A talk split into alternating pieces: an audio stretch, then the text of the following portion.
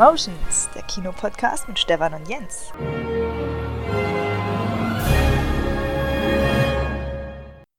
Jens! Stefan! Du Jens, mir ist was eingefallen und zwar, wir haben so oft über Superhelden geredet, äh, Avengers Endgame, Monologe und so weiter. Wir sollten den Spieß mal umdrehen. Wir sollten selbst zu Superhelden werden. Und äh, ja, für diese Folge habe ich mir überlegt, eigentlich, es gibt keine Superhelden, die so wirklich alleine sind, ne? Du hast die Fantastischen Vier, die gibt's nur zu vier, die Avengers sind nur zusammen richtig stark. X-Men ist schon eine Mehrzahl im Titel. Ähm, wir schaffen es auch nicht alleine, denn wir haben Großes vor. Ich habe mir überlegt, wir retten heute die Oscars und das Kino. Ist, äh, was hältst du davon? das, das klingt schon mal gut, ja. Das tut Not. Ja, da gibt es definitiv Redebedarf. Und weil wir es eben auch wirklich nicht alleine schaffen, haben wir uns da heute auch Unterstützung angeholt, für die wir jetzt schon mal viel danken und begrüßen herzlich Daniel Pog und Patrick aus Hürth. Das ist der offizielle Nachname, den wird man auch nirgendwo anders, äh, anders finden. Ähm, sagt doch immer Hallo. Also erstmal herzlich willkommen, Daniel, herzlich willkommen, Patrick. Ja, hey. Erstmal, ja, hi, Chance verpasst. Ne? Du hättest auch einfach so anfangen können dann laden wir uns mal zwei Superhelden ein in unseren Podcast. Da habe ich drauf gewartet. Aber, ja, Patrick äh, aus Fürth ist ja schon so ein bisschen der Superheldenname, ne? Den habe ich mir ja nicht selber gegeben, der wurde mir ja gegeben. Also das passt ja ganz gut dann der so Film zum Thema. Vigilante. Ne, dass aus Hürth eine Superheldenkraft ist, ähm, da nötigt, nötigt schon Respekt ab, finde ich. Und nee, ähm, man kennt euch aber auch schon. Ihr seid ja jetzt keine unbedarften Menschen, was Filme und Kinos angeht. Von daher ähm, Ihr macht heute erst noch die Heldenreise zum Superheldenstatus hin, da ihr uns unterstützt, die beiden Sachen komplett mal auf links zu drehen. Aber damit die Leute so ein bisschen sich vorstellen können, äh, warum ihr überhaupt qualifiziert seid und falls ihr es nicht seid, warum ihr trotzdem dabei seid, wie, ja, in welche Ecke muss man euch stellen? Daniel, ähm, ja, fang doch mal an, woher sollte man dich kennen, kann man dich kennen und welches Image hast du so in der Welt draußen? In welche Ecke sollte man mich stellen? Ja. Also ähm, im Image, weiß ich nicht, ähm, bestimmt von Mensch zu Mensch unterschiedlich. Bei den meisten Menschen auf dieser Erde ist das Image wahrscheinlich, sie wissen nicht, wer ich bin. Und ähm, ja, was, wo, wo, wo, wo kennt ihr uns her? Wir machen äh, Podcasts mhm. natürlich auch, äh, wie jeder Mensch inzwischen tatsächlich auf der Erde. Das also das kann man sagen. Wirklich so. Und ich habe vor Ewigkeit mit dem Area Gamescast im Videospielbereich angefangen da ist auch die größte heutige Zuhörerschaft immer noch her aus der Ecke und da habe ich dann irgendwann aufgehört, den gibt es auch gar nicht mehr in dem Podcast inzwischen. Hab dann aber mit meinem ehemaligen Chefredakteur von Area Games den letzten Podcast angefangen zu finden auf die letzte Website.com. Den gibt es auch heute noch. Seit Jahren machen wir den jetzt. Der ist Folge 189. Habe ich gerade dran gearbeitet vor dieser Aufnahme hier. Ja. Und ähm, mit Patrick habe ich dann vor inzwischen, ja, doch deutlich mehr als einem Jahr angefangen, regelmäßig Filmkritik-Podcasts noch aufzunehmen und äh, seit ja einigen Monaten, seit Ende letzten Jahres auch ein wöchentliches Format, wo wir so die Filmstarts, die wir gesehen haben, alle so in Kurzkritiken ohne größere Spoiler besprechen. Das ist auch alles auf die letzte Website.com immer zu finden.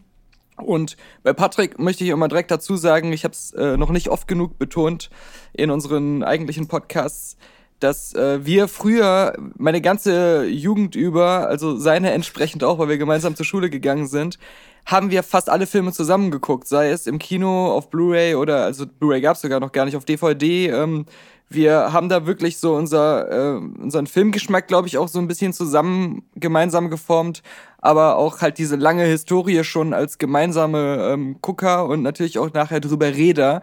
Und das hat jetzt über zehn Jahre später in dem Podcast dann gefruchtet, den wir bei die letzte Website jetzt ja, immer schon machen. Fast 20 Jahre später, also.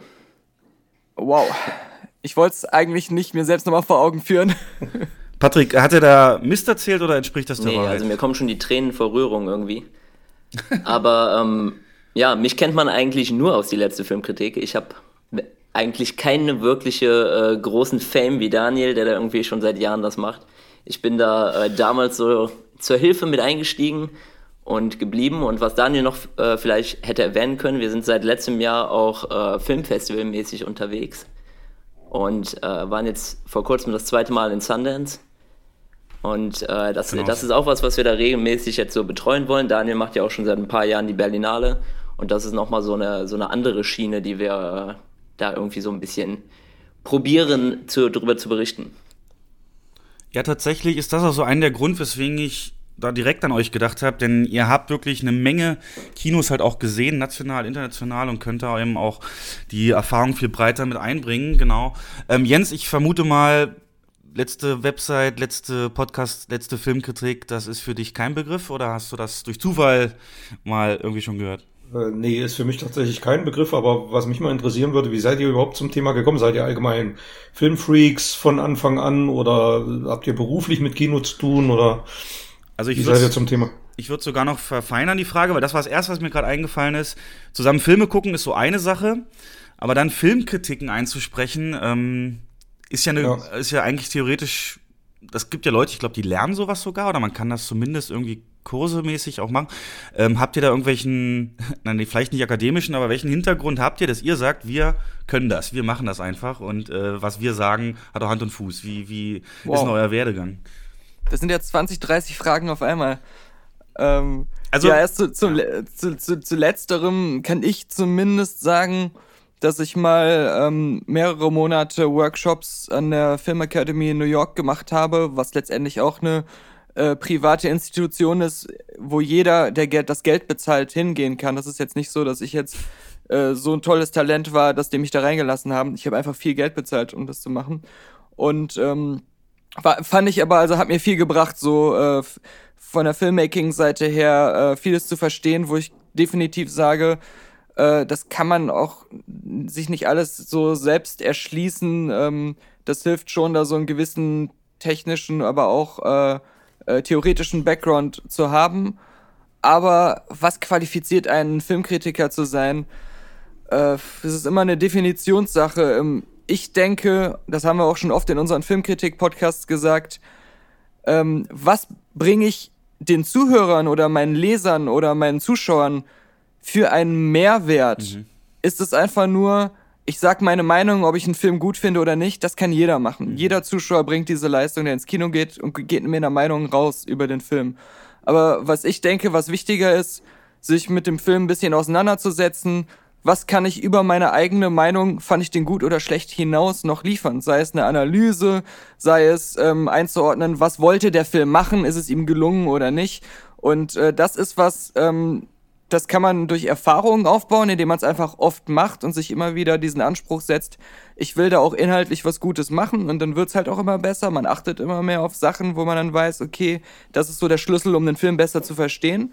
Und ähm, die andere Sache ist, man kann unheimlich geile Bücher lesen, man kann ähm, sich unheimlich viel mit zahlreichen Filmaspekten beschäftigen und dann gucken, ich konzentriere mich auf diese Sachen. Ja? Das, das, da gibt's ja auch einige Filmkritiker, die sagen, hier der Filmanalysemann, ich mache die Ideologiekritik oder so. Mhm. Äh, aber mhm. ich habe auch den Eindruck, um mal meinen langen Monolog abzuschließen, dass äh, ein Zuhörer, Leser, Zuschauer eines guten Filmkritikers der mehr macht, als nur seine subjektive Meinung so rauszuscheißen.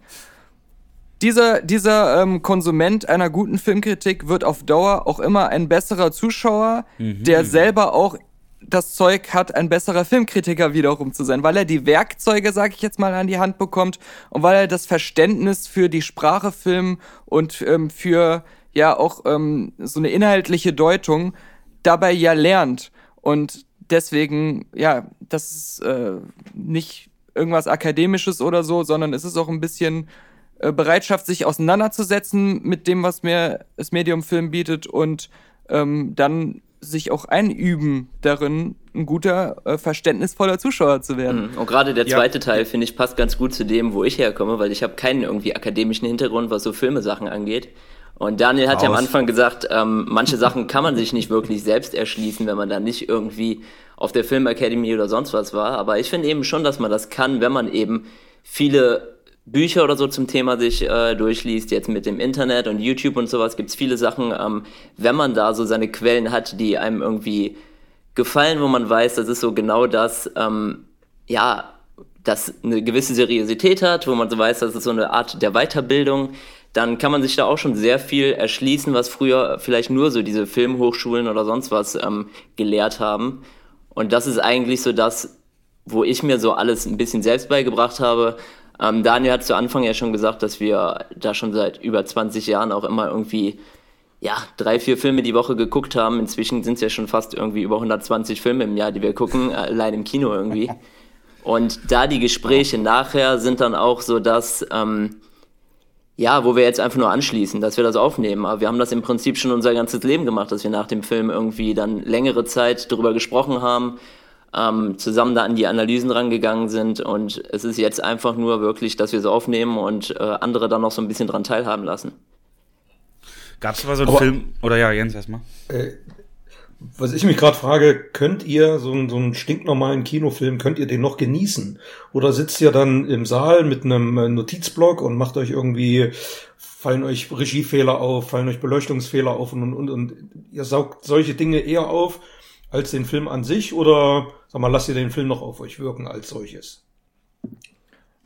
Ja, das ist, glaube ich, immer so ein, ähm äh, ein, eine Frage, die oft kommt, mhm. aber mit der ich mich selbst nie so auseinandersetze, weil ähm, wir haben einen Notizblock inzwischen immer beide dabei. Aber was wir mehr machen, ist, wir schreiben uns Zitate auf, an die wir uns nachher erinnern wollen, weil die halt wichtig waren und weil es gut ist, wenn man die in der Filmkritik dann auch mal zitieren kann. Und ähm, äh, man schreibt sich bestimmte Szenen auf, um, äh, um sich zu erinnern, dass es die Szene gab. Und ähm, das ist mehr so eine, so eine Gedankenstürze dann letztendlich. Aber äh, das sowas wie Lichtfehler oder generell Fehler in Anführungszeichen, das ist gar nicht sowas, wo ich jetzt, ich denke, bei Patrick ist es genauso, kann er ja gleich auch noch sagen, so, so drauf achte oder was mir so besonders wichtig ist. Das sind Sachen, über die man vermehrt redet, wenn der Film einfach nicht funktioniert hat, weil man dann unterbewusst nicht gefordert ist, einem langweilig ist und dann geht dieses ganze Nitpicking los. Mhm. Ein guter Film ist oft durchzogen von mehr Fehlern als ein Film, den man schlechter bewertet, aber es fällt einem nicht so auf, weil die Filmmagie funktioniert und weil diese dieses surreale, ja, der der Traum irgendwie seine eigene Logik plötzlich entfaltet und man davon irgendwie ähm, reingezogen wird und dann das alles akzeptiert, was eigentlich so nicht zusammenpasst, wenn man das realistisch betrachtet. Und äh, das ist halt eher so die Sache. Äh, wenn ein Film gut ist, wenn ein Film für mich funktioniert, dann ähm, kann ich ihn genießen und bin gar nicht so analytisch beim Gucken. Das kommt okay. dann eher nachher. Dann verzeihst und du wenn, auch den einen oder anderen Fehler sozusagen.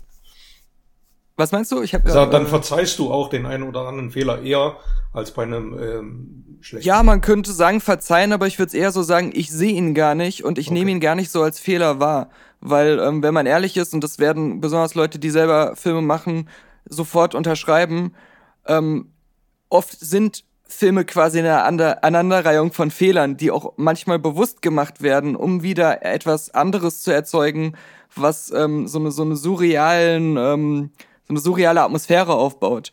Ähm, das das ist halt äh, ja gar nicht der Anspruch, den die meisten Filme haben, selbst wenn das Filme sind, die realistisch wirken sollen, äh, authentisch der Realität zu entsprechen oder fehlerfrei zu sein. Ja. Du meinst aber nicht dieses klassische Suspension of Disbelief, was man so oft sagt, dass ein Film es schafft, dass man eben selber seine die Unlogik unterdrückt. Das meinst du jetzt in dem Zusammenhang nicht, ne? Also das ist auf der, das Inhaltliche bezogen schon ähnlich, okay. aber ähm, es, ich, ich sag mal ein Beispiel, bei Casino äh, hat, äh, gibt's eine Szene, das ist auch so ein längerer Take, wo kein Schnitt ist.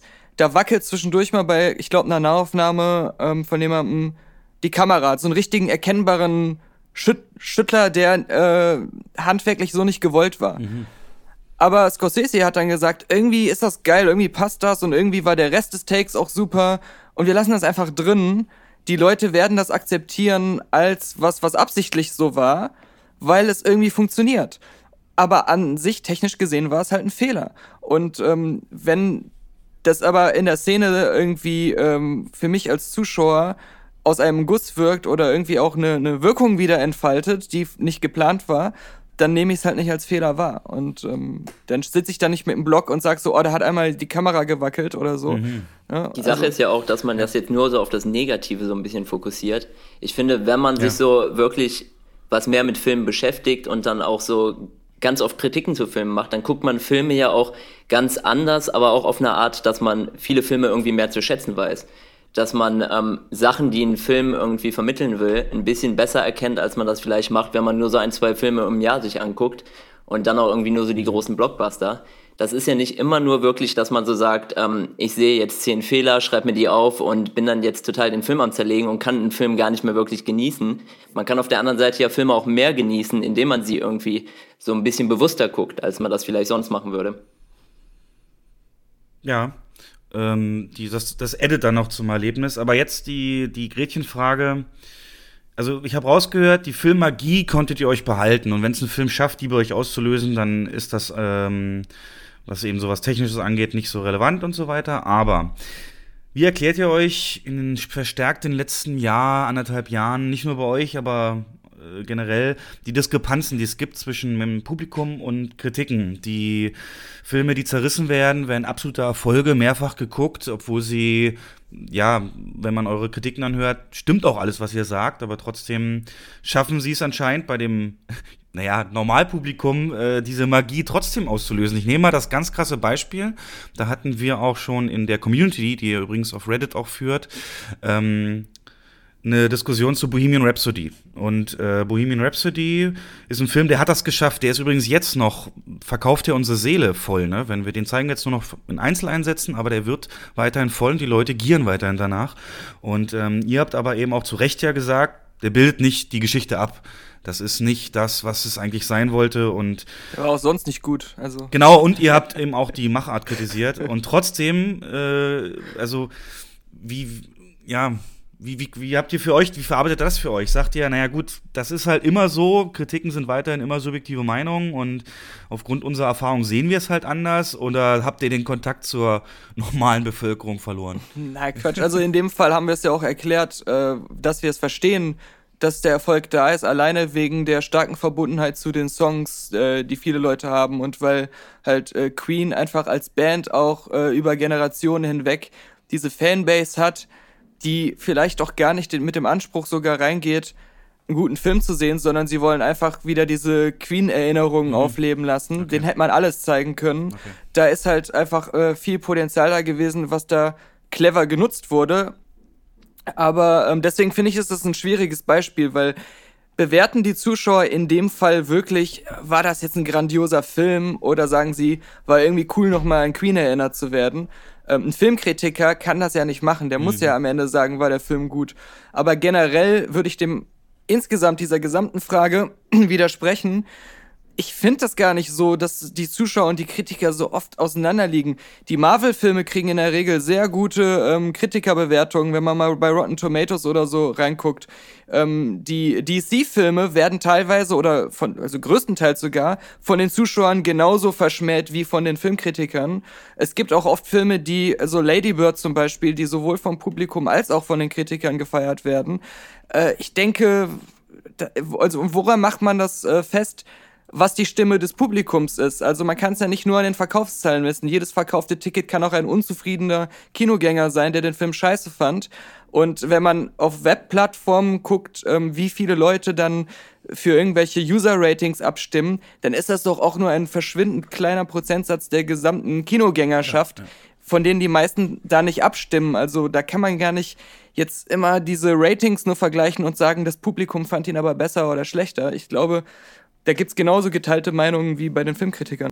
Es ist ja auch, finde ich, was anderes, ob man einen Film irgendwie kritisch betrachtet oder ob man einfach nur sagt, ähm, ich fand den Film ganz gut, es hat mir Spaß gemacht, den zu gucken. Ich kann ja auch einen Film irgendwie genießen und ihn ganz gut finden, aber auf der anderen Seite irgendwie ihn kritisch betrachten und sagen, er ist jetzt im Gesamten kein guter Film. Sei es vom Handwerklichen, sei es irgendwie, dass Schauspieler vielleicht nicht ganz so gut sind, aber trotzdem kann es sich ja zusammenfügen und als Film vielleicht ähm, für mich funktionieren. Nur dann ist es aber meine Aufgabe als Kritiker, darüber ja was zu sagen, über diese ganzen Sachen, die nicht funktioniert haben und mich da ein bisschen mit auseinanderzusetzen und ähm, nicht nur zu sagen, ja, der Film war ganz okay oder der Film äh, war ganz lustig, ja. sondern es geht ja dann ein bisschen darüber hinaus und das ist ja dann der Unterschied zu einem normalen Zuschauer, der ins Kino geht. Mhm.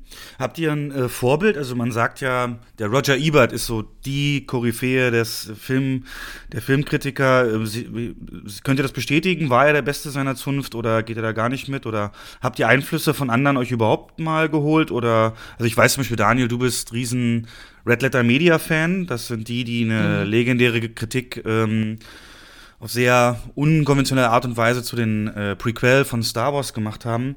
Ähm, ja, gibt's da, gibt's da Namen, die da vielleicht für die, die sich für sowas interessieren, zum Nachlesen sich eignen? Mm, also Roger Ebert auf jeden Fall auch äh, seit Ju von Jugend an ähm, drüber äh, immer Filmkritiken gelesen, seit ich quasi Englisch spreche und den online entdeckt habe. Mit Patrick auch oft über die Roger Ebert Kritiken geredet. Ähm, das, äh, was, was bei ihm halt toll ist, dass er macht eben nicht er geht nicht diese Checkliste durch. Schauspieler, Make-up, sonst was. Ähm, er macht auch nicht immer nur so ein. Äh, du hast nicht das Gefühl, er macht immer wieder dieselbe Filmkritik, bloß äh, mit, mit äh, geänderten ah, ja. Namen, die da drin sitzen. Bausteine. Sondern, genau, er hat wirklich immer ähm, jeden Film für sich selbst betrachtet und bei jedem Film versucht, einen Schwerpunkt zu finden für seine Kritik, die zu diesem Film passt. Und das hat mir bei ihm immer gefallen. Es gibt andere ich finde halt, wie gesagt, gut, was der Wolfgang M. Schmidt Jr. mit seiner Ideologiekritik macht. Das finde ich ist zwar auch nicht immer gelungen und er, liegt da auch oft falsch, aber das ist ja dann wieder nur meine Meinung. Aber ich finde es interessant, dass er da so seinen unique Take hat. Red Letter Media auch, die haben auch einen einzigartigen Ansatz, äh, sich auch selbst als äh, künstlich äh, Figuren irgendwie zu etablieren. Also sie sind Filmkritiker, aber spielen in dem Moment ja auch noch Rollen und machen ja auch noch ähm, Witze, die sie wenn sie normal reden, so wahrscheinlich nicht machen würden. Das ist auch wieder mal was anderes. Aber ähm, was Einflüsse angeht, ich finde, die haben alle irgendwie so ein bisschen für sich selbst Rückgrat, ihre Sache durchzuziehen und sich nicht beirren zu lassen. Das ist vielleicht was, wo ich mir immer versuche, äh, ein Vorbild dran zu nehmen, mich selbst nicht verwässern zu lassen. Da gehört aber auch zu, dass ich nicht versuche, diese Leute, die ich gut finde, zu kopieren. Und ähm, da war ich oft mal so auf dem Weg hin. Okay da, da zu denken, das wäre besser, weil ich gerade von äh, dem einen Kritiker besonders begeistert war und dachte, ach, ich muss es mehr so machen. Aber äh, schnell habe ich mich da nicht wohlgefühlt und habe so gedacht, nee, nicht zu viel Gedanken machen, einfach auch ein bisschen mehr aus dem Bauch raus ich selbst bleiben und deswegen könnte ich jetzt nicht sagen, da habe ich mir so stark ein Vorbild dran genommen. Ich finde die aber auf ihre Art, ähm, also diese genannten, vielleicht noch ein paar andere, die mir jetzt nicht einfallen, ähm, trotzdem sind welche, die für mich einfach einen Eigenwert mitbringen, den andere Filmkritiker dann nicht haben, weil sie eben nicht so einzigartig sind. Mal schauen wir, und in 20 Jahren nimmt einer Podcast auf und nennt dich. Das ist doch äh, das Ziel am Ende. Nein. Ja, ich wollte nie so werden wie er. ähm, Patrick. Ja, ja, du hast ja schon genau, eigentlich jetzt fast alle genannt. Ähm, ich lese mir eigentlich gar nicht so viele Reviews irgendwie durch oder gucke mir da so viel an. Ähm, Red Letter Media natürlich kann ich auch nennen, aber ansonsten sind es halt mehr solche Sachen wie irgendwie so die, diese ganzen Video-Essays von Lindsay Ellis zum Beispiel, was ich mir ganz gerne angucke, oh ja. wo dann wirklich längere Zeit irgendwie über bestimmte Filme was gesagt wird und dann auch mit einem gewissen Hintergrund oder einem großen Thema, was da noch drüber steht. Ähm, der Your Movie Sucks-Typ ist noch so einer, den ich ganz witzig finde, so mit seinen äh, Kurzbesprechungen von Filmen. Der trifft auch so sehr oft die Meinung, die ich auch zu Filmen habe und geht da auch, obwohl es nicht so lange Kritiken sind, dann doch auch so mal ins Detail. Ähm, das finde ich immer ganz interessant. Ansonsten, ja, Alicia Malone habe ich bei uns im Podcast schon ein paar Mal genannt, auch wenn das nicht so wirklich Kritiken sind, aber das ist dann so im Indie-Bereich Filme, ähm, wo man so vielleicht gar nicht so viel drüber hört, wo ich dann äh, so meine, meine Hauptquelle, würde ich sagen, äh, ja, wo ich so die, die Filme, die so in nächster Zeit irgendwie so unterm Radar so ein bisschen erscheinen, so hernehme.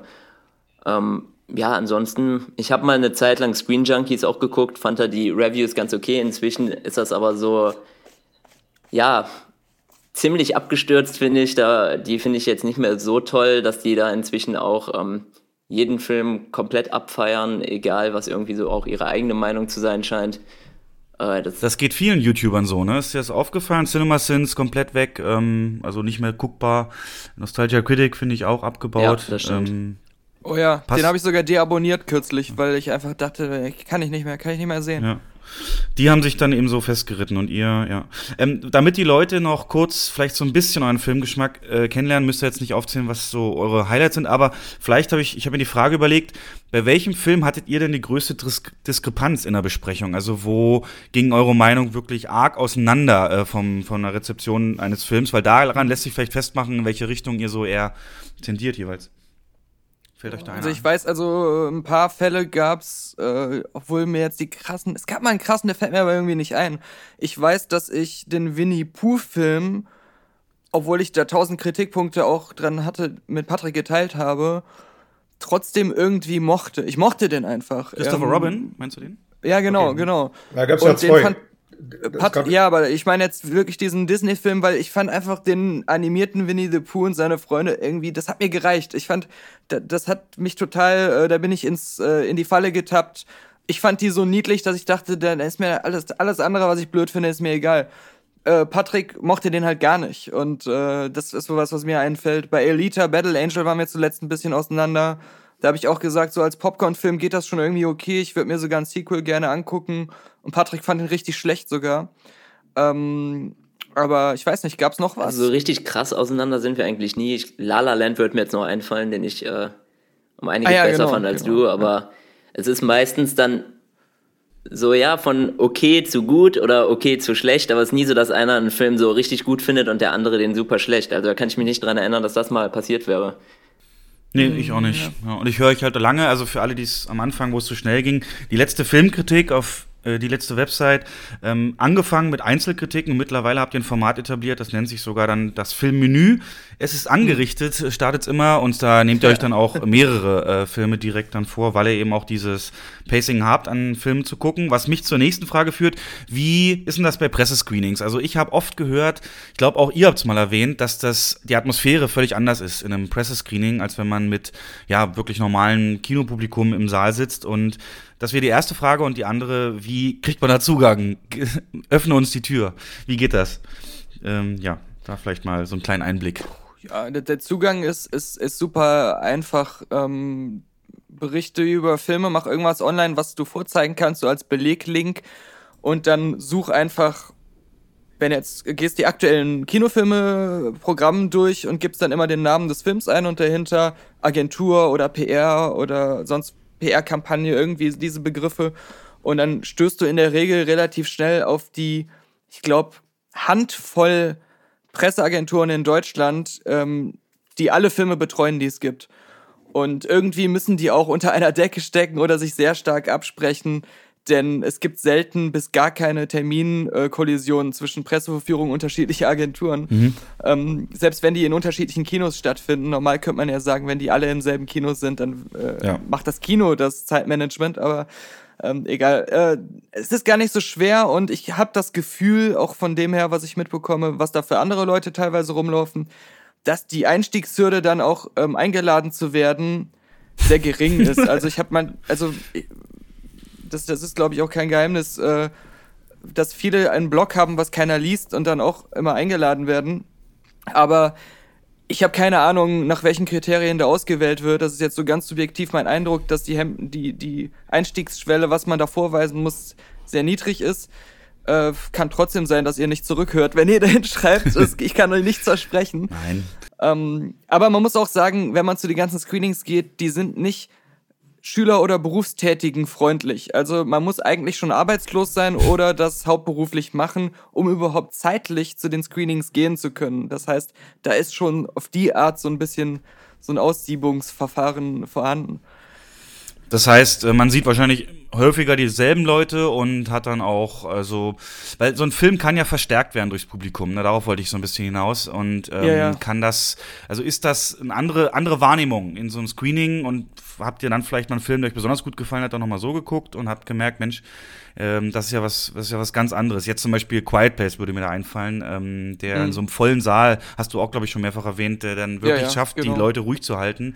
Das ist dann was anderes ist, als ich weiß nicht, wie voll die immer sind, so eine Screenings, aber kann man das irgendwie zusammenfassen oder ist das immer unterschiedlich? Ist, ja, bei uns explizit ist es sehr unterschiedlich, ähm, weil ich ja in Berlin meistens gehe und Patrick in Köln. Mhm. Und während hier oft sehr viele Leute da sind, aber vor allem noch extrem viele so bekannte YouTuber, ähm, und ja, durchaus auch, also ich habe nicht das Gefühl, ich komme rein und ähm, erkenne direkt die, die ersten zehn Leute, die ich da sehe, und das sind immer dieselben. Es sind zwar immer dieselben da, aber ich habe trotzdem das Gefühl, das sind zu viele, als dass ich mir die alle merken könnte. Die, die ich wiedererkenne, sind Leute, die ich aus meiner Area Games Zeit von den Videospiele-Sachen, so David Hein zum Beispiel, ähm, der war ja früher bei Gamona zum Beispiel und der war auch mal ganz kurz eine Woche bei Area Games bei uns im Büro, hat mal reingeschnuppert. Äh, den kannte ich vorher schon oder halt so ein paar Köpfe, die man von YouTube kennt.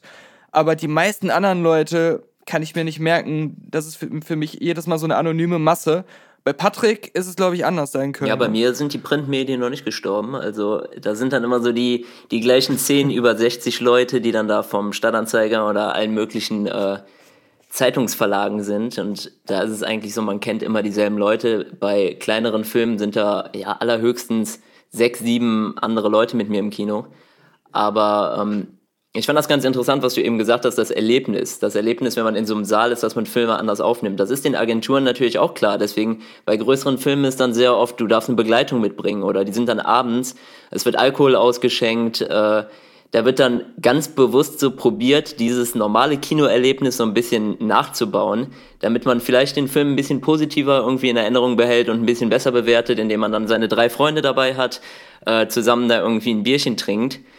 Und das, das finde ich immer ganz witzig, bei was für Filmen das gemacht wird, weil meistens ist das auch kein gutes Zeichen und die meisten Filme, okay. die dann zu den Zeiten laufen, äh, da kann man schon von ausgehen, dass das dann eher so nicht der Top-Hit wird.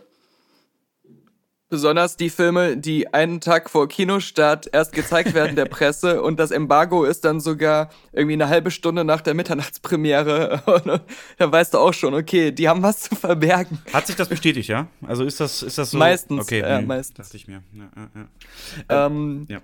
Aber ich wollte kurz noch genau zu dem Kinoerlebnis sagen.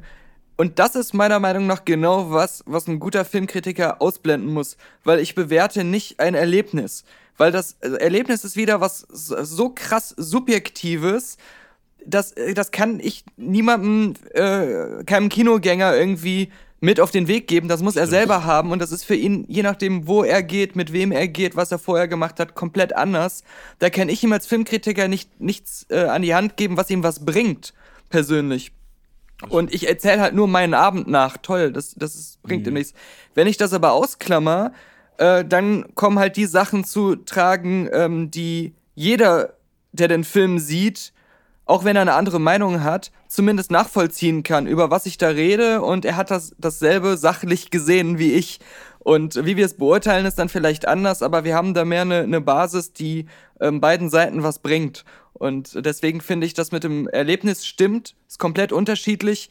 Äh, ich fühle mich bei den Filmkritik, äh, bei den Pressevorführungen oft eher so ein bisschen alleine, ja, okay. weil ich eben nicht mit anderen Filmkritikern so gerne was zu tun habe, weil ich viele auch blöd finde, weil ich das Gehabe vor Ort, wie sich da alle immer aufplustern, profilieren wollen, mhm. auch manchmal so ein bisschen bei der PR einschleimen wollen und dann schon irgendwelche Deals aushandeln über exklusive zehn Minuten des Films im YouTube-Kanal zeigen, andere Werbeaktionen. Da wird mir eher schlecht, wenn ich daneben stehe. Das heißt, also für mich ist es immer so ein sehr isoliertes, auf mich selbst zentriertes Gucken. Ich sitze dann auch ein bisschen absichtlich, wenn es geht, abseits äh, oder ganz hinten, äh, meistens außen. Und ähm, das äh, weiß ich gar nicht, warum ich das jetzt erzählt habe, aber, aber nur so, um zu beschreiben, das ist mein typisches äh, Erlebnis, wenn ich zu so einem Pressescreening gehe. Aber ich finde lustigerweise, gerade wenn man sagt, so Zukunft des Kinos oder wie kann man das Kino retten, was ja wir irgendwie als große Überschrift jetzt hier hatten, ja, ähm, ja, finde ich ja. gerade dieses Erlebnis ist ja sowas, was man, ähm, wenn man jetzt als normaler Kinogänger ins Kino geht, was man zu Hause jetzt, wenn man irgendwie sich einen Film einfach nur Home-Video-mäßig anguckt, nicht bekommt. Und ich finde, das ist genau das, wo Kinos irgendwie auch vielleicht mehr mit werben müssen oder probieren müssen, das irgendwie so ein bisschen zu verstärken Nämlich genau dieses Gruppenerlebnis und dieses fokussierte Gucken, was man im Kino hat, was man nicht unbedingt zu Hause hat. Und da irgendwie auch die Gespräche, die man nachher so ein bisschen führt, wenn man als Gruppe irgendwie ins Kino geht, das sind für mich so diese großen Pluspunkte immer vom Kino gewesen. Und ähm, deswegen, ja, kann ich mir nicht vorstellen, dass Kino irgendwann mal ausstirbt. Und ich denke, das sind genau die Punkte, wo Kinos irgendwie so ein bisschen drauf eingehen müssen, dass man das noch ein bisschen mehr fördert und da vielleicht auch irgendwie so ein bisschen drumrum was mehr macht, dass man da äh, Leute mehr irgendwie ins Kino bekommt. Das wird auf jeden Fall gleich definitiv mit ein Thema, denn das hat auch eine andere Seite der Medaille, würde ich dann mir auch mal aufheben, so ein bisschen teasen hier die Spannung. Deine Idee ist gut, aber die hat leider eine andere Seite, an der wir gerade aktuell sehr stark zu knabbern haben. Aber um das Thema, Thema trotzdem jetzt mit reinzubringen, zu eurer Filmkritik, zu dem ganzen Thema noch einmal zum Abschluss Pressevorführungen sind ja höchstwahrscheinlich, kosten euch nichts, also ihr werdet ja eingeladen. Und äh, einer der Riesenpunkte, wo wir nachher auch aufgeben, ist natürlich der Kinopreis und der Eintrittspreis und Ticketpreis im Vergleich zu anderen Ausgaben und so weiter. Ähm, wie schafft ihr es, also dass diese Wertschätzung, also na, wie sage ich, diese Wertschätzung für diesen Eintrittspreis, ähm, habt ihr den noch oder sagt ihr, seid ihr da eben auch schon so ein bisschen elitär drauf, ähm, dass ihr sagt, ähm, also ihr seht die halt so und das ist zum Beispiel, ich vergleiche es mit Spielekritikern, die Testmuster bekommen. Ich glaube, ähm, das ist immer was anderes, wenn man dann die 60 Euro wirklich selber nochmal von seinem Geld ausgibt für ein Spiel und das dann sich anschaut. Ähm, ohne jetzt hier auf solche Details wie wie viele Stunden kriege ich pro, pro Euro oder sowas reinzugehen. Aber ich glaube, ihr wisst, worauf hinaus will. Also diese, dass, dass ihr das nicht mehr so in der Regel habt, ähm, kann das auch, naja, nicht beeinflussen, aber kann das, ähm, kriegt ihr das genauso äh, sag ich mal, verarztet und, und verbaut in euren Kritiken, wie jetzt das Ausblenden des Kinoerlebnisses, das Daniel gerade sagte. Wisst ihr, was ich meine? Also, ja, ja, klar, aber ich, ich finde auch, das ist nicht so ein großer Faktor, ähm, um mal erst mal kurz auf das Spielebeispiel zu beziehen. Damals, als ich noch Spieletester war und manchmal an Weihnachten jeden Top-Titel einfach kostenlos bekommen ja, genau. habe, mhm. habe ich ja in der Zeit aber trotzdem auch ähm, Geld verdient. Das heißt, das Geld war nicht so wichtig, hätte mir jedes Spiel auch locker kaufen können. Also was, was äh, schwerwiegender war, war die Zeit, das Zeitinvestment. Und das empfinde ich gerade jetzt auch so. Ähm, ich, ich würde mir ähm, Filme, machen wir auch oft, wenn wir keine Einladung bekommen haben oder keine Zeit hatten, zu einer Pressevorführung zu gehen, dann gucken wir uns den einfach privat an. Wir haben ja auch beide bei eurer Konkurrenz so eine UCI Unlimited Card, auch äh, um das halt auch easy möglich zu machen. Wir haben auch beide halt ein UCI-Kino direkt vor der Tür. Also wir hätten jetzt jede andere Kette auch genommen, aber die ist es halt jetzt geworden. Das heißt, äh, das ist auch keine Ausrede für uns, eine Filmkritik nicht zu machen, dass wir selbst bezahlen müssen. Wenn wir für die Pressescreenings Geld bezahlen müssten, ich würde es wahrscheinlich sogar auch machen, nur wir würden dann weniger Filme tatsächlich sehen, weil man sich nicht, also ich könnte es mir nicht, sonst nicht leisten. Mir tut teilweise schon das Bahnticket hin und zurück, äh, sind ja auch in Berlin irgendwie sechs, sieben Euro. Patrick bezahlt Parkgebühren und so, also ein bisschen was bezahlt man halt auch immer. Aber die Zeit, der Zeitaufwand, das ist eigentlich der tragende Faktor. Und je älter man wird, desto schwerwiegender ist der. Ähm, darum, man, man hat schon, da, also dieses, dieses Wertschätzung und so und ähm, äh, da, dass es einem nicht so wehtut, wenn man da kein Geld für ausgibt, das, das empfinde ich gar nicht man so. Man hat ja auch krass. nebenbei irgendwie noch ein soziales Leben und geht auch mal so ins Kino irgendwie mit Freunden oder ähm, als Gruppe, wo man dann auch ein normales Ticket bezahlt. Aber ähm, ich finde, gerade deswegen machen wir bei uns bei den Filmkritiken und machen das jetzt auch beim Filmmenü, dass wir immer am Ende sagen, ist das ein Film, lohnt er sich, den im Kino zu gucken und dafür Geld auszugeben oder ist das so, dass man sich den auch ohne Probleme zu Hause später mal angucken kann? Oder muss man den gar nicht gucken? Deswegen haben wir von Anfang an immer diese Abstufung gesagt, dass wir nicht unbedingt da so ein Punktesystem oder sowas machen, wie viele das machen, sondern da mehr die Empfehlung ja, ja. machen, ist das ein Film, da bringt es was, dieses Kinoerlebnis zu haben oder da bringt es was, da auch ins Kino zu gehen und den im Kinosaal zu gucken oder ähm, reicht es da, den als Streaming zu gucken oder sich als äh, Blu-ray oder sowas zu holen? Das fand ich gut, dass ihr sehr selten das auf den visuellen Effektefaktor runterbrecht, dass man den auf der großen Leinwand sehen muss, sondern da auch andere Faktoren in, in den Mittelpunkt stellt, weswegen es im Kino sich da eher lohnen kann. Aber ansonsten, ich kenne das auch, äh, ja, reicht mal Sonntagabend äh, nach einer Feiernacht so, so zu gucken oder so, ja. Ähm, Jens, jetzt bist du so lange still. Hast du noch Fragen an unsere Filmkritiker, ja. wenn die schon mal da sind? Äh, ich wollte gerade darauf zurückkommen, weil das hören wir tatsächlich ganz, ganz oft, dass äh, gesagt wird, ja, für 10 Euro wäre mir das jetzt nicht wert, äh, um ins Kino zu gehen, aber zu Hause mal irgendwie mit Frauchen auf der Couch kann man den Film gut weggucken. Das trifft vor allem, finde ich, auf Komödien zu. Also das hört man immer wieder bei so, ähm, ja, sag mal, unterdurchschnittlichen Komödien, dass, dass die ganz gut ähm, zu Hause guckbar sind, aber halt nicht im Kino. Ähm, aber das mit den Komödien, äh, es liegt halt auch zum großen Teil an der Qualität der Komödien. Ja. Ähm, man hat äh, kaum noch so einen Film wie zum Beispiel der erste äh, Meine Braut, ihr Vater und ich, wo ich noch genau weiß, das hatte sich so rumgesprochen, dass es ein super lustiger Familienfilm ist, dass alle da unbedingt rein wollten und das war dann auch im Kino zu spüren, dass die Leute so richtig Bock hatten, den zu sehen, das Publikum so auch wieder äh, eine Dynamik aufgebaut hat, wenn da die lustigen Szenen kamen, sich nochmal gegenseitig reinzusteigern und so. Und da hat man richtig so gewusst, warum man den im Kino guckt, obwohl es ein Film ist, der keine großen Spezialeffekte hat. Heutzutage mhm. weißt du halt, okay, die zehnte äh, Kevin Hart Komödie dieses Jahr, ich weiß genau, genau der wird genauso mäßig ja. lustig sein wie die anderen vorher. er, da wird sich nicht groß was tun und da redet auch irgendwie keiner drüber im Alltag. Wobei die Deutschen, die top erfolgreichsten Filme in Deutschland sind immer noch alles Komödien. Ne? Also angefangen von Otto der Film, dann über Shoot Us Money To, jetzt natürlich ja, dann auch okay. hin zu Fuck You Goethe, das darf man nicht, oder oh, ziemlich beste Freunde, ähm, das darf man nicht vergessen, das ist eigentlich prädestiniert, um in Deutschland alles wegzurocken, was Besucherzahlen angeht. Aber ähm, da ist der Geschmack, ja, hast du recht, länger nicht getroffen worden. Ich meine, das waren ja jetzt auch alles Filme, die du genannt hast, über die eben viel geredet wurde und wo dieser Event-Charakter, boah, den muss man gesehen haben, ah. irgendwie da war. Ne? Auch wenn ich die nicht alle gut fand, aber äh, das haben sie ja geschafft. Mhm. Aber gut. Ja. Jens, sonst Jens wollte, glaube ich, da ja. noch, noch was. Äh Nö, das war's eigentlich so. Okay. Gut, dann, äh, wenn wir euch schon mal da haben, würden wir gleich mal so ein bisschen, weil wir beschäftigen uns natürlich viel mit dem Hollywood und, und, und bevor wir gleich zu den Oscars kommen, so ein paar Neuigkeiten. Eure Meinung würde uns da auch sehr interessieren, weil die, ähm, wir sind ja auch ein Service-Gedanke, steht ja auch dahinter. Denn äh, die Hollywood versucht ja wirklich viel, ähm, oder möchte man meinen, möchte man hoffen, da großartige Dinge zu schaffen. Und da möchte ich euch, wenn ihr schon mal da seid, jetzt mal ansprechen auf das bekannt gewordene oder immer mehr bekannt gewordene Casting von Dune. Dune, Denis Villeneuve, der Regisseur von Sicario unter anderem, wird den neu inszenieren. Und der Cast bis jetzt, ich, ich habe ihn hier mal vor mir, äh, Timothy Chalamet, äh, Paul Atreides, Rebecca Ferguson, bekannt aus Mission Impossible, Dave Bautista wird eine Rolle spielen, Stellan Skarsgård, Oscar Isaac, Javier Bardem, Josh Brolin ist bestätigt und Jason Momoa jetzt noch als neuestes. Ähm, ja, jetzt sagt mir mal, wenn ihr so, also glaubt ihr, das über, übernimmt der Mann sich? Ist das sein Magnus Opum? Schafft wird, das trotzdem? Wird ein, wird ein geiler Film, Punkt, Patrick, du bist da. Okay. Das übrigens, Disclaimer, äh, Daniel ist riesen Blade Runner-Fan, war richtig, ne? Blade Runner 2049 hatte ich auch ziemlich mitgenommen, ne? Absolut. Okay. Ja, und ich bin allgemein großer Denis Villeneuve-Fan. Ich, äh, ich finde, der hat bisher nicht viel irgendwie falsch gemacht und deswegen habe ich da auch vollstes Vertrauen, dass jetzt der Film auch geil wird. Das Cast liest sich gut und ähm, ich denke, wenn es einer hinkriegt, das irgendwie auf die Leinwand zu kriegen, dann ist das momentan er.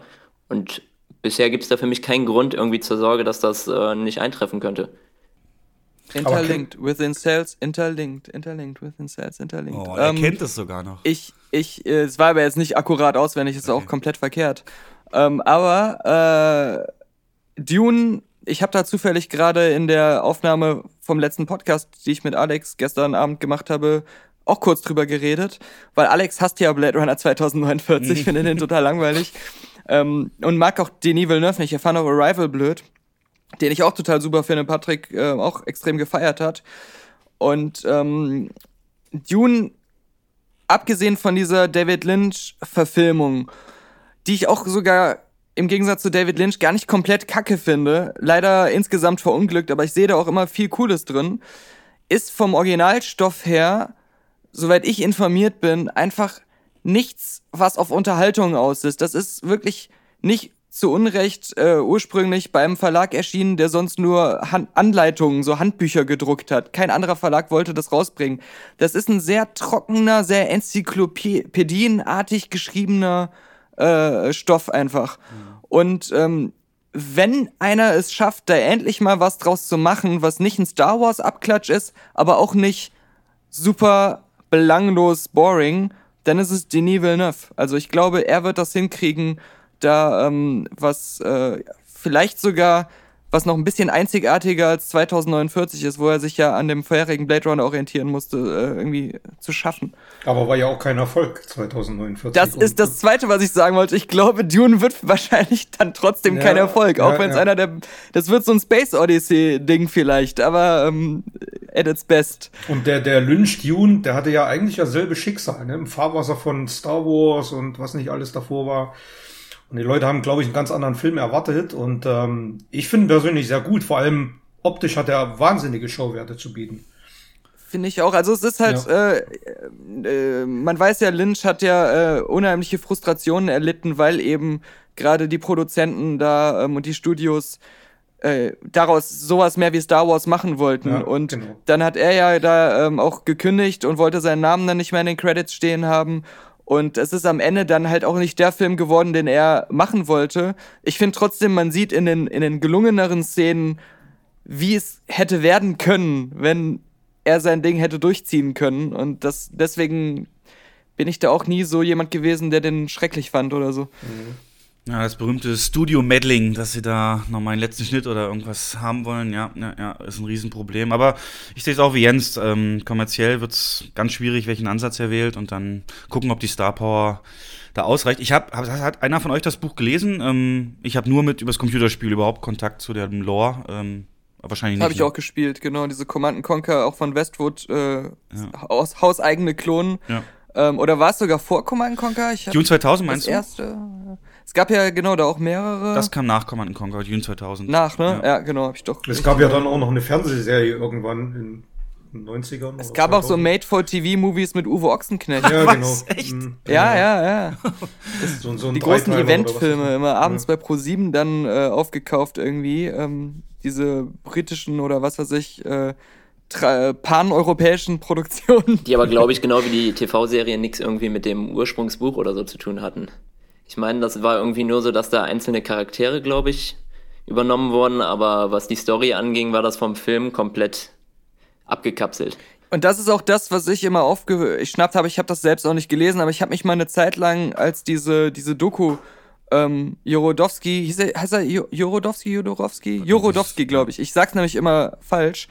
Ähm, der wollte ja auch mal Dune machen.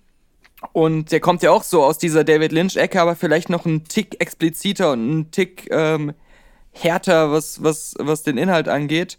Ähm, aber auch halt mehr so ein Kunstfilmer.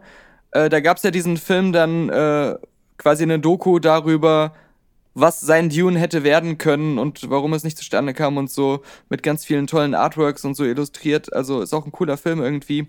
Aber dieses, dieses nachträgliche Making-of des Scheiterns. Nur ähm, es, äh, dieses ursprüngliche Dune ist keine tolle Geschichte. Es ist aber für Sci-Fi-Nerds ein geiles Universum und irgendwie was, wo man sich so super reinfuchsen und selbst reindenken kann. Aber ich glaube, das ist nicht schon eine fertige, gute, spannende Science-Fiction-Erzählung. Mhm. So.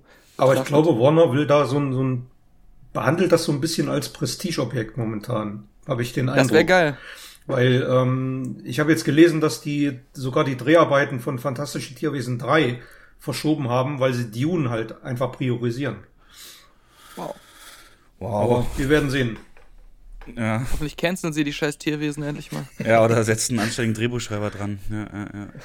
ähm, ich kann mal gucken, wenn es Diskussionbedarf gibt, sonst habe ich nur kurz ähm, Affleck, Ben Affleck offiziell raus als Batman. Den werden wir in, sehr, in dem Anzug nicht mehr sehen. Neuer Film erst 2021, da ist Army Hammer jetzt gerade ähm, am meisten gehandelt dafür. Andere Cast Der war ja schon früher auch äh, bevor Affleck ausgewählt. Ich weiß nicht, ob er sogar noch, noch vorher auch als Batman im Gespräch war, aber das ist jetzt auf jeden Fall auch wieder so eine, so eine Rückkehr zu einem alten Kandidaten. Okay. Auf jeden Fall.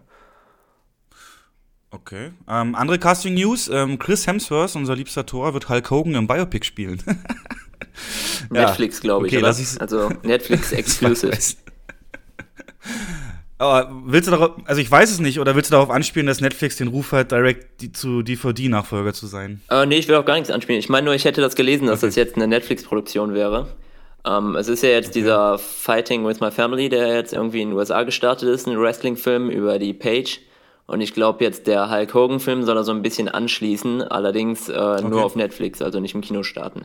Mm, Okay, Netflix wäre aber hier mein Ansatz noch zu sagen, dass jetzt endgültig alle deren Marvel-Serien gecancelt sind. Also das gab ja noch so, eigentlich nicht, aber man konnte denken, dass vielleicht Punisher und Jessica Jones noch erhalten bleiben, nachdem Daredevil schon Anfang des Jahres und die anderen Serien gecancelt wurden. Jetzt offiziell alles weg und Begründung sagt man, Disney hat die Preise halt extrem hochgezogen. Wenn sie das weitermachen wollen, müssen sie halt viel mehr dafür zahlen.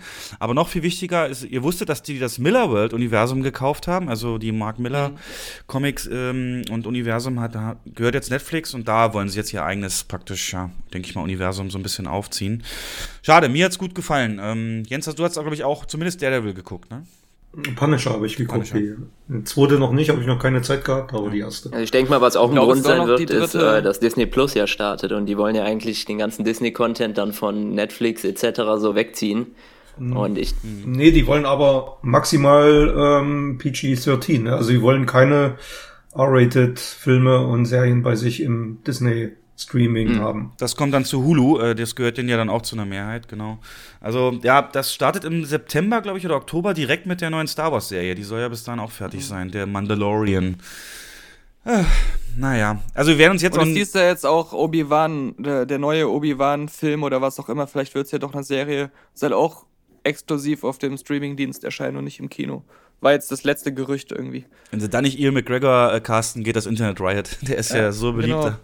Ähm, ich werde mir jetzt nicht die Blöße geben, irgendwelche Filme, die wir geguckt haben, zu re reviewen, wenn ihr da. Aber vielleicht nur mal eure Meinung. Habt ihr Your Name gesehen? Das äh, Anime, okay. Ähm, also, Anime? Ja. Ähm, seit, wann, seit wann gucken wir denn sowas? Also, wenn es nicht gerade ein Hollywood-Film wird. Ist eine relativ große Produktion gewesen, die auch in den asiatischen Ländern natürlich Rekorde gebrochen hat und in Deutschland bei uns mhm. zum Beispiel auch in Einzeleinsätzen gezeigt wurde und da aber auch komplett ausverkauft war der Saal. Hätte man tatsächlich noch einen größeren Saal nehmen können. Es ist eine sehr berührende Geschichte, ähm, sehr, natürlich, die Sehgewohnheiten sind anders, äh, muss man sich dran gewöhnen, aber am Ende geht es darum, dass ähm, ein Junge wacht in einem Körper von Mädchen auf und umgekehrt immer so drei Tage die Woche. Die nehmen das so wie Träume wahr, fangen sich dann aber auch an, in ihr Handy was zu schreiben und wollen sich dann finden und das Ganze auch mit einem Twist in der Mitte. Und äh, da gibt es ein US-Remake tatsächlich, ist angekündigt, dass für Fans dieses Films äh, von Mark Webb, ähm, der hat den ersten Amazing Spider-Man gemacht, also die Hoffnungen sind gering. Aber hat der nicht den zweiten auch gemacht? Den zweiten auch? Ich glaube, ich weiß ja, gar nicht, aber. Doch, doch. Und ähm, aber Your Name kann ich durchaus, also wenn ihr da, also es ist halt kein leichter Stoff, also es ähm, anstrengend zu schauen, deswegen muss so eine Stimmung sein, aber ähm, gebt ihm eine Chance. Deswegen, Frost Nixon habt ihr auch gesehen, der ist schon etwas älter, der ist aber ja, jetzt auch jo. bei Netflix, fand ich genial. Und Polar, habt, habt ihr den gesehen? Auch ein Netflix-Film äh, mit, wie heißt er gleich? Mats Mikkelsen, so ein bisschen Mix aus John Wick mit mhm. äh, Smoke and Aces, würde ich sagen komplett over the top alles gezogen, aber Mats Mikkelsen holt es alleine raus. Und äh, wie gesagt, ich sag dazu jetzt nicht mehr. Lustigerweise von also Jonas Ackerlund, da haben wir jetzt den äh, Lords, of, Lords ja, genau. of Chaos, der jetzt diese Woche ja Limited startet. Den hatten wir letztes Jahr in Sundance gesehen und hatten jetzt äh, diese Woche zum Filmmenü was drüber aufgenommen, weil wir den auch so, so gut fanden und da auch jedem irgendwie zu geraten haben, den, wenn möglich, irgendwie zu gucken. Ähm, aber den. Wie heißt der? Sag nochmal. Äh, Lords, Lords of, Chaos? of Chaos, ja. Ja. Da bin ich nicht schlau. Der ist äh, über die Band Mayhem und die Mordserie, die durch diese Band quasi ausgelöst wurde, ähm, durch verschiedene Ereignisse, die wir jetzt auch nicht mhm. nochmal in aller Ausführlichkeit ja. erzählen wollen, aber wir haben da unter anderem auch ein Video zu von Sundance ähm, 2018, so ein Vlog, ähm, wo dann auch die Trailer-Ausschnitte zu unserem Gesprochenen über den Film drin sind, falls sich da jemand für interessiert. Ja, werde ich auch definitiv noch mit verlinken. Ähm, Jens, du irgendwas Erwähnenswertes, wenn wir hier mal äh, Profis da haben an Filmen oder Serien? Ja, ich hab, ich hab. Ja, warte, laufen so bei euch Filmkritiken ab? Nein, nein, nein, ich hab's jetzt hab extrem gesehen. Nee, nee. Ich gebe mir, also wie gesagt, ich werde, ich werde es gar nicht, ich werde es gar nicht erst probieren, ähm, nur die Empfehlung aussprechen und. Äh, nein, mach doch ruhig. Nee, ich bin, ich bin eher so der Klassiker-Gucker, so Filme, die. Komm, einen von äh, deinen Filmen reviewst du jetzt mal bitte. Naja, ich habe einen gestern tatsächlich gesehen, der nicht in der Liste steht. Und da hätte mich tatsächlich mal die Meinung von euch interessiert. Aber erst deine. Ähm, und zwar habe ich äh, gestern erst Shape of Water gesehen. Und weil der mich bislang überhaupt gar nicht interessiert hat, gestern hatte ich irgendwie mal Bock zu und ich fand den großartig. Großartiger Film. Wie habt ihr den empfunden? Das nee, nee, ja jetzt, jetzt, jetzt, jetzt teste ich dich. Was macht den denn so großartig? ähm, ja, das ist ähm, eigentlich eine wunderschöne Liebesgeschichte und es geht um zwei, ich sag mal, Wesen, Charaktere, die einsam sind, die äh, körperliche Makel haben und die deswegen dann zueinander finden, die sich ineinander verlieben. Einmal in Form dieses Wasserwesens ähm, und einmal in Form einer Putzfrau, die stumm ist und dort äh, in dieser geheimen Regierungseinrichtung halt äh, durchwischt. Und die verliebt sich in dieses Wesen und ähm, also ein wundersch wunderschöner Film mit toller Musik von Andre des, äh, Alexandre Desplat. Also ja. die Musik und die Story hatte ich äh, umgehauen. Also ich fand, naja, was heißt umgehauen, aber ich fand den überraschend, überraschend gut. Also Oscar zu Recht. Oscar zu Recht, ja. Okay. Nicht nur einen. Ja, vier ähm, Stück. Ja, ne? wir hatten da auch da eine einzelne Filmkritik ja, zu. Ja, ja, wir fanden den auch äh, durchaus gut, aber nicht so krass überragend. Also Ähm, Wart ihr das nicht sogar, die dann gesagt haben, als Bumblebee rauskam, das ist dieselbe Geschichte? ja, ja, ja, genau, genau. Und da war Shape of Water auf jeden Fall besser. Also krass, was der aus seinem Budget gemacht hat. Also Shape of Water jetzt, ja. nicht Bumblebee. Da war es eher umgekehrt. äh, Shape of Water, äh, wie, wie geil die Sets aussahen, wie, wie, wie krass hochwertig das alles einfach wirkte, obwohl der, glaube ich, nur 15 Millionen oder so gekostet hat. So, für so viel kriegen andere Filme nicht mal ihre Hauptdarsteller. Mhm. Also ähm, von daher, das sind schon ganz viele Punkte, wo der Oscars verdient hat. Aber insgesamt ist es mir dann doch irgendwie dann wieder so ein zu ja, ich finde, die Story ist nicht ganz so ausgereift. Dieses Verlieben ineinander, das gibt so mit einem Fingerschnips und das hätte mir alles noch so ein bisschen mehr Tiefe entwickeln können. Also, aber ich, ich verstehe, warum viele Leute den auch super finden, weil wenn man eben diese, diese einfache Romanze einfach nur genießen will, ja, dann um, ja, absolut eine Empfehlung. Aber ich würde ihn jetzt nicht so als einen Hollywood-Klassiker auf Dauer irgendwie einstufen, was, was, was viele ja auch mal. Was mich am Ende tatsächlich ein bisschen gestört hat, und das, da war ich selber über mich äh, überrascht, war die Härte, die der Film dann äh, vor die allem in den letzten zehn Minuten.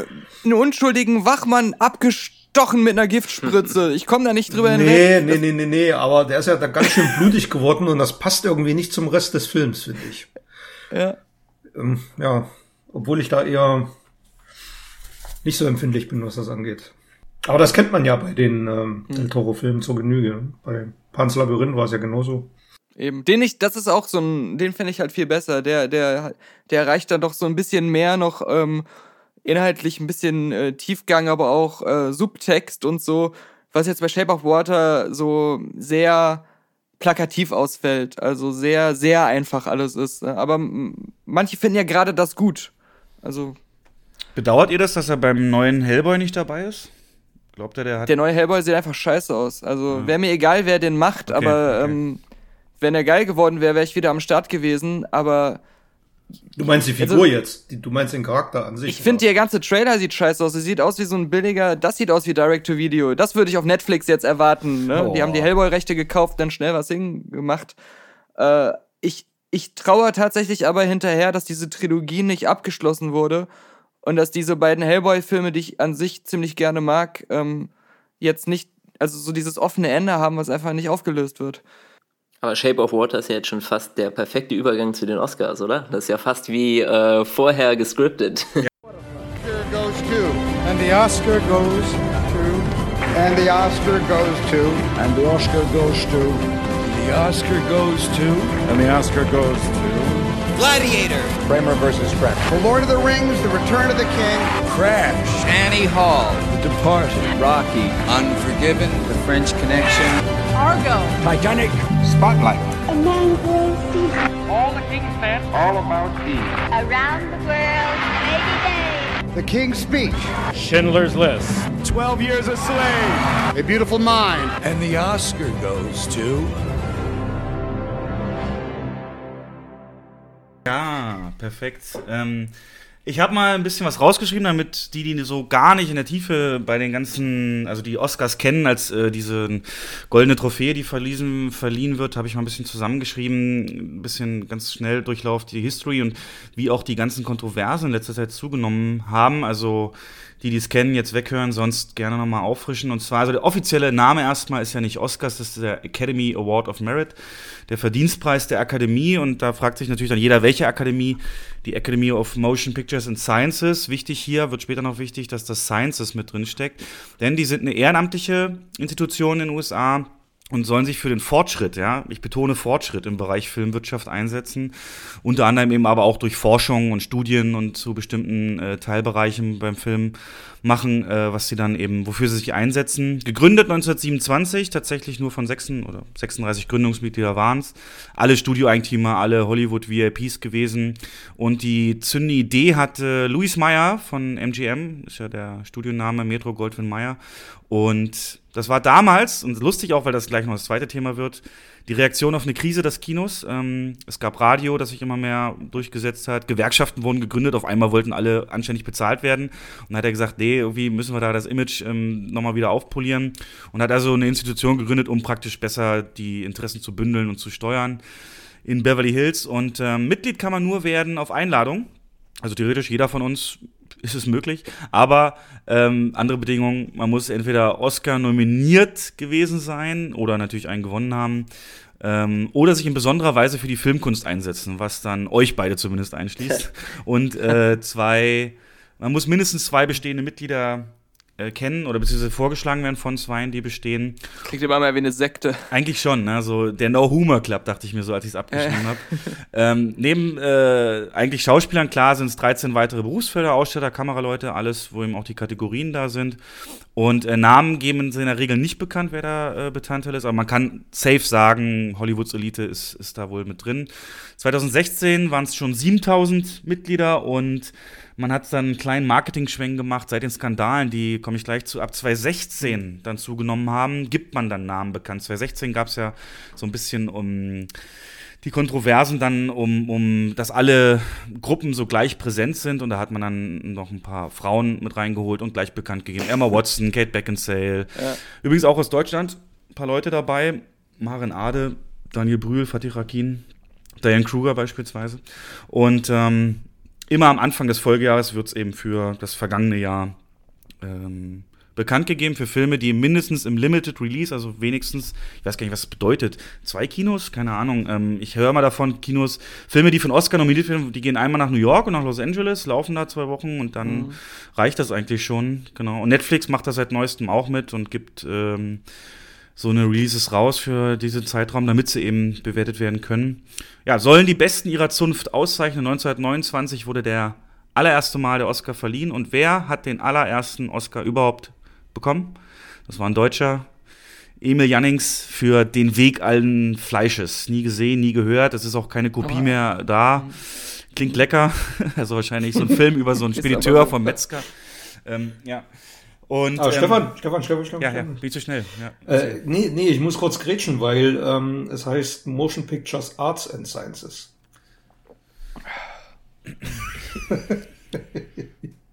Nein, tatsächlich nicht.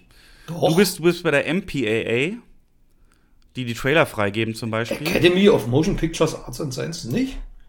Er wird nachgereicht. Ich, ich füge es dann in einem unmerklichen Schnitt ein. Ich erinnere mich eigentlich auch gar nicht mehr, was du ursprünglich gesagt hast. Ja, es ist nur für die Zuhörer, die gar nichts. Aber so egal, wissen. egal. Genau. Nicht, dass, nicht, dass sich irgendeiner aufregt.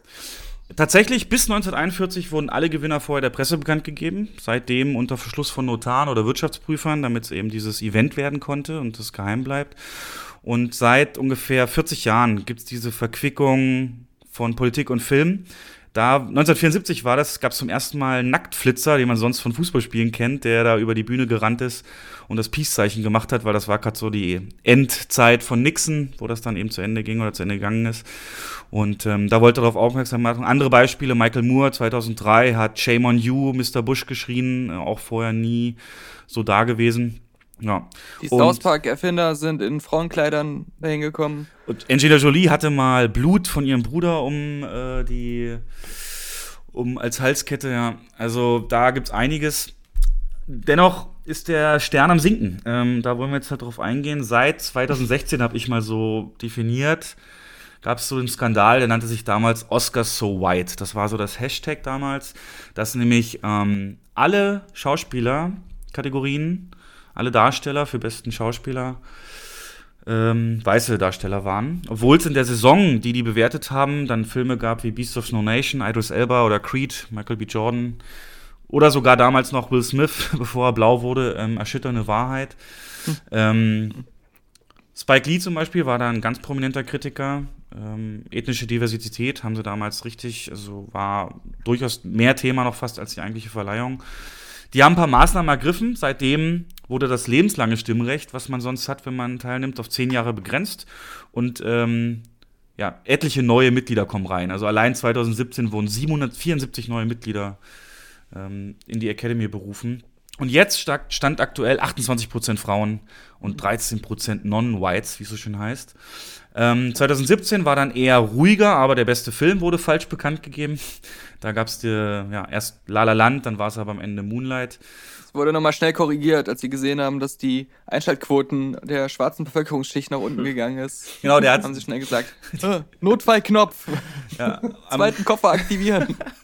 im Nachhinein kam halt raus, dass die Wirtschaftsagentur, die halt, ihr kennt alle diese Memes, you had one job.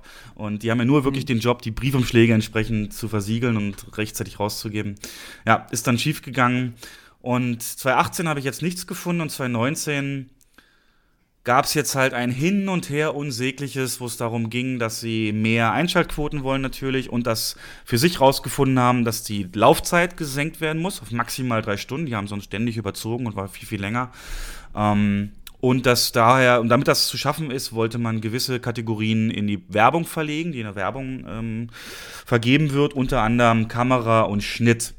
Und da gab es einen richtig tollen Tweet dann, ich glaube, Zuaron oder Del Toro, einer von denen, ich weiß gar nicht, wer es war, irgendein berühmter Regisseur hat dann gesagt, ähm, Leute, es gibt Filme ohne Schauspieler, ohne Ton, meinetwegen auch ohne Maske und alles, aber es gibt nie einen Film ohne Kamera und Schnitt. Und von daher, ähm, ja, Riesenaufschrei, vor allem als, als Trivia noch, der Vorsitzende aktuell der Academy ist John Bailey, der Kameramann ist, gelernter, unter anderem The Line of Fire und täglich grüßt das Murmeltier. Und ähm, der hat das dann praktisch so abgesegnet. Theorien sagen, das lag daran, dass ähm, der übertragene Sender ABC Disney gehört und diese Kategorien, die in die Werbung verlegt wurden, welche waren, in denen Disney nicht nominiert war, ja, ein Schelm, wer Böses dabei denkt. Auf jeden Fall stand jetzt alles wieder rückgängig gemacht. Und ich will erstmal korrigieren, wenn ich dir ähm, so ein, in einem Zeichenblock so ein äh, handgemaltes äh, Cartoon-Ding mache, wo man dann die Seiten so durchblättert und da bewegt sich ein Figürchen, habe ich keine Auch Kamera und ich habe keinen Schnitt. Ja. ja, aber du hast also dann keinen Film. Du hast, du hast ich habe natürlich habe ich dann einen Film. Ich habe äh, Film sind bewegte Bilder, also viele Einzelbilder, eine Abfolge, die eine Bewegung suggerieren und das habe ich damit erzeugt. Also du hattest keinen Film in der öffentlichen Auswertung für zwei Wochen. okay, es kann nicht im Kino. Also es, ja, es könnte aber ich meine, wenn du einen Animationsfilm hast, der komplett am Computer entstanden ist, ist deine Kamera ja allerhöchstens auch nur virtuell. Virtuelle also, Kamera, ja, aber die ist ja. nicht so, die ist ja mindestens, denke ich, genauso entscheidend für die Rezeption und Flow des Films ähm, wie in echt. Ähm, aber ich weiß, worauf du hinaus willst, aber ja, ihr werdet äh, mir recht geben, das sind zwei Kategorien. Nein, das ist total äh, sch schrecklich. Also was ist da los? Ähm, ich finde, was? aber an dieser ganzen Sache, dass da immer auch so viel über Einschaltquoten geredet wird, da sagt ja oft auch Alexander Vogt im letzten Podcast, wenn wir über die Oscars reden, dieses Event, das äh, eigentlich dafür da ist, ähm, das Filme zu zelebrieren und, und die Branche feiert da so ein bisschen ähm, so das, äh, die, die Filmhistorie und sich selbst. Aber ähm, wenn dann am Ende das, das Kriterium, nach dem alles ausgerichtet wird, Senderwünsche und Einschaltquoten sind, dann geht es ja scheinbar doch selbst bei der Oscarverleihung selbst um was anderes. Und äh, das, äh, ja, wird jetzt immer deutlicher, aber es war schon seit langem so. Ja, das finde ich eben nicht. Ich finde nicht, also, dass das äh, seit langem so war. Ich finde eigentlich, die letzten Jahre waren die Oscars auf einem guten Weg. Wenn man so guckt, dass die letzten ähm, 15 Jahre eigentlich jeder Film, der gewonnen hat, irgendein Film war, der vorher auf dem Festival die Premiere hatte, dass es immer mehr so in diese Richtung ging. Man will eigentlich irgendwie Filmen einen Push geben, die nicht so unbedingt äh, im Mainstream bekannt sind. Dann war es ja eher weniger so, dass man da auf Einschaltquoten gegangen ist. Ich finde, das ist so ein Thema, was jetzt dieses Jahr extrem stark ist. Aber gerade wenn ich mir letztes Jahr angucke, ähm, wer da nominiert war, fand ich das eigentlich völlig in Ordnung und gar nicht so, dass das irgendwie die großen Crowdpleaser gewesen sind. Ich wollte das jetzt auch äh, mehr auf die Veranstaltungen und Inszenierungen bezogen wissen, nicht auf die Nominierten oder Gewinner. Also ich nur mal mhm, Aber irgendwie haben sie dieses Jahr ja so diesen Schluss gezogen, dass das so Hand in Hand geht. Und es war ja zuerst auch die Überlegung, dass man äh, die Nominierten aus dem Vorjahr irgendwie die Laudatio halten lässt. Aber das war ihnen mhm. ja dann auch irgendwie zu unbekannt und sie wollten die großen Namen haben, mit denen man dann irgendwie werben kann. Solche Schlussfolgerungen wie, dass es zu lang ist und dass irgendwie bekanntere Filme da drin vorkommen müssen, finde ich, schrecken eher so diese typische Oscar-Zuschauer ab, als dass es irgendwie neue Zuschauer gewinnen kann, weil ähm, die meisten Leute, denke ich, die die Oscars gucken, sind wirklich Leute, die so diesen Charme von Hollywood und diese eher kleineren Filme auch so ein bisschen ausgezeichnet sehen wollen und nicht die, die sehen wollen, ähm, die großen Disney-Blockbuster, die dann auch nochmal zusätzlich zu den Milliarden, die sie eingespielt haben, dann da auch noch anderen Filmen irgendwie die Trophäen wegschnappen. Und zusätzlich zu den MTV Movie Awards. Mhm. Aber das halt Bob Iger und Disney. Und ja, das ist, man merkt, dass ABC da immer mehr Druck irgendwie ausübt. Und das finde ich irgendwie ein bisschen schade. Ja, was. Ja, in welche Richtung, also also ich, natürlich, also müssen uns nichts vormachen, auch Filme es sind kommerzielle Projekte in den meisten Fällen, wenn wir hier über Hollywood reden. Und natürlich die Übertragung am Ende kann auch nicht ewig auf sinkende Einschaltquoten ähm, ja, äh, nicht reagieren, weil das ist für die natürlich auch ein messbarer Aspekt und letzten Endes ja, bringt es dann auch Geld, eben entsprechend höhere Einschaltquoten. Aber was, also ihr habt wahrscheinlich die letzten Jahre immer geguckt oder habt euch irgendwann verabschiedet. Was, was, in welche Richtung sollte es gehen? Was gab es da mal eine, die so herausgestochen hat für euch, wo ihr sagt, ey, so müsste es immer sein? Oder wie könnten wir es umbauen, die Oscars, dass es beides erfüllt vielleicht sogar? Dass es sagt, ah, es hat Appeal. Ich meine, äh, Patrick, wenn 80 Millionen Leute zugucken, wie es, glaube ich, der letzte Stand war, dann wird das nicht nur Leute sein können, die auch diese kleinen Filme wertschätzen, sondern die auch das Spektakel wollen und die vielleicht ihre Stars in hübschen Klamotten sehen Klar, wollen. Das, das gehört das natürlich auch dazu. Das gehört natürlich auch dazu. Aber ähm, es gibt ja wirklich viele Leute, so Oscar-Fans, die dann so sagen, ah cool, ich gucke mir Filme an, weil sie irgendwie bei den Oscars nominiert sind. Ähm, mhm, da wird jetzt nicht so ein Film wie Black Panther da irgendwie eine Rolle spielen, wo die meisten Leute den eh schon gesehen haben und jetzt, ich denke mal auch nicht unbedingt wollen, dass da so ein Film dann auch noch mehrere Oscars gewinnt. Ich denke, das Problem ist, dass sie in den letzten Jahren mit ihren Ideen, die sie hatten, um irgendwie mehr Zuschauer zu gewinnen und die Quoten irgendwie zu erhöhen, dass die alle so komplett gescheitert sind und ähm, eher so den Charme von den Oscars ein bisschen zerstört haben, als dass sie wirklich so an diese alten Zeiten anknüpfen konnten. Und ich finde, da sollte man sich vielleicht eher auf die Vergangenheit so ein bisschen besinnen, als dass man immer probiert, da alles zu modernisieren und ähm, möglichst viele neue Ideen da einzubauen, die eigentlich ja, diese alte Institution Oscars und diesen alten Hollywood-Charme, das war, fand ich, so die letzte Veranstaltung, die das noch so ein bisschen vermittelt hat ähm, das so komplett zu zerstören und da zu probieren, wie Daniel eben gesagt hat, so ein bisschen so MTV Movie Awards draus zu machen. Ähm, ja, ich. Was ist denn dieser Charme? Wie würdest du den dann beschreiben? Also, was, was für dich der Charme, dieses alte Hollywood-Flair? Also, ich finde, das fängt schon mit der, mit der Host-Diskussion an. Die letzten Jahre Stimmt. Also wenn, ich fand letztes Jahr wirklich die Oscars nicht schlecht, was die ganzen Nominierungen und sowas angeht. Und auch die Preise konnte ich größtenteils, größtenteils mit leben. Aber die Hosts fand ich in den letzten Jahren eigentlich durchgehend schlecht. Ob das irgendwie Ellen DeGeneres oder hier Jimmy Kimmel oder sonst was war. Das war alles so super langweilig, generisch. Da hat man irgendwie versucht, dann auch so das Publikum mit zu catchen. Aber wenn ich so an meine ganz frühen Jahre, wo ich die Oscars gesehen habe, da an die Hosts denke, das war irgendwie alles so ein bisschen charmanter gemacht und ein bisschen witziger gemacht. Und ähm, ich finde, damit fängt es schon an. Und jetzt die Ideen mit The Rock, Kevin Hart oder sonst was, das ist, das, ja, einer mehr in der Reihe von irgendwie vielen, aber irgendwie nicht so, ja, nicht so das Besondere, das gewisse Etwas, wo man schon direkt so, ja, ein bisschen charmant begrüßt wird. Ich fand das so geil, ich weiß nicht mehr genau jetzt wann das war, aber ich weiß, dass ich explizit dieses Oscar-Opening, das ist auch irgendwann in meiner Schulzeit gewesen, extrem oft gesehen habe, wo Billy Crystal äh, ähm, Versionen von Frank Sinatra-Liedern neu gedichtet hat und dann live gesungen hat über jeden nominierten Film in den Hauptkategorien, aber auch über einzelne beste Drehbuch äh, und, und andere Schauspieler. Der hat einfach so einzelne rausgepickt und hat da so ein richtig geiles, langes Frank Sinatra Medley draus gemacht mit seinen neu gedichteten Texten. Und das war ohne großes Bühnenbild. Es war wirklich eigentlich nur er, der live gesungen hat und der diese Showmaster-Präsenz mit all seiner Oscar-Erfahrung hatte. Ähm, das fand ich, das fand ich geil und das war auch über die ähm, Preisverleihung dann hinaus noch bei mir was, was ich immer wieder gern gesehen mhm. habe. Ja, und wenn du schon Comedians nimmst, finde ich, dann musst du denen auch irgendwie Freiheiten geben. Dann kannst du die nicht so einengen, dass man sagt, nee, es darf aber hier möglichst nichts über unsere Stars gesagt werden, weil die äh, reagieren da extrem dünnhäutig drauf, wie das jetzt zum Beispiel bei den Globes mit Ricky Gervais war. Sowas könnte ich mir auch bei den Oscars vorstellen. Wenn man dann wirklich einen Comedian nimmt, aber dem dann auch ein bisschen freie Hand gibt und das Ganze dann wirklich lustig gestaltet und nicht so mit so angezogener Handbremse, weil äh, es könnten sich zu viele auf den Schlips getreten fühlen. Letztes Jahr ganz schlimm war ja ähm, sie haben so ein Video äh, reingeschnitten zwischendurch, wo es halt um Diversity ging und um Chancengleichheit und all sowas, wo dann halt auch ganz viele Prominente dann immer so Interviewzitate hatten, die dann auch so super gekünstelt wirkten. Also das, was sie sagen, ist zwar alles gut und, und schön und richtig, aber es kommt nicht authentisch in dem Moment rüber und dann hat es auch nicht mehr so viel Wert.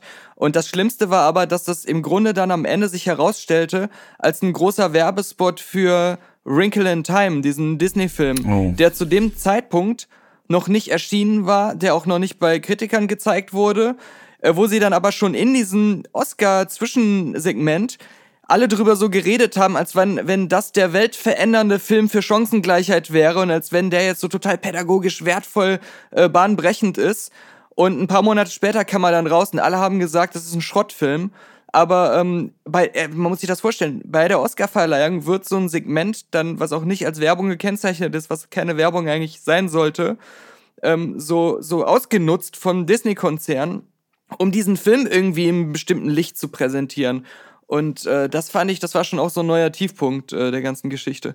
Aber angenommen, es wäre nicht mit diesem kommerziellen Hintergedanken geschehen, sondern genuine Video über Zusammenschnitt über die Integration aller Ethnien in Hollywood. Würdest du es dann anders sehen oder äh, stört dich hier eher der Aspekt, dass dann auch noch ein Scheißfilm rauskommt? Weil man kann nur wirklich nicht äh, verneinen, dass es ja mit spätestens seit Oscars so White diese ja, diese aufgebrachte Stimmung gibt und dass dieses Diversiv dieses Thema äh, immer wichtiger wird. Siehe auch jetzt Brie Larson, die kriegt ja unglaublich Feuer, weil sie im Rahmen der Captain Marvel Pressekonferenz eben sagt, ich will, dass auch andere oder speziell auch mal Frauen meinen Film mit mir besprechen oder andere Ethnien, äh, damit ich da auch mal eine andere Meinung kriege. Und das wird, also da das ist man dann dieses weniger weiße Männer sollen den gucken und so weiter. Also das ist ja in allen verschiedenen Facetten äh, ein Thema. Und äh, jetzt die Frage nochmal zurück. Ähm, wenn das dann wirklich so eins wäre, wo sie zeigen, das sind unsere Bemühungen, das machen wir gerade, um in den verschiedenen, selbst der Kabelträger und so weiter, ähm, würde es dann anders bei dir angekommen sein? Ja, ja, klar, man, man kann sowas natürlich in gut machen.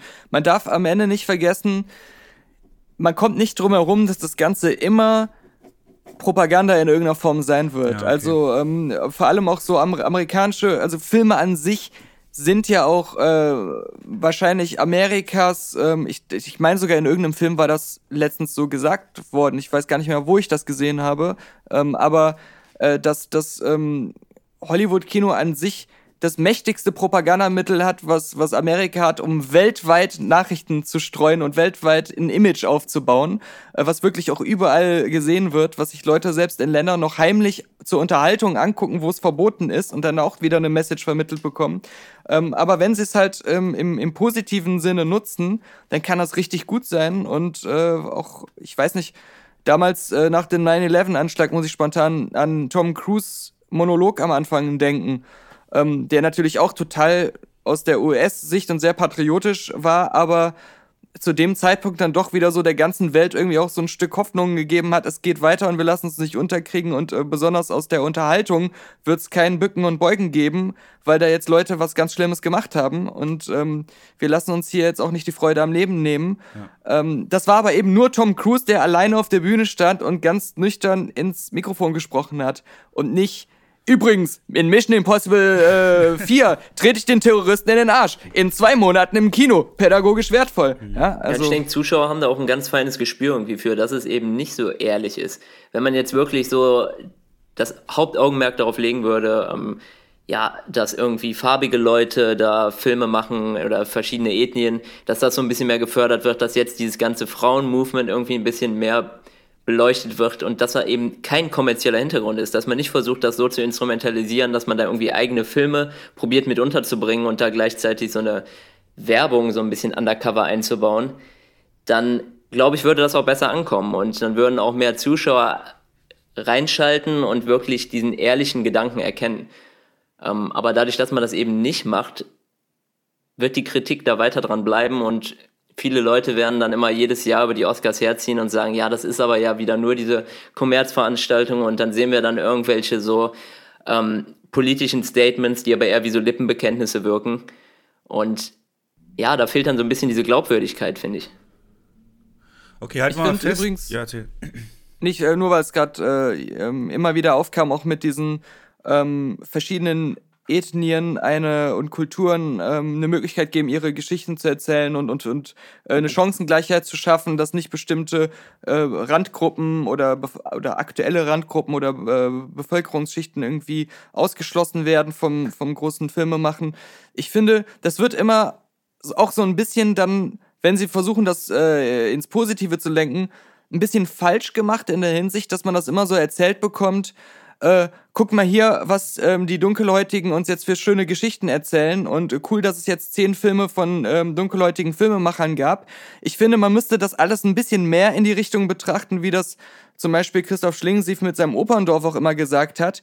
Ähm, es geht auch mehr darum, gemeinsam was zu machen und dass die Einflüsse aus verschiedenen Kulturen auch irgendwie zusammenfließen und dass man sich auch von den anderen ähm, was abguckt und das bei sich einbringt und umgekehrt dann wieder genauso oder dass man halt eben zusammenarbeitet. Ich finde, es wird viel zu wenig hervorgehoben, dass selbst bei äh, einem Film, wo ein dunkelhäutiger Regisseur da sitzt, es am Ende doch meistens eine Kooperation ist von allen möglichen verschiedenen Leuten aus aller Welt. Und das finde ich, das, das äh, entwickelt dann oft so eine andere Art von Eindimensionalität, die jetzt auch nicht wirklich Sinn der Sache sein soll, äh, ist, weil man immer noch eine Grenze zieht, ähm, die nicht da sein dürfte normalerweise. Die vielleicht Meinst du, dass die, dass ja. diese diese quasi Quote dem dann eher schadet, weil äh, auf was anderes läuft es ja überhaupt nicht hinaus. Nee, man sollte einfach die, die Narrative drumherum anders aufbauen. Also ähm, äh, man, man sollte, ähm, wie gesagt, jetzt nicht sagen, toll, dass wir zehn dunkelhäutige Regisseure haben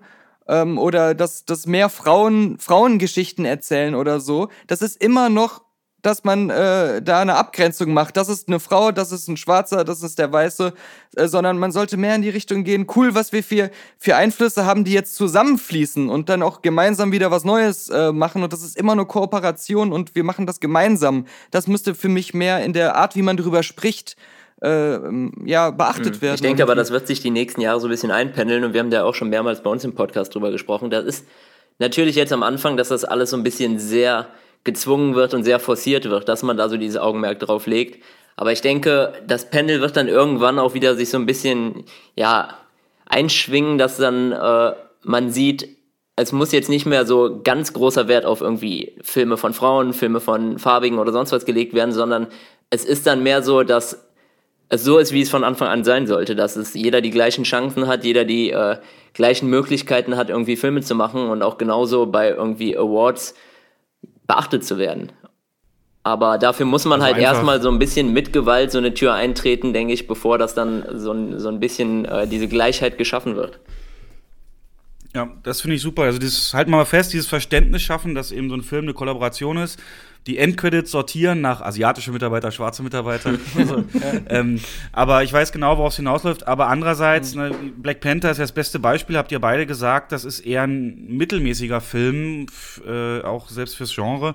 Und ähm, ist aber natürlich so ein Erfolg geworden, definitiv, weil er eben den schwarzen Regisseur ganz oben am Namen hatte und eben die Schauspieler. Und dass man sagt, jetzt haben wir unseren Film, den wir uns verwirklichen. Und Menschen funktionieren leider so, dass sie sich so auf einen Leuchtturm stürzen und den dann halt umso mehr feiern. War ja bei Wonder Woman im Rahmen der Frauendiskussion nicht anders. Ähm, mhm. Aber ich finde es richtig, das so zu machen, ja. Okay, also das schon mal als ein Punkt. Und ähm, ja, Hosts habt ihr gesagt. Also das, was, was jetzt kommen wird, ist ja komplett ohne Moderator. Glaubt ihr, das wird also ein Reinfall? Ein Host gehört zu den Oscars, um die qualitativ, um die ähm, Qualität und auch Attraktivität der Veranstaltung hochzuhalten, ja? Also ohne geht's gar nicht oder lasst euch es gibt überraschen? Es gibt doch diese Verschwörungstheorie, dass Whoopi Goldberg das jetzt macht falls da schon einer von Was, gehört echt? hat. Nee. Ja, sie hat sich doch jetzt irgendwie zwei Wochen bei ihrer Show, die sie da in den USA hat, The View oder was das ist, ähm, krank gemeldet und jetzt gibt es schon irgendwie die ersten Verschwörungstheorien, ah. dass sie als Überraschung dann da irgendwie die, die Oscars hosten wird. Ähm, ja, ob das allgemein, ob man einen braucht, ich weiß es nicht, weil ich kann mich nicht erinnern, mal einen ohne gesehen zu haben. Es sollen ja jetzt wohl diese ganzen Laudatoren da ein bisschen mehr Macht bekommen und ein bisschen mehr äh, Freiraum, da was zu sagen. Ja, wird sich zeigen. Ende der 80er gab es mal eine ohne, ne? Ende der 80, 89 oder so gab es mal eine ohne Host. Ja, das war vor meiner Zeit. Aber, ja. Gibt's denn also Ersatz? Ich kann, ja, erzähl Jens. Äh, also ich kann mich wirklich zurückerinnern, ähm, die ersten Jahre meiner Kinotätigkeit haben wir die Oscars immer live übertragen. Damals liefen die noch auf Premiere. Und ähm, in den Jahren war Billy Crystal der Host und das wurde immer abgefeiert, wenn er auf die Bühne ging und dann seine in die verschiedenen Rollen geschlüpft ist und dann irgendwie als äh, Bruce Willis dann gegen ihm gegenüber sitzt und er sagt, I see dead people und lauter solche Sachen. Das war toll. Wir hatten roten Teppich, Cocktails und und und. Und dieser Flair ist komplett verloren gegangen. Gibt es denn modernen Billy Crystal? Also wer könnte das? Wir haben beide. Ja, aber wer könnte das leisten heutzutage? Also wenn es einen Host gibt, eine einzelne Person oder es können ja auch mehrere sein, egal. Ich finde, das hat Patrick eben ja auch schon ein paar Mal, glaube ich, gesagt, das, muss, das müssen Leute sein, die das an sich reißen dürfen, und einem das Gefühl geben, man ist gerade in ihrem Wohnzimmer zu Gast auf ihrer Party und die schmeißen das Ding jetzt. Und ich will nicht dieses durchgeplant segmentierte, der liest nur vom Teleprompter da so stur ab und ähm, man hat das Gefühl, hat Patrick ja genauso auch gerade gesagt, er wurde der Zahn gezogen. Und das war eben früher bei den alten, auch Whoopi Goldberg, äh, Billy Crystal Sachen, ähm, war das halt, dass man das eben hatte. Man hat das Gefühl, ja, da steckt natürlich viel Planung drin, aber von dem Moment an, wo die auf der Bühne standen, reißen die einen mit und äh, man ist eigentlich auf ihrer Party. Und Meinst du, das ist der Grund, warum sich keiner mehr findet, der das machen will?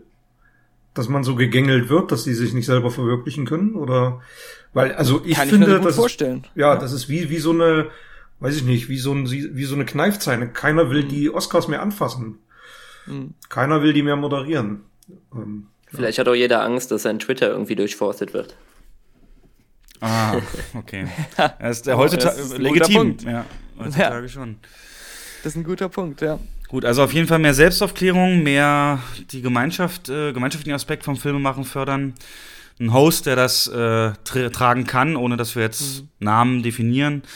Ähm, ansonsten von den ganzen Basics, Kategorien und, und äh, Redezeit oder Dankesreden, braucht ihr davon irgendwas gar nicht oder ist das, kann das alles so bleiben? Ist natürlich schwierig. Die Oscars haben jetzt diesen Druck, dass es immer heißt, es muss alles gekürzt werden, aber wenn dann irgendwie was als klarer Vorschlag kommt, wo sie sagen, okay, das kürzen wir, das kürzen wir, dann kommt ja auch direkt so ein öffentlicher Aufschrei.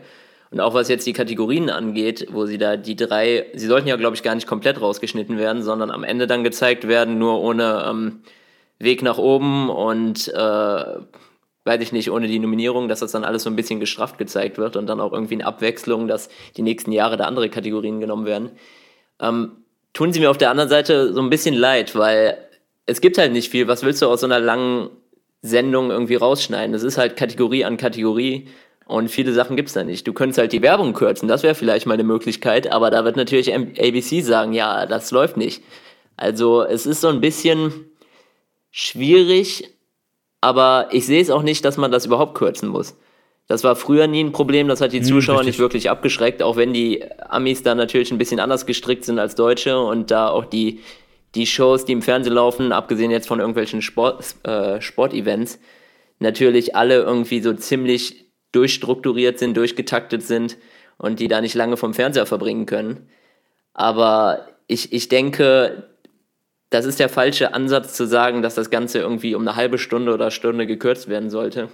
Man sollte dann doch eher irgendwie den Inhalt ein bisschen besser füllen, als wirklich sich da um die Laufzeit zu kümmern.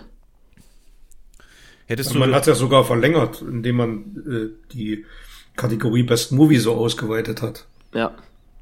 Naja, Damit es ja. ja auch noch ein paar Minuten länger Aber die Redezeit ne? wurde, glaube ich, verkürzt und man hat das ja auch mit den, mit den ganzen ja, ja. Äh, Nominierungen, die dann verkündet werden, auch alles ein bisschen straffer gestaltet die letzten Jahre. Wenn die Rede zu lange geht, wirst du abgeschnitten durch Musik. Das ist auch sehr höflich, mhm. ja. Aber da stellt sich die Frage, sind denn Preisverleihungen eurer Meinung nach überhaupt noch zeitgemäß? Also ähm, ist es so, dass Gäbe es eine Preisverleihung, wo ihr sagt, da könnten sich Oscars ein Beispiel dran nehmen? Oder fällt euch überhaupt eine ein, wo ihr sagt, das ist so, das trifft den Nerv der Zeit, das ist angemessen, das ist toll äh, choreografiert, gemacht, keine Ahnung, wie auch immer? Oder ist das ganze Konzept vielleicht zu überdenken? Also ich persönlich finde es interessanter, ähm, jetzt alleine aus der Sicht, wer am Ende gewonnen hat, immer auf den Filmfestivals, wo man die Jury kennt und weiß, wer da sitzt und dann halt auch ein bisschen mehr Begründung bekommt, warum ein Film gewonnen hat, weil da halt irgendwie drei bis fünf Leute in einer Kategorie diskutiert haben darüber und äh, dann ein einstimmiges Urteil am Ende möglichst fällen mussten und dann auch eine Begründung bei der Preisvergabe verkünden. Das finde ich jetzt einfach interessanter vom Preis her, ähm, wie das bei den Filmfestivals dann ist.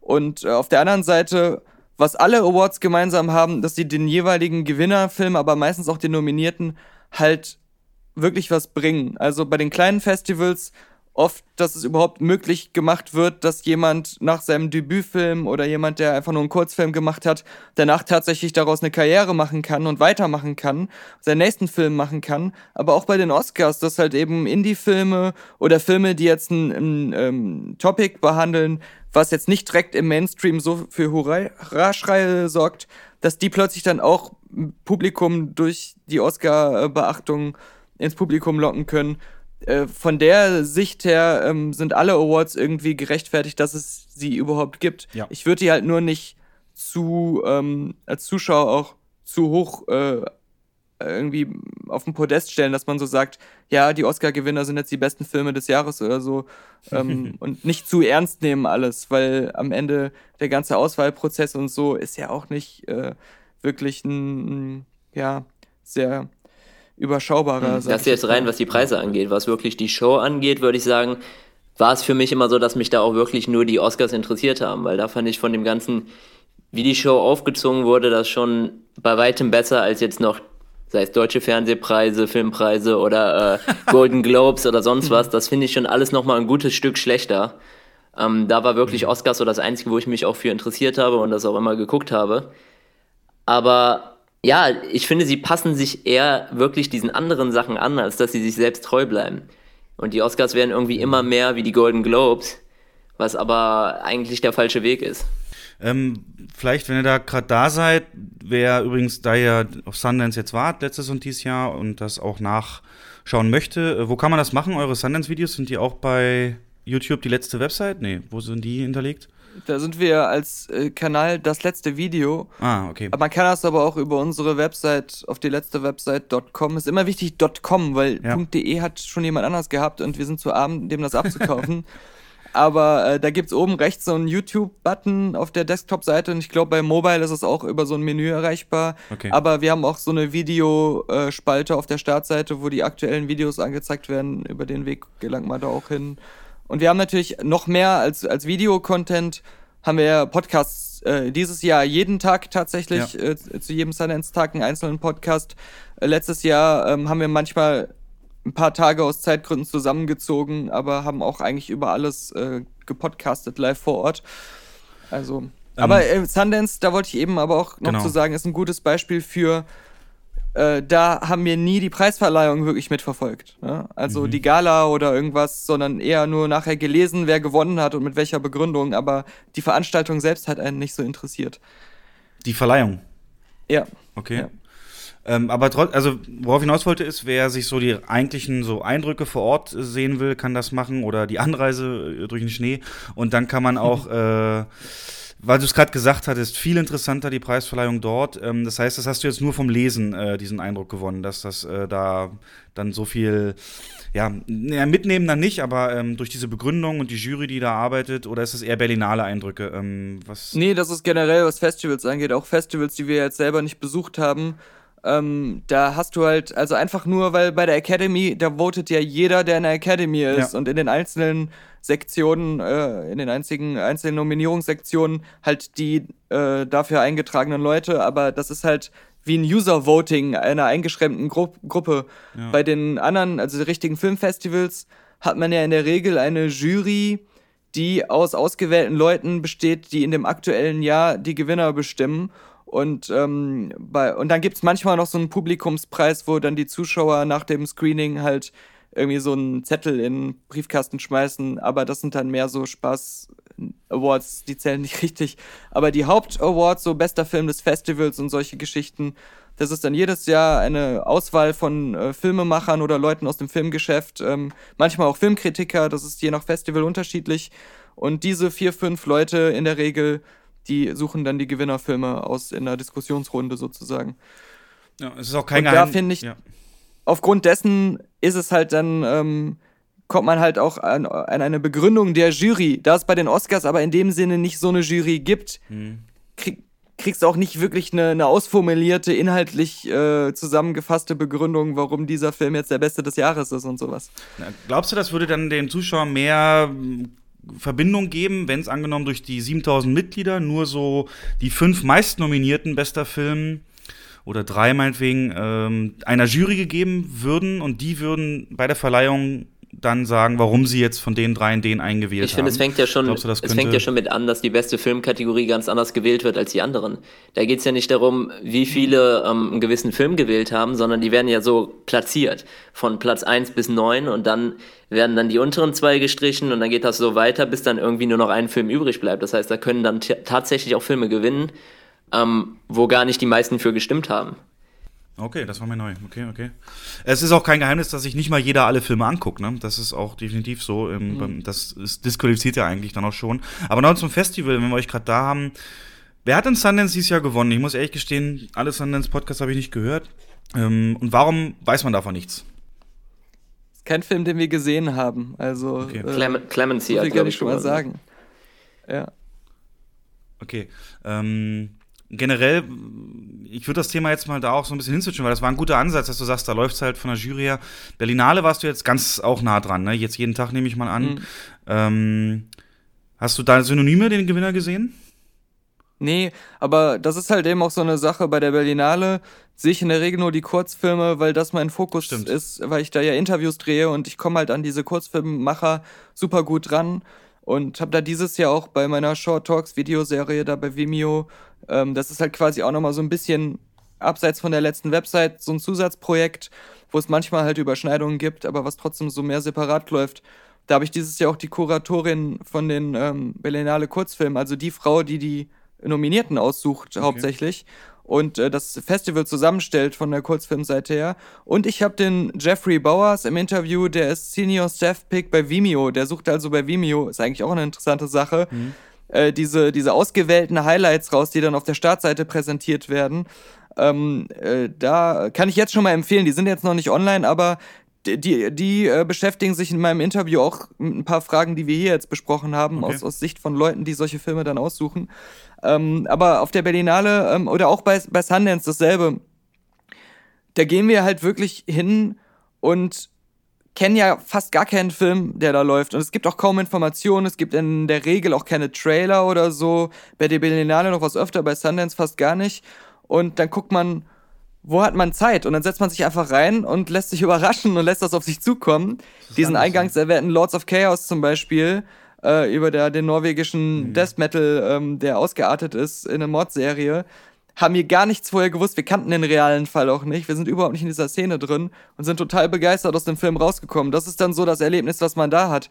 Diese ganzen äh, industrieseitigen Sachen, auch mit den, den Awards und so, ist dann tatsächlich für uns als Besucher eher sekundär und gar nicht was, womit wir uns so sehr ähm, beschäftigen, okay. ähm, obwohl wir da waren. Das ist selber. ja auch bei Sundance nochmal ein bisschen anders, als das jetzt zum Beispiel in Cannes oder anderen Festivals ist, dass die Filme kurz vorm Release sind. Da ist das wirklich so, die Filme sind gerade ja, vielleicht einen Monat vorher, zwei Monate vorher äh, komplett fertiggestellt und sind da eher auf der Suche nach Distribution und irgendwie Verkauf. Und meistens kommen sie ja dann ein Jahr später erst raus. Der Lords of Chaos zum Beispiel kommt mhm. jetzt erst raus. Und ähm, so viele Filme, die wir letztes Jahr in Sundance gesehen haben, sind jetzt erst in den letzten ein, zwei Monaten hier gestartet. Und dementsprechend gibt es dann so ein, ja, zwei Sätze, die da kurz umfassen, worum es ungefähr geht äh, zwei Bilder und das war's. Da gibt's keinen Trailer, man weiß, wer Regie führt und wer mitspielt, aber dann hört es auch schon auf. Ja, und äh, dann äh, diktiert quasi auch oft die Zeit und ähm, dass man halt nicht jeden Film, bei dem man sich anstellt, dann auch immer reinkommt, bei, auch selbst bei den Pressescreenings nicht, äh, was man dann am Ende letztendlich sieht. Und man muss ständig auch umplanen und wir haben dieses Jahr zum Beispiel ganz spontan, weil wir da plötzlich woanders nicht reingekommen sind, so eine äh, Mafia-Doku geguckt, obwohl wir überhaupt nicht geplant hatten, ähm, eine Doku überhaupt äh, da in Angriff zu nehmen zu dem Zeitpunkt, aber wir hätten eigentlich in einem anderen Film sitzen sollen. Waren dann aber auch von der total begeistert. Äh? Also, aber ähm, um nochmal zum Eingänglichen zurückzukommen, uns interessiert dann fast mehr, und das ist auch spannender zu sehen, welcher Film einen weltweiten Release bekommt und welcher von denen, die wir gesehen haben, auch vielleicht bei uns in Deutschland dann im Kino laufen wird. Mhm. Da gucken wir dann mehr, ähm, was wurde aufgekauft, äh, was hat einen äh, weltweiten Vertrieb gekriegt. Und das ist dann am Ende irgendwie interessanter zu sehen, als wer den Preis gewonnen hat. Ich muss mal fragen, letztes Jahr, wer hat da gewonnen und war der dann weltweit im Release höchstwahrscheinlich, ne? Ähm, bei Sundance ist lustigerweise, dass man immer so sagt, dass so ein kleiner Fluch, wer da diesen Jurypreis gewinnt, dass meistens dann irgendwie der Film der ja, es fast am schwierigsten hat, der dann so ein bisschen diesen Chip auf der Schulter hat äh, und da irgendwie dann am schwierigsten aus der ganzen Kategorie hat, da ein weltweites Release zu bekommen. Letztes Jahr war das dieser Miss Education of Cameron Post mit äh, Chloe Grace Moretz, der ich glaube hier gar kein Release bekommen hat und selbst in den USA ja. nur ein ziemlich schmales. Aber dafür fast jeder andere Film, der irgendwie in der Competition war, irgendwie super groß gestartet ist. Selbst schlechte Filme. Ja, dies Jahr habe ich auch gehört. Netflix und Amazon haben da Millionen gelassen, ne? Für, für etliche von den Releases. Berlinale gar nicht so sehr, da war, wurde wenig Geld ausgegeben, aber ist natürlich auch ein Ja, aber also Patrick hat es auch gerade schon gesagt, viele Filme haben auch einfach schon einen Release oder sind kurz vorm Filmstart. Der, der European Film Market, der da immer noch so neben dran hängt, der konzentriert sich dann wirklich auch mehr so darauf, Kunst- und Arthouse-Filme zu akquirieren. Also konzentriert nicht, sich nicht darauf, aber das ist das, was hauptsächlich da passiert. Ich war da auch ein paar Mal ähm, so einfach rumgelaufen und weil ich da Interviewtermine oder so hatte. Und da ist es dann echt so, dass so Indie-Filmemacher oder Kurzfilmemacher auch viele da so von Stand zu Stand gehen und einfach spontan die Produzenten und, und äh, Vertriebsleute da anquatschen und da versuchen, ihre Filme einfach so zwischen Tür und Angel so für irgendwas in Stellung zu bringen, um einen kleinen Release zu bekommen oder ähm, auf Festivals dann noch auf anderen Festivals eingereicht zu werden, muss man ja auch sagen, einen Film auf ein Festival einzureichen, kostet erstmal Geld. Manche können sich das gar nicht leisten, sich auf alle Festivals anzumelden, weil die Anmeldegebühr so hoch ist. Ähm, da braucht man dann eigentlich auch oft schon jemanden, der einen supportet finanziell, um überhaupt in so ein Festival reinzukommen. Aber ähm, das äh, ja, ist, ein, ist immer so ein, so ein Apparat, wo wir gar nicht so, so stark hingucken und wo man eigentlich auch, man muss immer, wenn man auf ein Festival geht, auch einen Fokus legen, so, was, was machen wir da? Man kann da einfach nicht alles machen und äh, das, ja, muss, da muss einem einfach im Klaren sein, wenn man, wenn man irgendwo hingeht. Ich schließe nochmal den Bogen zu Oscars und speziell der Jurybegründung. Das lässt mich gar nicht los. Ähm, du ja, hast sie ja. gelesen und äh, aus Filmkritikersicht, das wird ja dann mehr sein als eine Kritik zu dem Film. Ähm, was war denn zum Beispiel der Schwerpunkt bei der diesjährigen Begründung, warum der gewonnen hat? Und was, was konzentrieren die sich? Was wäre das für einen Normalzuschauer genauso verständlich wie für euch?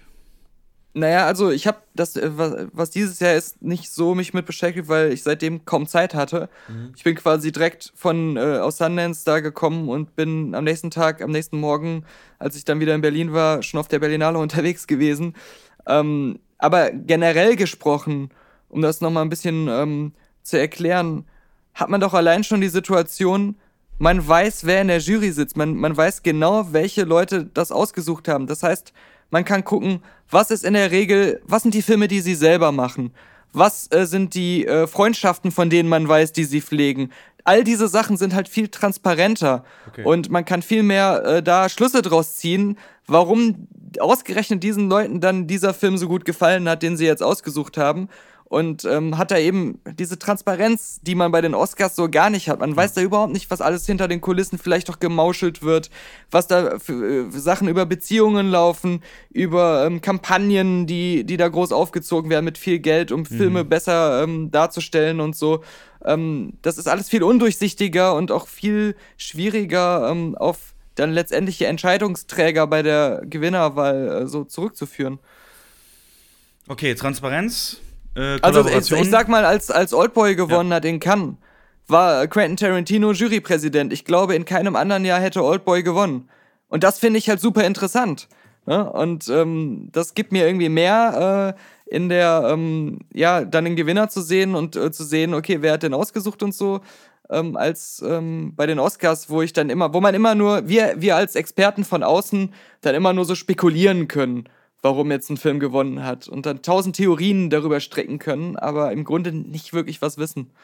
Ja, und wahrscheinlich selber gar nicht so durchdacht war. Also eine Jury für die Oscars, yay or nay? Ich fänd's, ich fänd's äh, interessanter. Eigentlich ist es egal, weil wer gewinnt, ist am Ende immer, es ist nicht fair und es, es ist immer irgendwo auch eine, ein Stück weit subjektiv, äh, außer wir werfen einen Zufallsgenerator an. Mhm. Aber ähm, ich find's interessanter, einfach ähm, darüber nachher zu reden und äh, auch irgendwie spannender und unberechenbarer ähm, ja. in der Konstellation, dass man auch sagen muss, die Jury wählt die Nominierten nicht aus. Ähm, und das ist einfach für mich eine in interessantere Das Problem, was ich nur bei einer Jury sehe, ist, dass, ähm, wenn bekannt ist, wer in der Jury ist, dann Oscar ja schon ja. ein bisschen mehr wirklich, ähm, ja, zum späteren Erfolg des Filmes beiträgt als andere Preise, dass da wieder mhm. irgendwie Korruption Tür und Tor geöffnet sind und ähm, dann diese ganzen Werbeausgaben, die jetzt schon für Kampagnen bei den Oscars gestartet werden und ausgegeben werden, dass da dass sich dann ein bisschen mehr auf die Einzelpersonen fokussiert und dass man sagt, wir probieren hier diese einzelnen Leute aus der Jury zu überzeugen, für unseren Film zu stimmen.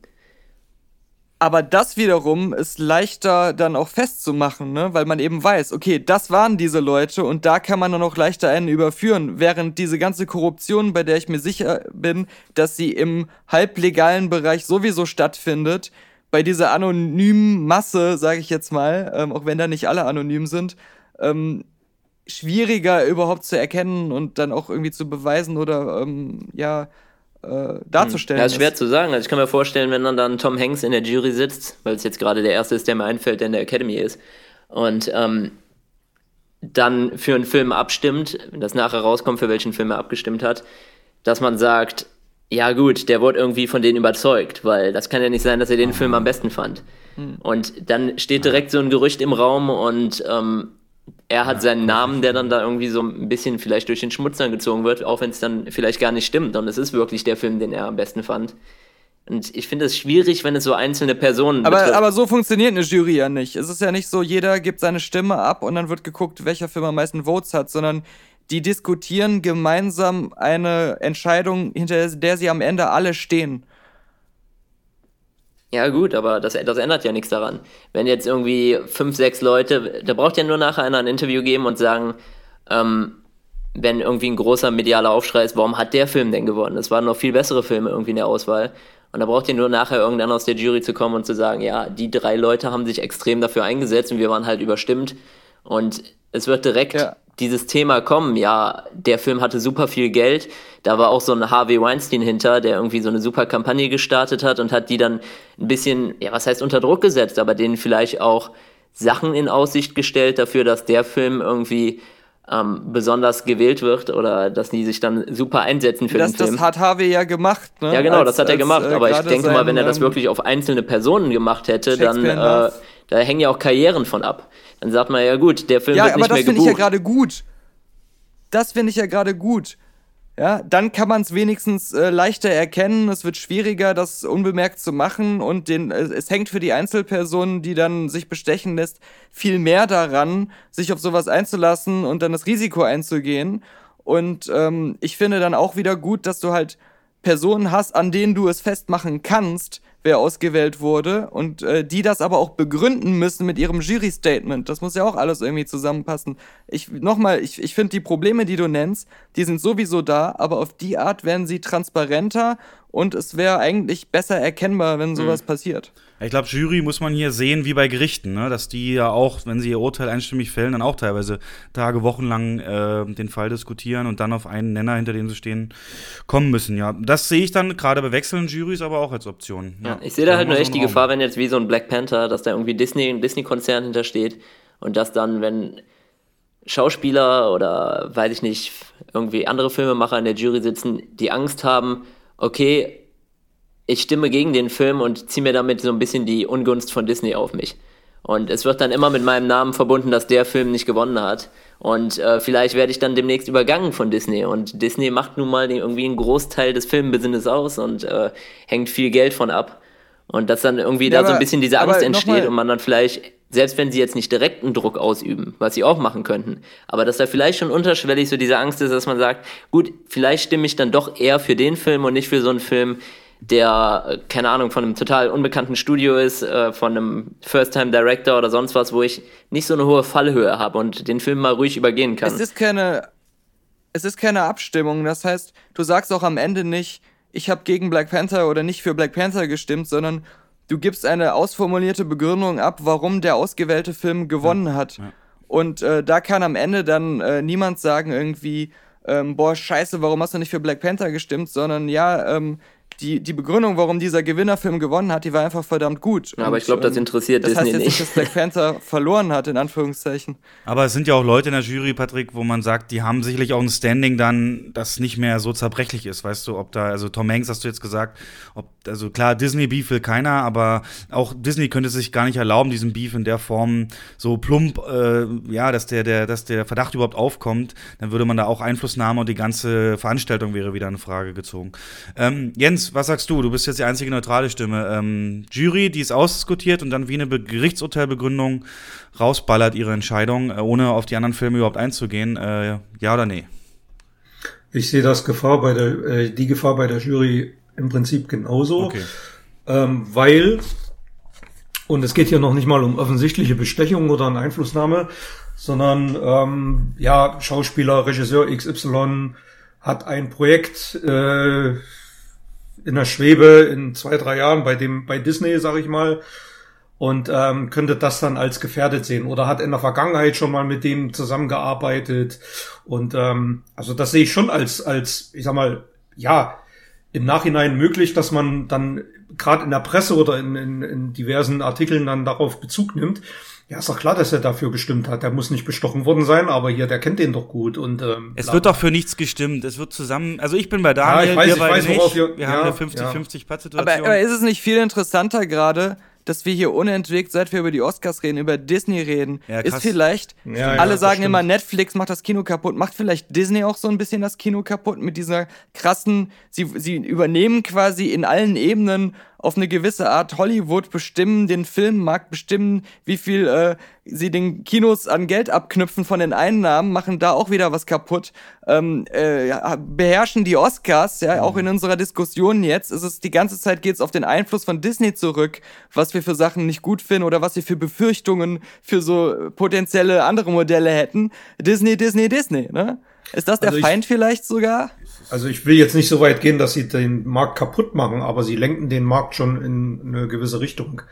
Ähm, also die üben schon einen starken Einfluss auf und ändern den Markt.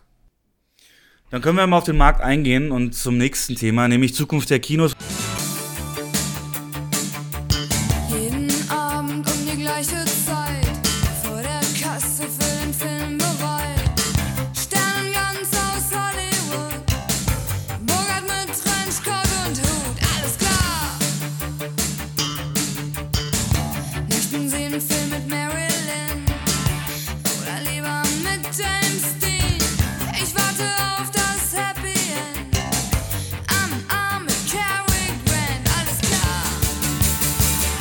Disney natürlich dann die Riesenrolle spielt. Übrigens, dass Disney dieses Jahr dieses Programm hat an, an Filmen, die rausgehauen werden, die ja definitiv wieder ein neues Rekordjahr äh, für sie werden, wahrscheinlich auch das größte für lange Zeit, liegt daran, dass eigentlich Bob Iger ähm, zurücktreten wollte dieses Jahr. Wusstet ihr das? Der wollte eigentlich sagen, okay, ich gehe mit einem richtig großen Knall äh, raus.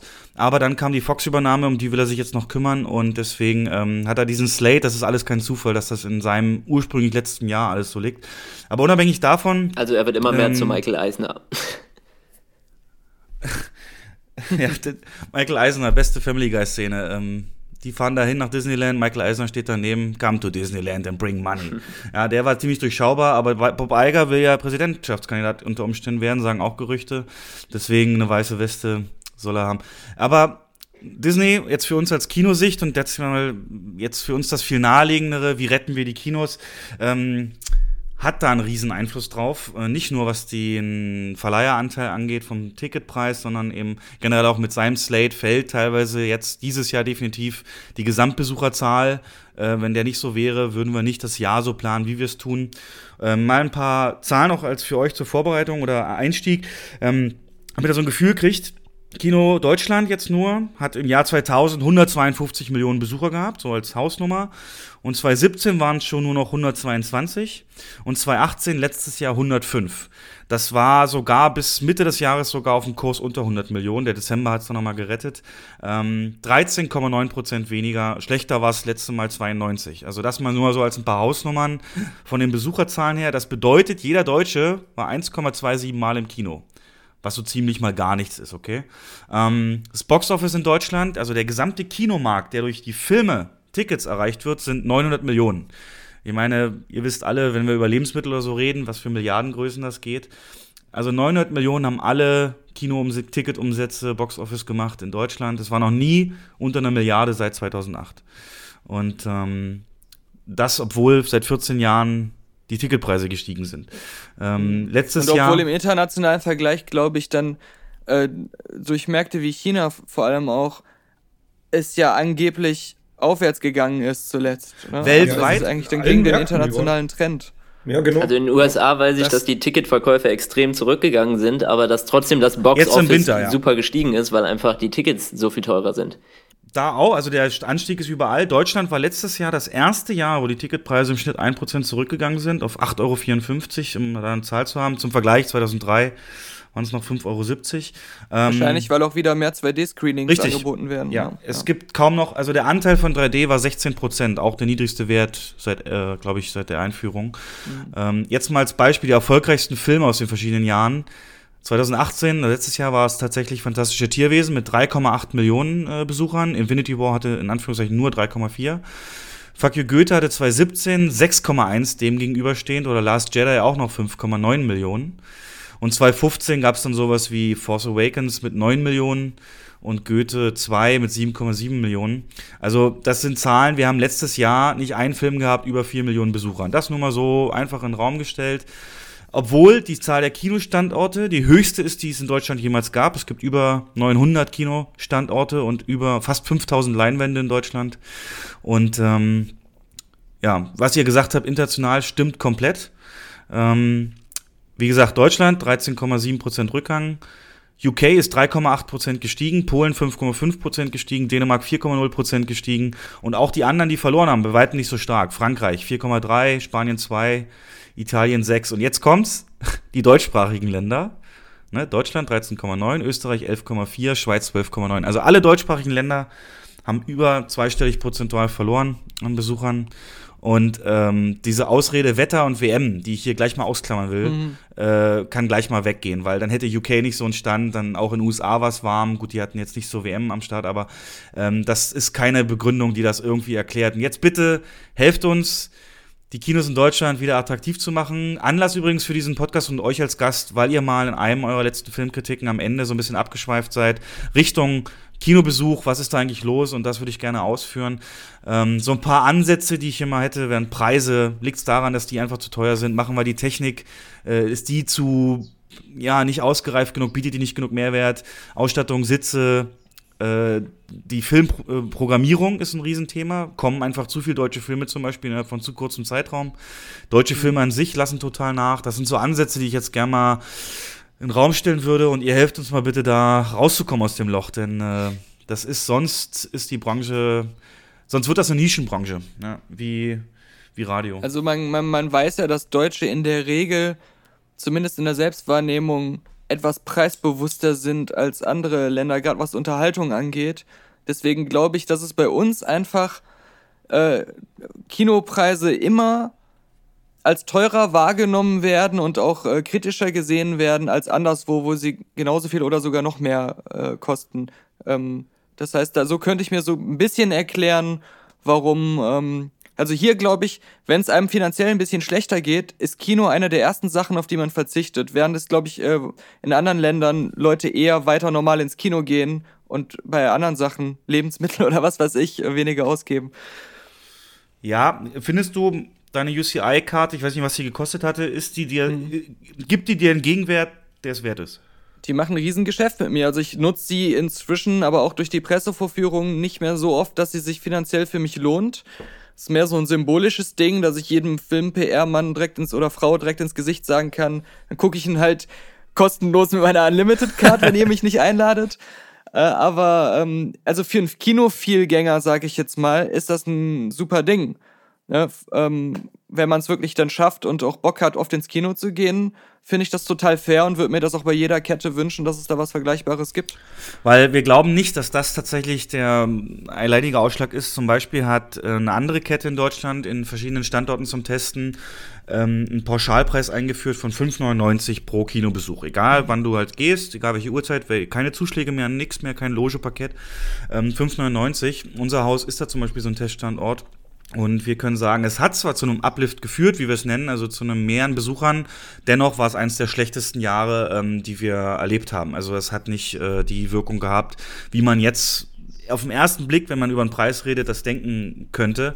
Von daher muss es da noch mehr geben. Ich werfe mal einen Raum, was hat ein Kino für ein Image bei euch? Oder generell bei euch, jetzt speziell Amerika oder die Kinos, die ihr international besucht habt, wenn ihr das vergleicht, deutsche Kinostandorte und international, gibt's da, ist das ein anderes Kinogefühl? Jetzt mal vielleicht Sundance oder generell, was so, wenn ihr auf Reisen mal was gesehen habt, könnt ihr da mal aus dem Nähkästchen plaudern, weil ich glaube, es ist das Kino-Image tatsächlich. Um das vorwegzunehmen, den Spannungsbogen von vorhin, wo Patrick sagte, mehr Eventcharakter und äh, mehr Action und mehr, mehr Party mehr, oder mehr, mehr Lametta.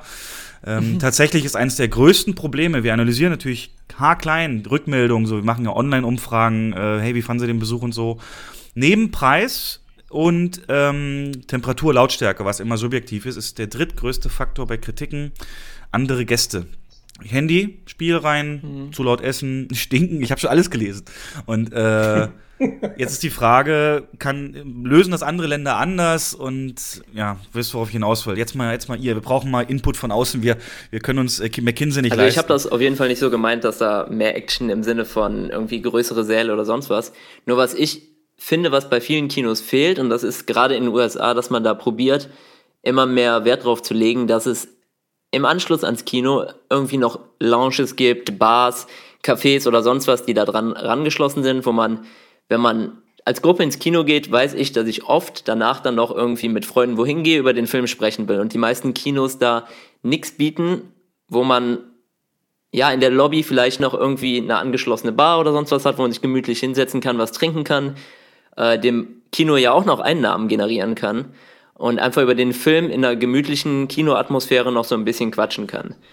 Und, ähm, Aber wenn du nebenan deine Lieblingsbar hast, mit denen du den Leuten hingehst, ist dann der Weg da nicht viel verlockender? Ich meine, was, wie müsste sich ein Kino-Lounge aussehen, damit es für dich attraktiv wäre und deine Leute da noch zu verweilen und nicht in eure Lieblingskneipe, wo ihr euren Stammplatz habt, den Barkeeper kennt, weißt du, so hinzugehen? Also meistens Jetzt bei mir persönlich ist es so, dass ich wirklich Sachen suchen muss, die in Kinonähe sind und da gar nicht irgendwie so meine Lieblingsbar habe, wo ich hingehe, sondern mir meistens denke, wie schade, dass ich jetzt nicht hier in, dem, in demselben Gebäude irgendwie noch was habe, ähm, wo ich mich einfach ja vor oder nach dem Film so ein bisschen hinsetzen kann, quatschen kann und irgendwie da noch ein paar Getränke genießen kann. Da ist mir ja weniger wichtig, dass das irgendwie ähm, die super hippe Bar oder sonst was ist, sondern einfach gerade, dass es da das Praktische ist, dass es angeschlossen ist, wenn es jetzt noch im Winter ist, dass man muss man nicht groß durch die Kälte gehen, das Auto in der Nähe geparkt, man kann dann da schön noch eine Stunde oder so verbringen.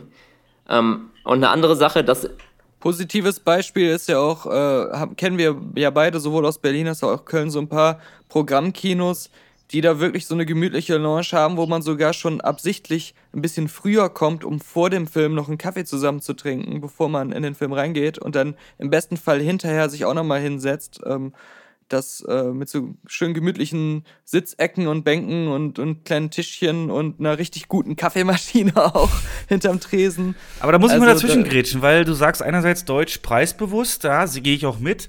Und dann kennst du doch aber auch das Image, dass Kino Gastropreise haben. Warum ist es in dem Zusammenhang dir dann aber wert, dann, ich weiß nicht, was dann, was dann da ein Kaffee kostet, aber ähm, weißt du, worauf ich hinaus will, die, die, die, die, das ist ja eins der größten Kritikpunkte dann noch, äh, Popcorn, Abzocke und Cola wie hier für einen halben Liter den und den Preis.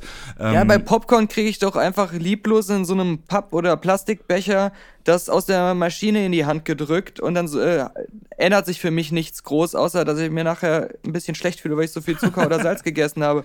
Und äh, bei der Geschichte, die ich jetzt beschreibe, kriege ich und ich, da, wo ich bisher das hatte, war der Kaffee nicht mal teuer. Ne? Okay. Es war einfach ein normaler Kaffeetassenpreis, in einer schönen Keramiktasse auch übrigens. Äh, in einem äh, Wohnzimmerartigen Flair fast schon. Äh, da da habe ich mehr Bock drauf dann einfach. Und da gucke ich dann auch wieder weniger auf den Preis, weil ich eben das Gefühl habe, das ist jetzt nicht so eine lieblose Geschichte. Mhm. Und ich meine das jetzt gar nicht so, dass das dann das gleiche ist, wie wo man die Sachen kauft, Getränke, Essen für in dem Kinosaal, sondern dass es wirklich so ein ja, eigenständiges Ding ist. Du gehst quasi mhm. aus dem, aus dem Kino raus und hast dann vorne noch eine Bar, wo auch normale Besucher vielleicht drin sind. Was einfach auch als Bar oder als Café eigenständig funktioniert. ähm, mhm. und dementsprechend auch eine Preisstruktur hast, die du in normalen Cafés, in normalen Bars hast, wo du einfach nur weißt, es ist hier zugehörig, ähm, du hast das Ganze vielleicht auch noch so mit so einer Filmthematik ausgestattet und kannst dich bequem irgendwie wohin setzen, nochmal über den Film quatschen und dabei einen Kaffee trinken, ein Bier trinken, was auch immer. Und das wäre wär halt was, was ich ganz cool finde und wo ich schon oft drüber nachgedacht habe, dass das eigentlich sich ja auch lohnen könnte, weil es funktioniert auch bei, bei, den, bei den kleinen Kinos, wie Daniel eben gesagt hat. Aber bei den Großen hat man immer so das Gefühl, man geht aus dem Film raus und dann wird man so rausgedrängt. Tschüss, kommen Sie wieder hier zur nächsten Vorstellung, aber bitte jetzt nicht unbedingt hier bleiben. Also, also manchmal sind noch so Pizza Hut oder Kentucky Fried Chicken oder sowas so als, das wirkt dann aber so, als wenn einfach nur die Wand abgerissen wurde und ähm, man ist dann wieder in einer komplett anderen Welt und hat dann halt nur diesen Fastfood-Kram oder irgendwelche äh, ja, etablierten ähm, Sachen, die man zuhauf auch außerhalb des Kinos halt findet. Ne? Ich, ihr beschreibt da gerade eine Trendumkehr. Lustigerweise wurden die Multiplexe, als die gebaut wurden, das war so Richtung 2006, 2007, 2008, wo die große Phase so losging, ähm, tatsächlich oft darauf geachtet, dass integriert so eine Bar ist. Auch unser Standort hat sowas. Jens, du bist ja wesentlich länger in dem Standort. Warum hat bei uns dieses externe, war das ein Café, war das ein ähm, richtiges Restaurant? Warum hat das zugemacht? Also es wird im Moment nicht mehr betrieben, das ist ein ungenutzter Platz, weil sich aus irgendeinem Grund ja scheinbar nicht funktioniert hat. Da kannst du kurz mal aus dem Nähkästchen plaudern? Also es ist aus meiner Sicht ähm, war das Konzept falsch. Also wir hatten eine Bierzapfanlage, es gab dort ein paar Drinks. Das normale, das normale Service-Kinomitarbeiter, ähm, in der Regel unangelernte Studenten, die das zwei, dreimal in der Woche machen, sind dahingestellt worden. Die haben weder eine Barerfahrung gehabt, noch sind sie professionelle Cocktailmixer oder sonst irgendwas gewesen. Und ähm, ich finde, das Ganze ist dann ein bisschen lieblos geraten und hat auch nicht täglich geöffnet gehabt. Das heißt, als Kinogast wusste ich gar nicht, haben die die Bar heute offen oder ist sie zu? Das heißt, ich konnte mich nicht drauf einstellen und bin im Zweifel vorher vielleicht woanders hingegangen, um nochmal was zu essen oder was zu trinken. Und äh, letzten Endes wurde es dann fremdverpachtet und ähm, stand vor genau denselben Problem. Es war aber auch die Location und das Ganze drumherum, die Sitzmöbel, das war alles nicht, ähm, ja, nicht einladend genug. Deswegen äh, wie ihr schon gesagt habt, so, so, so eine Lounge, die mit Kino verbunden ist, wo vielleicht irgendwie alte Filmplakate hängen und ähm, wo, wenn das abgetrennt ist, vielleicht ein bisschen andere Musik läuft, Filmmusik, leicht gedudelt ähm, hat da eine ganz andere Wirkung als die Bar, die äh, wir beide jetzt meinen. Hm, okay. Das verfolgt ja, ihr kennt bestimmt die Astor Filmpaläste oder Astor mhm. Launches. Das ist ja ein Konzept, was der, übrigens der Gründer von Cinemax, der die äh, gegründet hat, die müssen wir auf die Website gehen, im selben Farbton gehalten wie Cinemax, ähm, mhm. hat der das genau etabliert, wirklich auch mit diesem Glas und alles, ja. Also sagt er, wenn es Ambiente ja passt. Sogar. Keine Nachos. Ähm, der hasst Nachos, weil sie seinen Teppich okay. kaputt machen. Ja. Deswegen wirst du ah. nie bei einem Kino von ihm Nachos kriegen. Ähm, ja, okay, also das heißt, entweder extern, untervermietet, aber Hauptsache wirklich liebevoll ausgestattete Lounge, die dann würde euch sogar das Geld ein Euro mehr für einen Kaffee dann auch rechtfertigen. Ich würde auch sogar darüber hinausgehen, dass Patrick hat das gerade super gesagt mit diesem, man hat das Gefühl, eigentlich rausgedrängelt zu werden, wenn der Film vorbei ist. Okay. Ähm, das ist wirklich so in den meisten Kinos, selbst in den moderneren, ähm, ich fühle mich immer so, als wenn ich gerade in einem Kassenbereich stehen würde. Entweder ich komme rein und da sind halt direkt die Ticketschalter und Automaten und da, ansonsten ist da nur kalte Leere. Mhm. Und äh, wenn ich dann auf der jeweiligen Etage oder da bin, wo der Kinosaal ist, ich musste auch vorher nochmal durch den Ticketabreißer, das ist dann so nochmal so eine Zwischenkasse, so ein Checkpoint. Mhm. Dann bin ich aber im äh, Popcorn- und Nachos-Kassenbereich und das hat halt nie dieses Launch-artige oder dieses gemütlichere, sondern es ist immer, ich stehe gerade in einem Kasten, in einer Ka Warteschlange für das nächste, für das nächste, was ich wieder kaufen soll. Aber und wenn, ähm, wenn selbst wenn ich nichts kaufe, stehe ich vor der Kasse irgendwie. Mhm. Ähm, und wenn ich rausgehe, habe ich oft wirklich so dieses, sobald ich aus dem Kinosaal austrete, ist meine Beziehung zum Kino abrupt beendet, aber auch auf so eine richtig kalte Art, ne? Und ähm, wenn ich auch mal überlege, wenn man sich mit Leuten, da sind wir vielleicht auch wieder bei diesem Gemeinschaftserlebnis-Aspekt, wenn ich mich mit Leuten zum Kino verabrede, in 90% der Fälle hat man vor der Tür des Kinos oder im Kassenbereich gewartet, bis alle da sind und stand dann da dumm rum, alle noch mit Jacken an. Und äh, ja, das ist ja, halt so richtig Ne, da kam da keine Stimmung auf. Und dann, wenn alle endlich da waren, musste man auch schon in den Saal und dann hat man den Film geguckt. Hat während des Films natürlich auch nicht, im besten Falle, wenn man guter Zuschauer ist, miteinander geredet. Ja. Und ähm, ja, also da muss doch das Kino schon dafür sorgen, dass man in diese Stimmung kommt, um Bock zu haben, dann da auch noch ein bisschen was für andere Sachen auszugeben und ein bisschen länger zu bleiben und doch das alles als einen Genuss wahrzunehmen. Und An was denkst du jetzt? Musik, die läuft oder Requisiten, die irgendwo auch. hängen? Oder? Ja, zum Beispiel, genau, genau. Sich ein bisschen Mühe geben. Es gibt ja oft Requisiten, aber die werden dann nicht geändert. Im UCI-Einkaufszentrum ist seit tausend Jahren so ein blöder Spider-Man auf dem Aufzug. Der ist auch total kaputt und abgewrackt schon. Ja, also äh, das, das vermisst man halt so irgendwie, so dass man sich auch will willkommen fühlt und so, dass man weiß, warum man ins Kino geht, ähm, außer einfach nur als Filmgucker abgefertigt zu werden. Aber wärt ihr bereit, jetzt zwei Multiplexe oder zwei Kinos ähm, in unmittelbarer Nähe wären, wärt ihr bereit, in, da, in das eher zu gehen und dafür auch mehr Geld auszugeben, das heißt einen höheren Eintrittspreis zu bezahlen, dass das bietet, dass diese Lounge bietet und dieses. Also ich gehe ja auch um, oft ins Kino, um, obwohl ich die Unlimited-Karte habe, gehe ich halt nicht in UCI, wenn ich weiß, erstens auch ein Faktor, der Film wird da auf Englisch gezeigt, was ja sporadisch auch Multiplexe inzwischen regelmäßig mal machen, die sonst nur deutsche Filme zeigen, in den Abendvorstellungen häufig.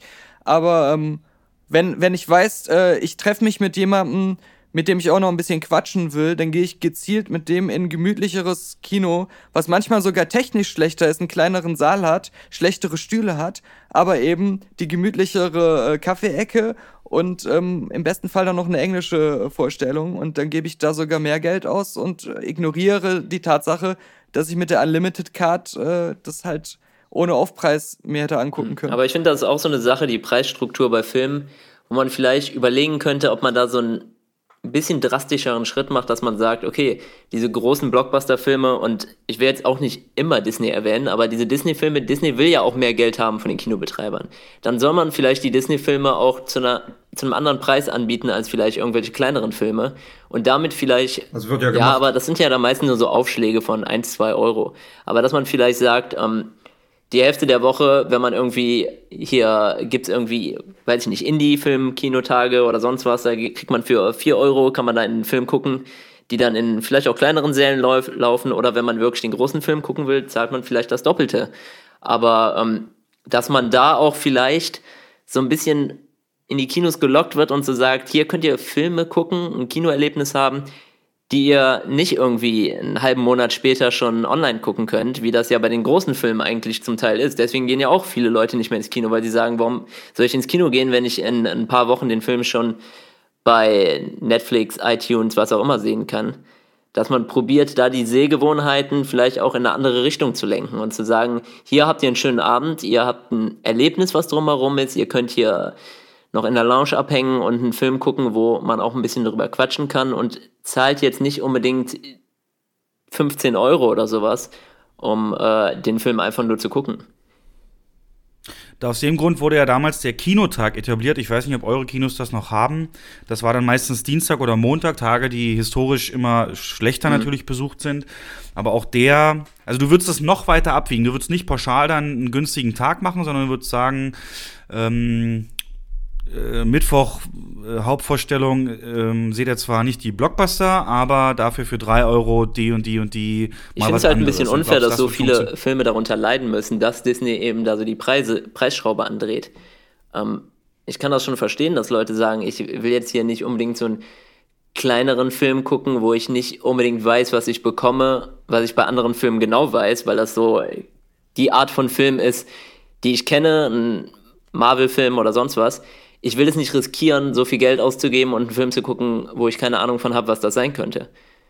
Und ja, das, das Problem dabei ist, du bist ja als Kinobetreiber auf die großen, großen Filme angewiesen. Die bringen ja das Geld und ähm, mehr Divers ne, um größere Programmvielfalt ist immer schwierig, weil ähm, gerade diese großen Verleiher auch immer wieder sagen, wir möchten aber jeden Tag unsere Hauptvorstellung Klar. haben und du darfst am Dienstag den nicht rausnehmen. Deswegen ist sowas, was du gerade vorschlägst, super. aber schwer umzusetzen, gerade für kleiner Kinos, die können nicht einfach mal sagen, ich spiele am Dienstag keinen Avengers, sondern äh, den neuen äh, Almadu Almodovar Ja, das meine ich auch gar nicht. Ich meine, der Film kann wirklich ruhig noch da laufen, der große Marvel-Film, aber er kostet halt mehr. Ähm, der kostet dann einfach den normalen Preis von, weiß ich nicht, äh, 10 Euro oder sonst was. Aber wenn man sich für einen kleineren Film entscheidet, dann zahlt man eben nur die Hälfte an bestimmten Tagen. Dass man so sagt, der Fokus ist da einfach auf den Preis gelegt. Ähm, wenn ihr die großen Filme sehen mhm. wollt, ihr zahlt dann dementsprechend auch. Aber ähm, falls ihr einem anderen Film eine Chance geben wollt, der vielleicht nicht irgendwie das große Werbebudget hat, der nicht irgendwie, äh, ja, so super viel Geld kostet auch für die Kinobetreiber, dann zahlt man eben auch als Publikum was weniger.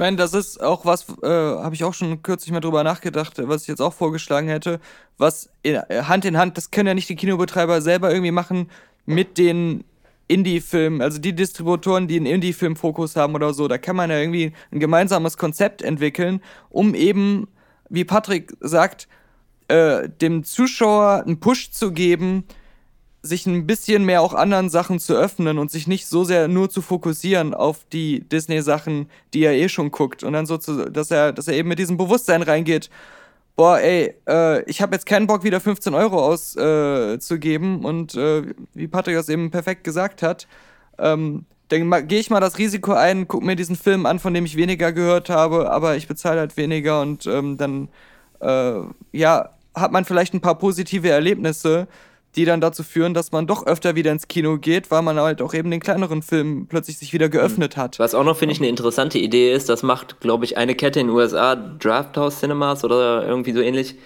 Ähm, die bringen vor solchen kleineren Filmen, die verbinden das dann noch damit, dass dann vorher irgendwie was weniger Werbung läuft, aber dafür irgendwie so eine äh, Short Documentary oder sonst was, die immer einen Bezug zu dem Film hat.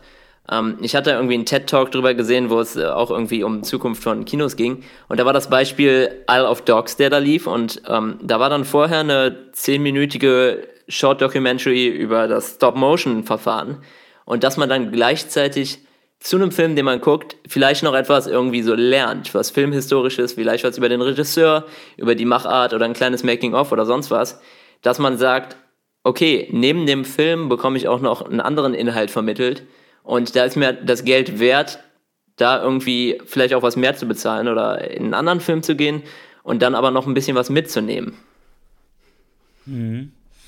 Das, das klingt gut. Übrigens, das, was ihr beschreibt mit dem weniger Geld, das ist die Sneak. Die Sneak ein, Format, wo man nie weiß, was kommt. Jetzt ersetze, man weiß nicht, was kommt mit Indie-Filmen. Und die ist tatsächlich auch eine der konstant best ausgelastetsten Formate, die wir haben, weil es eben deutlich mhm. günstiger noch ist. Ja. Kann ich mir schon vorstellen. Aber die Auswahl stelle ich mir unglaublich schwierig vor. Ne? Gerade bei Indie-Filmen gibt es ja auch. Äh, ja, sag ich mal, Sachen, die dann. Klar, es müssen jetzt ja. auch nicht Aber die. Aber das ist auch ein guter Faktor. Ja, es müssen auch nicht die super Unbekannten also, sein. Es können ja auch einfach so. Ja. Ja, wie zum Beispiel letztes Jahr so ein Lady Bird oder sonst was. Filme, die wirklich ja okay, international okay. auch bekannt waren und auch für Awards vorgeschlagen werden. Also die auch so im Kino laufen, die auch so in einem Programm jetzt zum Beispiel bei euch laufen, aber die vielleicht was weniger Zuschauer bekommen, weil man sich bei der Entscheidung, zahle ich 10 Euro für so einen Film oder zahle ich 10 Euro für Avengers, wo ich weiß, was ich bekomme, dann gehe ich lieber in Avengers, da ist das die Fallhöhe geringer. Aber da muss ich wieder Daniel das ganze Jahr über ein großes Problem, das auch dazu führt, dass ich persönlich weniger ins Kino gegangen bin, als ich es eigentlich wollte. Und zwar, dass äh, Patrick und ich einen Film schon kannten durch die Pressevorführung der halt keinen so großen Release hat. Und dann hat man den Leuten empfohlen, dann hieß es, lass uns doch ins Kino gehen. Aber in den gängigen großen Kinos lief der überhaupt nicht, obwohl es ein Film war, der sowohl technisch als auch inhaltlich total Mainstream-kompatibel ist, wo ich sagen würde, den kann eigentlich wirklich jeder gut finden. Das ist nicht Arthouse, das ist nicht kompliziert oder sonst was. Aber der schien entweder nicht die Lobby zu haben oder andere Gründe, warum der nur in einzelnen Programmkinos lief wo wiederum Leute gesagt haben, ist mir zu weit weg, ich habe auch keine Lust auf so ein kleines Kino und dann bin ich doch zu Hause geblieben, weil ich kannte den Film ja schon. Aber ähm, wenn der eben einmal die Woche wenigstens um 23 Uhr in einem Kino gelaufen wäre, dann wäre ich mit drei oder vier Leuten da reingegangen. Ja? Und wir sind jetzt einfach als Publikum weggefallen, weil das eben nicht vertreten war. Und sowas könnte man durch das, was, was Patrick vorhin beschrieben hat, äh, ein bisschen ausbessern, dass man aber da müssen dann die Kinos, also wir reden ja jetzt, was, was diese Problematik angeht, hauptsächlich von den großen Multiplexen, weil die Programmkinos hand handhaben das ja schon anders mit ihrem Fokus und ihren kleineren äh, Möglichkeiten und auch dieser kleineren Abhängigkeit von den Blockbustern. Aber ähm, da, wo die großen Kinos und die Ketten eine Chance haben, selbst was zu gestalten, die Säle, die sie übrig haben, nach denen Marvel gesagt hat, unser Film muss aber in 80% der Säle laufen. Es bleibt ja trotzdem noch was übrig. Da muss, finde ich, mehr kuratiert werden. Da muss mehr aktiv auch mit Strategie ausgesucht werden, wie machen wir unser Publikum wieder breiter und wie holen wir Leute ins Kino, die wir schon verloren hatten über die Jahre. Naja, klingt alles gut, aber ist gar nicht so einfach. Ne? Oftmals, weil du, weil du das gerade angesprochen hast, oftmals wollen die Verleiher auch gar keinen großen Einsatz. Ja, ja. Hatten, Aber da muss man, äh, genau, das ist ja auch so ein bisschen, und ich, ich habe ja vor kurzem die, diese Truppe vom Bahnhofskino hier ähm, ja, ja mal interviewt, gehört. Die, die ähm, ja da ein ganz eigenes Konzept fahren. Das ist ja auch mehr so ein, so ein größer gewordenes Hobbyprojekt. Aber die haben ja auch ein bisschen Insight gegeben, wie, ähm, wie viel sie, wenn sie selber, sie gucken halt selber, äh, was wollen wir zeigen, was ist interessant, was, äh, was könnten wir auch als kleines Programm zusammenstellen. Und dann hängen die natürlich auch erstmal ewig in irgendwelchen Telefonaten und Verhandlungen und müssen gucken, wie kommt man von so einem vollkommen unbekannten asiatischen Film an die Rechte oder so. Aber sie kriegen es halt als irgendwelche Hobbystudenten trotzdem hin. Und ähm, ich denke, wenn man da ein richtiges Konzept ausarbeitet, was in Zusammenarbeit der, der Kinos und der größeren Indie-Film-Distributoren entsteht, dann äh, müsste das alles doch viel einfacher gehen. Wir hatten das mal versucht und es gab da sogar extra Flyer und eine extra Werbekampagne. Die lief sogar unter einem eigenen Markennamen. Und es ist ähm, nach ein, zwei Jahren dann wieder eingestellt worden, weil es nicht funktioniert hat. Aus welchen Gründen auch immer. Es was genau war auch, das? Hm, das war halt eine Filmkunstreihe, die ähm, parallel zum normalen Blockbuster-Programm lief. Ähm, Allerdings war das Schwierige, dass man halt wirklich nicht konsequent planen konnte. Man hätte da, aus meiner Sicht hätte man drei, vier, sechs Monatsprogramm machen müssen. Das hat man nicht gemacht. Man hat von Woche zu Woche geplant und das hat dann auch so veröffentlicht. Und ähm, du wirst es wahrscheinlich wissen, dass der Filmkunst-Kinogänger gern ein bisschen vor, vorher plant, Planungssicherheit hat. Und das konnten wir nicht bieten. Und ähm, die Location trägt das Übrige dazu bei. Und das, äh, ich sag mal, ja, das klingt ja auch schrecklich. Also wenn es schon Filmkunst heißt, dann ja. hast du ja schon auch mich manchmal ja, ja. verloren. Und, ähm, es, der Filmkunst-Kinogänger ist, glaube ich, auch gar nicht der, von dem wir reden. Sondern wir reden mehr von so Leuten, die ähm, ohne die Oscars niemals was von Lady Bird oder Manchester by the Sea gehört hätten. Mhm. Durch die Oscars, wo wir dann auch wieder so einen kleinen Bogen schlagen, dann aber doch ins Kino gegangen sind und mir dann auf irgendeiner Studentenparty erzählen, hey, hast du eigentlich Manchester by the Sea gesehen? Den fand ich total ergreifend, der war doch super, oder? Und ähm, wenn es jetzt die Oscars nicht gegeben hätte, hätte man die doch trotzdem auf anderem Wege auch erreichen können, weil sie die, so einen Film ja scheinbar dann auch gut finden.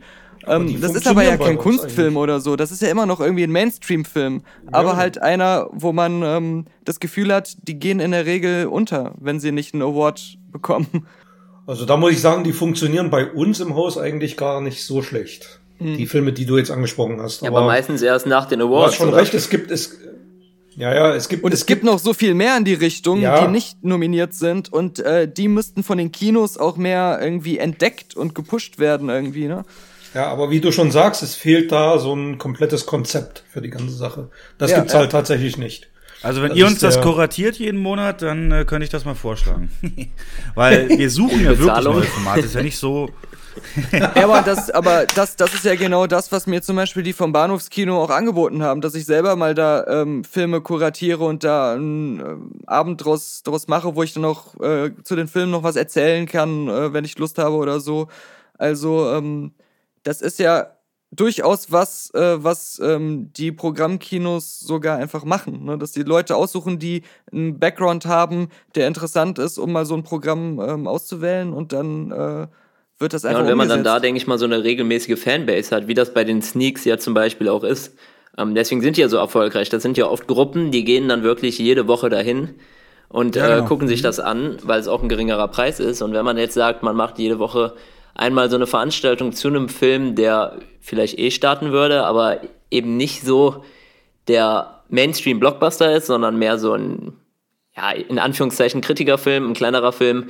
Und verbindet das dann vielleicht damit, dass man vorher dann noch ja, eine, eine Kleinigkeit zeigt dem Film betreffend, irgendwie, sei es irgendwie so eine Kurzdoku oder irgendwie ein Making-of oder sonst was, und macht dann da einfach so einen runden Abend draus, dann glaube ich schon, dass das viele Zuschauer ansprechen könnte. Oder, was mir auch noch gerade einfällt, das sind wir ja auch wieder bei Short Talks. Mal als Beispiel, wir haben in, beim Sundance Festival letztes Jahr die HBO-Doku The Price of Everything gesehen über den Kunstmarkt. Wahnsinnig geiler Film, wahnsinnig Mainstream-kompatibel, total auch unterhaltsam von den Charakteren, die da auftauchen. Von der Machart her auch sehr, sehr cinematisch und, und unterhaltsam äh, inszeniert.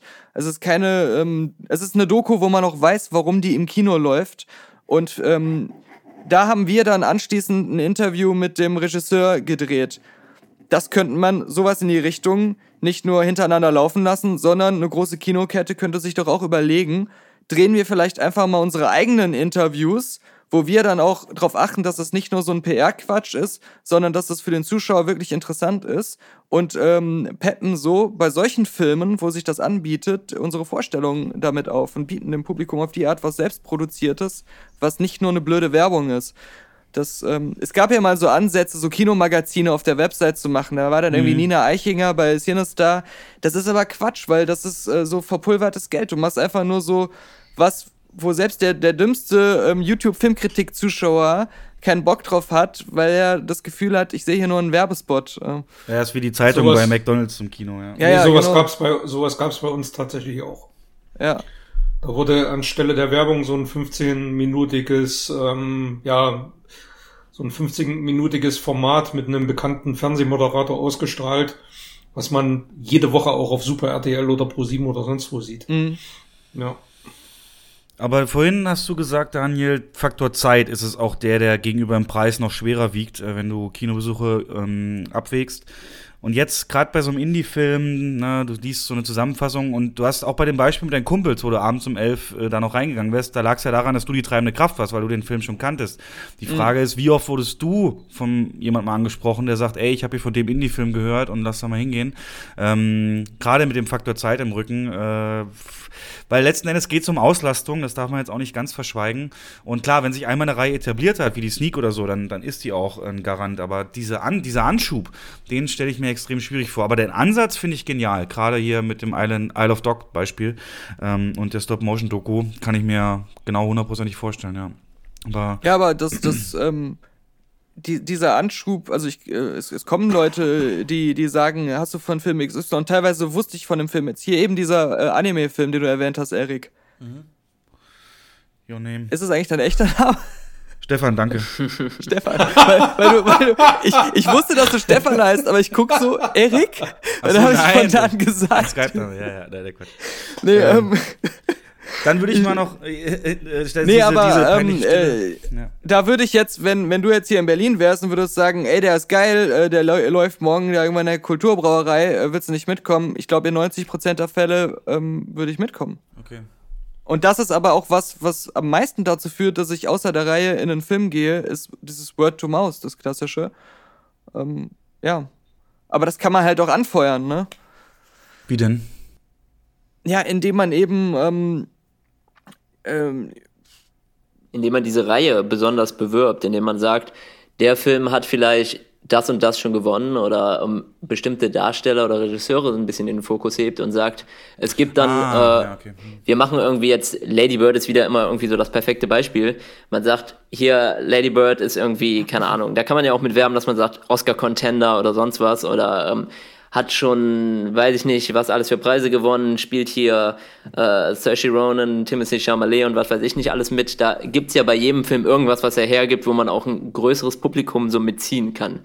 Und wenn man dann sagt, vorher läuft vielleicht noch ein Interview mit Greta Gerwig über das und das, oder es läuft irgendwie eine, eine Kurzdoku über ja, irgendein Thema, was da zum Sacramento. Sacramento, ja. Dann denke ich, wenn man das dann in so einem, in so einem großen, in einer großen Reihe verpackt, die dann irgendwie einen Namen hat, die wöchentlich wiederkehrt, dann äh, kann das schon ein Publikum ziehen, besonders wenn dann irgendwie drei, vier gute Filme am Stück kommen oder bekanntere Filme kommen. Und ihr habt ja gesagt, Manchester by the Sea oder Lady Bird haben ja die Kinoseele bei euch gefüllt, besonders nach den Oscars. Ähm, wenn man dann vielleicht ein, ein, zwei von diesen Filmen nach den Oscars auch nimmt als Anschub und dann jede zweite Woche vielleicht mal ein bisschen unbekannteren Film, dann äh, denke ich, kann das schon eine regelmäßige Fanbase so anziehen dann würde es das Image vor allen Dingen auch stärken vom Kino. Die zeigen halt mehr als Mainstream. Also, ich fasse mal bis jetzt zusammen. Euer perfektes Kino hätte eine Lounge, eine Atmosphäre, eine Bar, ähm, wo ihr euch wohlfühlt, vorher, nachher auch noch sitzen wollt. Und vor allem Programm Kaffee auch nicht vergessen. Kaffee aus, aus Keramiktassen, ja, habe ich auch gemerkt. ähm, Programmvielfalt mit äh, Preisabstufungen, je nachdem. Äh, da sollte man eben zwischen Mainstream und Indie dann einfach teilen. Und das würde euch schon den Mehrwert bieten. Denn was ich jetzt krass faszinierend finde, ist, dass keiner von euch auf die Technik eingeht. Also weder, du hast vorhin sogar gesagt, Daniel, da war da eben auch der kleinere Saal oder die Sitze nicht so mhm. toll. Das ist also gar nicht der Aspekt, auf den man setzen sollte, dass man jetzt sagt, ähm, hier elektrisch verstellbare Launchsessel mit Tisch davor und 4K Laser mit Dolby Atmos, das wäre, wäre euch, euch das nicht wert, ähm, wenn ihr da in der Form zumindest euren sag ich mal, Private Space hättet, weil die Sitze eben so groß sind und sich so wohnzimmerartig zumindest in dem Aspekt drauf einlassen könnt. Weil das ist eigentlich so immer mein Gedanke gewesen, dass das am Ende den Unterschied von zum Zuhause macht, ne?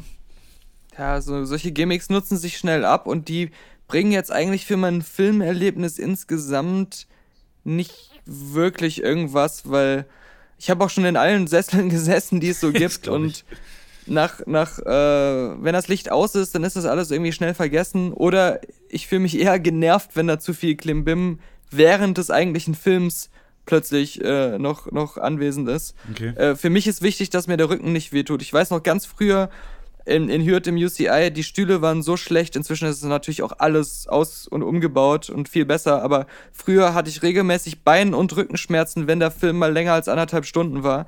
Und ähm, das, äh, das darf natürlich nicht sein. Aber solange ich einigermaßen bequem ohne Schmerzen sitze, äh, ist das dann doch wirklich. Also schon völlig ausreichend, okay. Und, und zu der Filmtechnik jetzt so mal die Leinwandtechnik und der ganze Kram und der Ton und so. Das ist was, wenn es ausgesprochen gut ist, nehme ich das wahr und weiß das zu schätzen. Aber in Zeiten, wo Leute auf ihrem Telefon auch Filme gucken, es ist halt eine, eine wirklich leider so, nach zehn Minuten hat man sich an Technik immer gewöhnt. An schlechte oder an gute. Und dann konzentriert man sich wieder mehr so auf den Film und was da so passiert und den Inhalt. Und ähm, wenn man da jetzt nicht so ein absoluter Technik-Nerd ist oder so ein vollkommener Bild- und Tonfetischist, dann passt sich, passen sich die Ohren und die Augen an. Und dann denkt man da schnell nicht mehr so drüber nach. Und dann steht und fällt das dann doch eher mit der Qualität des Films an sich ähm, ob einem dann der Abend als gelungen oder nicht gelungen in Erinnerung Zumal ja auch 80 Prozent der Kinostarts, gerade wenn wir jetzt immer die ganzen Pressevorführungen sehen, ähm, gar nicht nötig sind, auf so einer mega Leinwand mit einer super Soundanlage zu gucken. Ähm, da sind bei den Pressevorführungen ist vielleicht alle zwei, drei Monate, dass die wirklich auch nur die Disney-Filme meistens oder jetzt so ein Aquaman in den großen Kinos, bei mir im Cinedome in Köln, da wirklich auf der großen Leinwand laufen die Pressvorführungen und die anderen sind alle in irgendwelchen kleineren Kinos und die will ich auch gar nicht irgendwie in so einem mega großen Saal sehen, weil das, das passt für mich dann nicht zu dem Gefühl, was der Film eigentlich so ver vermitteln will. Das heißt, euch reicht so ein Mindeststandard aus, äh, vernünftige Bild- und Tonqualität, vernünftiger Digitalton, ausreichende Helligkeit, scharfes Bild, das ist mhm. dann so das, das Minimum, was ihr braucht für einen Kinobesuch. Ja, also ich, ich muss ja sagen, ich hasse ja normalerweise immer 3D, weil ich das Gefühl habe, ich habe eine Sonnenbrille auf und wenn ich die abnehme, dann ist das Bild zwar verschwommen, aber die Farben sind wieder so, wie sie sein sollen. Und ich beschäftige mich aber auch, auch so selber als Filmkolorist sehr stark mit diesem farblichen, technischen äh, Aspekt. Mir fällt auch immer sofort auf, dass die meisten Kinoprojektoren oder äh, ich weiß nicht, was das in der Projektionskette am Ende ist, ähm, sehr schwankend sind, was so Sachen wie Kontrast oder so angeht, äh, dass ich da oft nicht das Bild bekomme, wie es eigentlich sein sollte oder wie ich es in einem anderen Kino dann schon gesehen habe und ähm, da äh, nie wirklich so einigermaßen eine Norm eingehalten wird, an die sich dann auch die ähm, Leute, die den Film mastern, dann anpassen können, um halt ein konstantes Erlebnis zu haben im, im Kino, wenn man den Film dann an verschiedenen Orten sieht. Aber ähm, selbst daran, wenn mir das auffällt, gewöhne ich mich irgendwie nach 15 Minuten. Das Auge ist halt so ein Apparat und das menschliche Gehirn, was ähm, so Sachen schnell ausblendet oder ausbügelt auch. Äh, deswegen ist es nicht so krass dramatisch. Aber wenn's, wenn's, wie gesagt, wenn's richtig geil ist, wenn ich die perfekte Projektion sehe, dann profitiert der Film die volle Laufzeit darüber und dann, dann, dann nimmt man das schon wahr. Aber es ist nicht so ein, so ein kritischer Faktor irgendwie. Also selbst bei 3D, wenn ich dazu gezwungen werde, in 3D zu sehen, denke ich zwischendurch immer mal wieder, boah, schade, dass es jetzt nicht bunter ist oder heller ist. Aber insgesamt, den Film über, habe ich sowohl den angeblich plastischen 3D-Effekt vergessen, als auch, dass ich den Film gerade zu dunkel sehe. Das heißt, wenn jetzt, wenn jetzt Endgame kommt, der läuft in zwei Serien parallel, du hast die Wahl zwischen 2D Dolby Digital und äh, 3D Super Lounge mit Platzbedienung äh, Dolby Atmos, dann entscheidest du dich für die einfachere Variante. Ja, also ich würde 2D nehmen.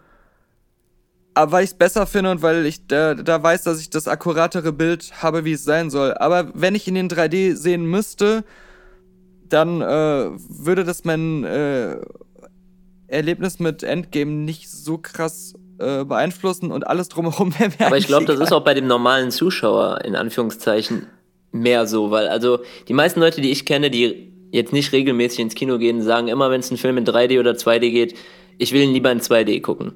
Ähm, jetzt Sitzkomfort, mhm, finde ich, ist nochmal eine andere Sache. Das geht ja nicht Hand in Hand unbedingt mit den, äh, mit den Kinoseelen wieder, ob da 3D oder 2D läuft. Aber was jetzt rein das Bild angeht, kenne ich die meisten Leute wirklich, die sagen, das ist es mir nicht wert, mehr zu investieren in 3D, weil ich habe auch keine Lust mehr, da die Brille anzu anzuziehen und ich bin da nicht so ein Freund von dem Bild. Ich will lieber einfach ganz normal in 2D im Kino gucken. Ähm, ganz normal Standard. Also, also also es ist gar nicht, es ist gar nicht die Preisfrage, sondern eher die der Aufwand mit der Brille und äh, oder die normalen Sehgewohnheiten oder? Also ich denke, wenn es den gleichen Preis kosten würde, würden trotzdem die meisten sich 2D angucken, ja. Denkst du? Also jetzt rein rein nee, aus persönlicher ja. Erfahrung gesprochen, was ich von von vielen Leuten gehört habe, die so ins Kino gehen. Ja, nehmen wir auch wahr. Auch, dass es keine Fernsehersteller mehr gibt, die das machen. Das ist alles ein Trend, der so ein bisschen mhm. nach unten geht. Und wenn James Cameron jetzt nicht die Idee hat ähm, zu seinem neuen Avatar-Film, dann wird das auch so bleiben, auf jeden Fall. Aber ich finde das wirklich aufschlussreich, denn äh, das Preise, äh, das Technik und, und Sitze gar nicht der entscheidende Faktor sind. Ähm, lustigerweise, unser Haus wird renoviert dieses Jahr noch, genau dahin. Wir lassen die Technik gleich, aber es gibt äh, eine Lounge-Bar und Atmosphäre und das kommt alles rein. Also dann ist es ja doch die richtige Entscheidung gewesen. Aber Klingt gut. Ähm, eins noch, wirklich, habt ihr denn Erfahrung mit diesen störenden Gästen? Das lässt mich halt nicht los, weil ich es halt ständig lese. Also ist das ein Problem, das sich automatisch löst, sobald die Sitze größer und breiter sind? Oder ist das wirklich, es gibt ja in den USA, du hast vorhin dieses Alamo Draft House erwähnt, die Kette wirbt ja richtig damit, ähm, dass sie sich dafür einsetzt, dass die Hausordnung durchge ähm, durchgesetzt wird. Also, dass dann einer auch mal eine Weile drin steht und guckt, dass da alles, äh, alle Handys aus sind und keiner quatscht und so. Ähm, war das schon mal wirklich ein Dealbreaker für euch, wo ihr was geguckt habt und das ging gar nicht von anderen her? Oder nehmt ihr das gar nicht so wahr ähm, in, in eurem Empfinden? Ist das gar nicht so das Problem, wie ich es wahrnehme? Äh, doch, das hat, hat man schon oft gehabt. Also, dass Leute sich total entgegen der Atmosphäre und äh, des äh, Genres eines Films verhalten genau. und dann einen Film, der eigentlich total traurig ist, so absichtlich kaputt machen, weil sie so übertrieben dann absichtlich über irgendwas lachen, also gerade mhm. so Jüngere. ja. ähm, das stört dann schon und macht, also zieht einen ja dann irgendwie aus dem Film raus oder ähm, ja, ich meine, Handy äh, auf volle Helligkeit und dann ununterbrochen da irgendwas äh, mitmachen und den Klingelton nicht ausschalten und so, sind auch so Sachen, die man halt eigentlich in, in jeder zweiten Vorführung mindestens erlebt. Äh, ich finde das sogar, obwohl ich mich oft darüber beschwere, dass äh, die Security-Leute bei den Pressevorführungen ähm, ja manchmal so ein bisschen zu übertrieben sind und ich auch nicht unbedingt immer mein Handy abgeben will vor der Pressevorführung aber es ist schon irgendwie angenehm, dass dieses Komplettverbot im Saal sein Handy zu benutzen herrscht. Und ich merke mhm. das auch immer, wenn ich dann wieder in ein Public Screening gehe, ähm, wie groß dann doch der Unterschied ist, dass in den einen, bei den Pressevorführungen sofort jemand kommt, wenn du dein Handybildschirm anmachst, also zumindest hier in Berlin, und äh, dir das verbietet. Und in den ähm, öffentlichen Vorführungen ich ständig fünf Displays irgendwie so im, im Saal sehe. Ja, jetzt wieder die Gretchenfrage, wie Jens schon formuliert hat. Du hast zwei identische Kinos, gleicher Weg von dir zu Hause. Beide haben eine Lounge, beide haben Keramik-Kaffeetassen und Kaffee und wir haben eigentlich alles identisch, aber du hast in dem einen halt eine verstärkte, naja, nicht Security, sondern Mitarbeiter, die sich um sowas kümmern. Und der Preisunterschied vom Ticket her sind 2 Euro. Wer ist das wert? Naja, ich gehe in der Regel bevorzugt, wenn ich jetzt nicht von anderen Leuten abhängig bin, in spätere Vorstellungen, wo eh wenig Leute da sind und äh, in der Regel auch das Publikum angenehm ist. Äh, das ist so mein Trick, den ich entwickelt habe. Das heißt, in dem Fall würde das, glaube ich, keinen großen Unterschied machen. Ähm, ich weiß nicht, wonach ich das dann entscheiden würde, wo okay. es gemütlicher ist. Es ist auch schwierig zu sagen, was da Security für einen Einfluss hat. Also jetzt nur Handys ausschalten ist ja jetzt nicht so das Hauptproblem. Ich finde immer, das Schlimmste ist, ähm, wenn man im Kino mit Leuten sitzt, die irgendwie zu allem besonders laut ihren Kommentar abgeben wollen, dass möglichst auch das ganze Kino hört und ähm, dann die ganze Zeit einen Film kommentieren. Es ist zum Beispiel was anderes, wenn man in den USA ins Kino geht, da geht das Publikum mehr mit mit den Filmen. Da wird auch einfach mal zwischendurch spontan ja. applaudiert oder alle lachen oder sonst was. Mhm. Da habe ich kein Problem mit, weil das irgendwie so eine gewisse Atmosphäre hat, wie wenn man jetzt auch im Theater oder ähnlichem sitzen würde. Aber es nervt, wenn man jemanden in seiner Umgebung hat und hört dann die ganze Zeit Sachen wie, ähm, ah, es ist eh klar, was jetzt als nächstes kommt, oh, das ist total scheiße, das ist doch weiß ich nicht, total schlecht gemacht, aber auch möglichst so, dass das ganze Kino hört und man sich irgendwie so selbst ein bisschen profilieren will da. Ähm, und da weiß ich nicht, wie da Security irgendwie eingreifen will. Da müsste man ja wirklich wen haben, der dann die ganze Zeit in der Vorstellung steht, aber dann auch irgendwie da eingreifen. Ich weiß nicht, wo man da die Grenze ziehen will. Wir haben es jetzt etabliert, wir, wir testen es gerade so ein bisschen, dass ich Mitarbeiter, die jetzt, wenn alle Filme laufen, hat ja zum Beispiel ein paar Mitarbeiter gerade nichts zu tun, weil eben kein Saal aufzuräumen ist oder so, dass ich die dann reinschicke, so meistens so 15, 20 Minuten nach Laufzeit, nach Beginn des Films. Die gehen dann einfach mal so die Treppe hoch, weißt du, ganz äh, langsam rechts und links gucken, wie so eine Stewardess, die guckt, ob du dein, dein, dein Gurt angelegt hast und äh, dann wieder raus. Und wenn der halt ein Handy sieht oder Füße auf der Lehne oder eben gequatscht, dann weist er eben auch drauf hin. Ähm, die Frage ist halt, wie sehr holt es die anderen Gäste raus, wenn einer sowas macht? Das ist so ein bisschen das, was ich mich halt frage. Aber eigentlich stört es nicht mehr, denke ich mir, als wenn jemand auf Toilette geht. Und deswegen wollen wir deinen Ansatz jetzt erstmal verfolgen. Dann haben wir zwar auch nicht den ganzen Film abgedeckt, aber weil ich das halt so identifiziert habe für mich als einen der Schwerpunkte. Ähm, aber jetzt, wenn ich euch höre, ist das auch gar nicht so der Number One-Ding. Das ist wirklich ähm, faszinierend, das mal aus der Perspektive zu hören. So raus aus dem. Es war, es war letztens, als ich in Hard Powder war, fällt mir gerade ein das war ein, ähm, da hatte ich zwar auch über den Pressekontakt in kostenlose Tickets, aber es war eine Sneak Preview, weil ähm, ich ja eigentlich ein Interview hätte führen sollen mit dem Regisseur und den Film in der Pressevorführung noch nicht sehen konnte, weil die in Berlin noch nicht war. Äh, deswegen hat er gesagt, ja, dann gebe ich dir Tickets für die Sneak. Und die war zufällig dann äh, da schon was früher. Und äh, da war da halt normales Publikum und da war direkt vor mir waren so bestimmt sechs, sieben Jugendliche, die während der Vorführung ihre Schuhe ausgezogen und die Beine immer so in die Luft gestreckt haben, als wenn sie irgendwelche Sport- oder Gymnastikübungen machen und mir so unmittelbar die Sicht versperrt haben. Und ähm, das ist dann halt was, weil du das gerade meintest mit, würde mich das stören, wenn ein Kinomitarbeiter was sagt. Ähm, es wäre eher eine Erleichterung, dass ich es nicht tun muss weil ich das Risiko eingehe, dass die dann irgendwie mich äh, anpöbeln, dass es dann noch schlimmer wird, die mich absichtlich ärgern wollen, weil ich da nicht die irgendeine Macht habe, äh, wirklich was zu sagen. Ich kann ja nur sagen, sorry, das stört mich. Und vielleicht mache ich es damit noch schlimmer und habe dann wieder auch so einen inneren Stress, der mich noch mehr aus dem Film rauszieht. Und ich glaube, wenn jemand so störend ist, dass ein Mitarbeiter eingreifen muss, dann werden 90 Prozent der Leute im Kino total froh darüber sein und es als Erleichterung empfinden, dass jemand vom Rand reingeht und für Ruhe sorgt. Okay. Dann testen wir es weiter, Jens, hörst du? Kannst du dich noch an Happy Time Murders erinnern? Oh, das war das schlimmste Kinoerlebnis aller Zeiten. Ja. Weil, du, weil du vorhin sagtest, in der Spätvorstellung ist es meistens besser. Okay. Die Erfahrung haben wir nicht gemacht. Oh. ja, da, na gut, das lag aber, es gibt ja Filme, die ziehen so ein Publikum an und Happy Time Murders ja, ist ja. so einer, da gab es dann einen, der hat einen Anruf, nee, Anruf angenommen während des Telefonats, so eine Mädelsgruppe, mhm. also war alles zusammen, Handy und naja, seitdem bin ich da so ein bisschen geprägt. Äh, sagt uns doch mal, noch mal ganz kurz eure Lieblingskino. Habt ihr ein Lieblingskino in Deutschland? Vielleicht so einfach der, für die, die es interessiert, könnt ihr da mal die Website ansurfen oder wer da wohnt, kann da dann in der Nähe das mal auschecken. Könntet ihr da eins benennen? Oh, schwer. Was am, schwer, ehesten, schwer. was am ehesten rankommt, so an eure jetzt beschriebenen ähm, Vorschläge und sei, egal jetzt ob Indie oder nicht. Übrigens, weil ihr Indie erwähnt habt, bevor, solange ihr überlegt, mhm. das einzige Kinoart, die 2018, wo ich gerade die Zahlen vorgelesen habe, ähm, gewonnen hat, sind tatsächlich diese Arthouse-Kinos gewesen, diese Ein-Saal, Zwei-Saal, maximal Drei-Saal-Kinos. Und mhm. wahrscheinlich aus genau dem Grund, ähm, Multiplex, alle anderen Kinos haben verloren. Und ähm, das muss ein Zusammenhang sein. Und jetzt ist er mir auch noch viel deutlicher klar, ja. Aber gäbe es da eins, wie gesagt, das so als leuchtendes Beispiel vorangeht? Also tatsächlich, das, das ah. Astor, Astor Residenz in Köln ist ein Kino, wo ich ganz oh, gerne reingehe. Ähm, weil da auch viele ja. Pressvorführungen sind, aber dann auch auf der anderen Seite das Off-Broadway, was mehr so ein wirklich kleineres Programmkino ist, wo auch viele Pressvorführungen sind, wo ich auch regelmäßig bin, die aber vorne so eine, ja wirklich wie so eine Lounge haben und so ein Café, wo man dann noch ein bisschen eingeladen wird, da zu sitzen und ähm, ein paar Getränke zu sich zu nehmen. Und das ist so eine, so eine Mischung aus den beiden, würde ich mir irgendwie so eigentlich wünschen. Ist das das, wo wir Killing of a Sacred ja, genau. auch geguckt haben? Ja, weil da sind wir ja auch äh, verzweifelt auf der Suche nach Screenings gewesen, weil der selbst am Starttag äh, fast nirgendwo irgendwie lief und dann auch nur in so kleinen Kinos.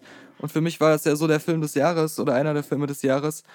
Ähm, und da, ja, das, das würde ich auch so spontan nennen, als ähm, vielleicht das, was ich am liebsten mag. Ich, ich finde das total, ähm, ja, irgendwie faszinierend, dass es nicht wirklich wie ein Kino wirkt, wenn man reinkommt. Und äh, das, ähm, sollte Kinos zu denken geben. Ja, also äh, ich habe den, den Trip schon mental äh, in der Planung jetzt, uh. um mir das mal anzugucken. Ähm, weil nur so kann Aber mein, mein, mein, erinnerungswürdigstes äh, Kinoerlebnis im positiven Sinne war tatsächlich dann wieder komplett was anderes, als wir hier die ganze Zeit propagieren. Das war Blade Runner 2049 in 3D im IMAX am Potsdamer Platz mit dem Laserprojektor hier, der irgendwie auch ganz neu war. Ähm, und da hatte Blade Runner den Vorteil, dass es nur im IMAX und das ist sogar nicht mal auf der 4K Blu-ray drauf, irgendwie fast 30% mehr Bild hat. Das ist ein bisschen oben und ein bisschen unten den ganzen Film über mehr war. Es ist nicht dieses volle IMAX-Format, aber einfach, dass sie die Ränder nicht so stark abgeschnitten haben. Es ist ja oft heutzutage gerade so mit den ganzen 8K und was weiß ich, dass ein größeres Bild gedreht wird, als man nachher im Kino sieht, weil sie es nachträglich zurechtschneiden und dann den Bildausschnitt bestimmen. Und da haben sie das bei der IMAX-Version dann so gemacht, dass man wirklich die ganze Zeit ein bisschen mehr sieht.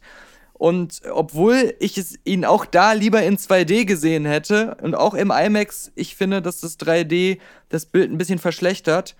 Es passte alles, die Technik und der Film und der Riesensaal und die Riesenleinwand und, und der Sound ja. so gut zusammen, dass das Gesamterlebnis einfach pitch perfect war. Und ich ähm, bis, bis, bis heute auch ein bisschen traurig bin, dass ich ihn wahrscheinlich niemals mehr so sehen werde.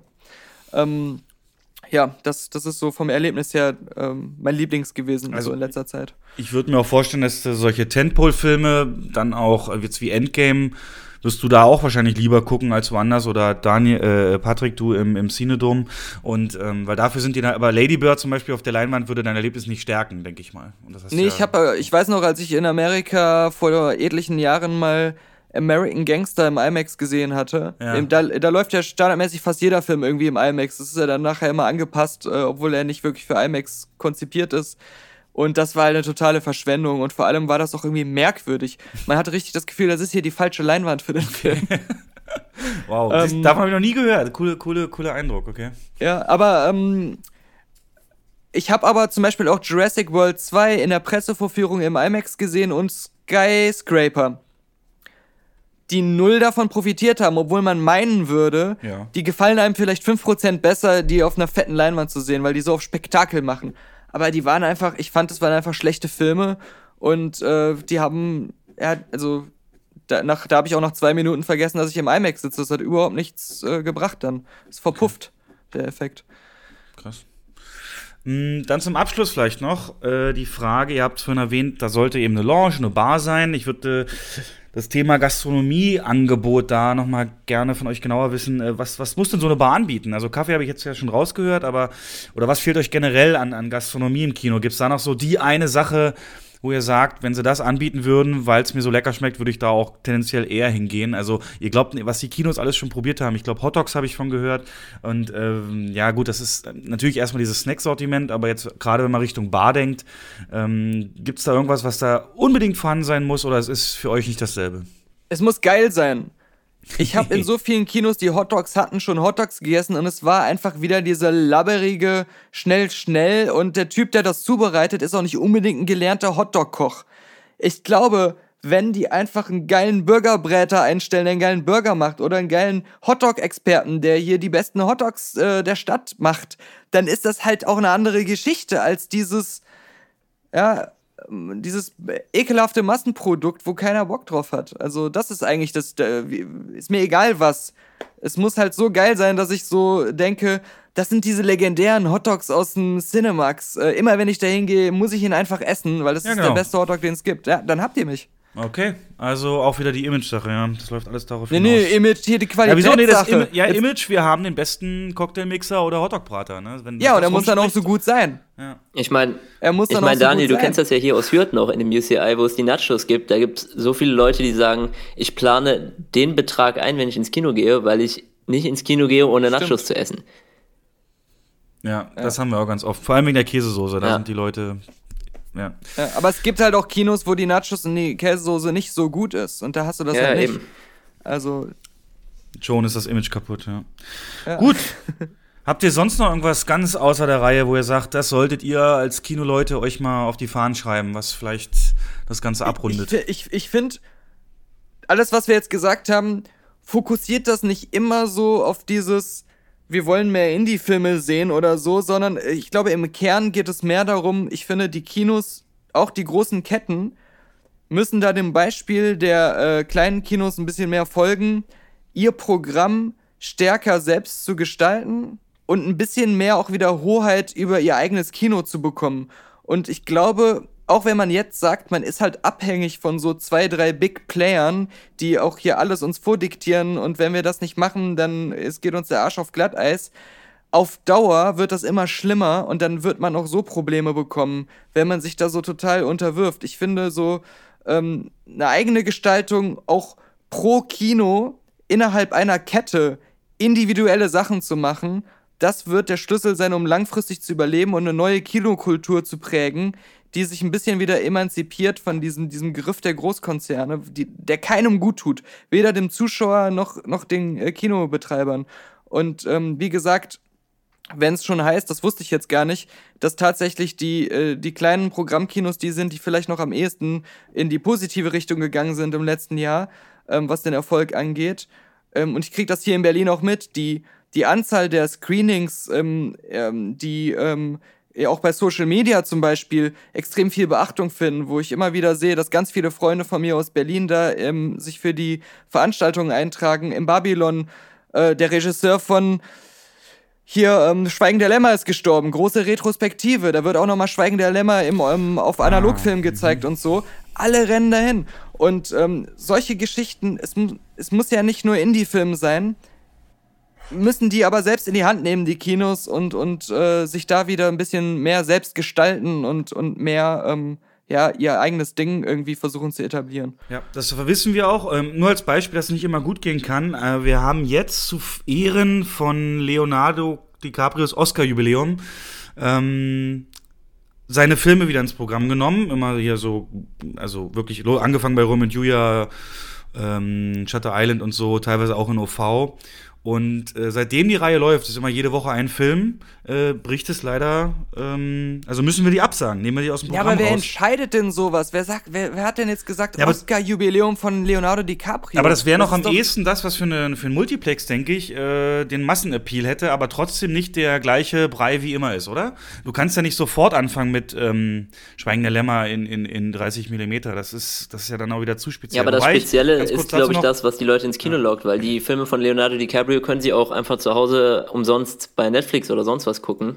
Ich glaube, das ist nicht das, was Leute nochmal ins Kino zieht, dass sie sagen, den Film muss ich jetzt unbedingt nochmal im Kino sehen. Ich glaube, es ist so genau dieses Spezielle, wo man sagt, ach, den Film würde ich mir ganz gerne irgendwie im Kino unbedingt nochmal angucken.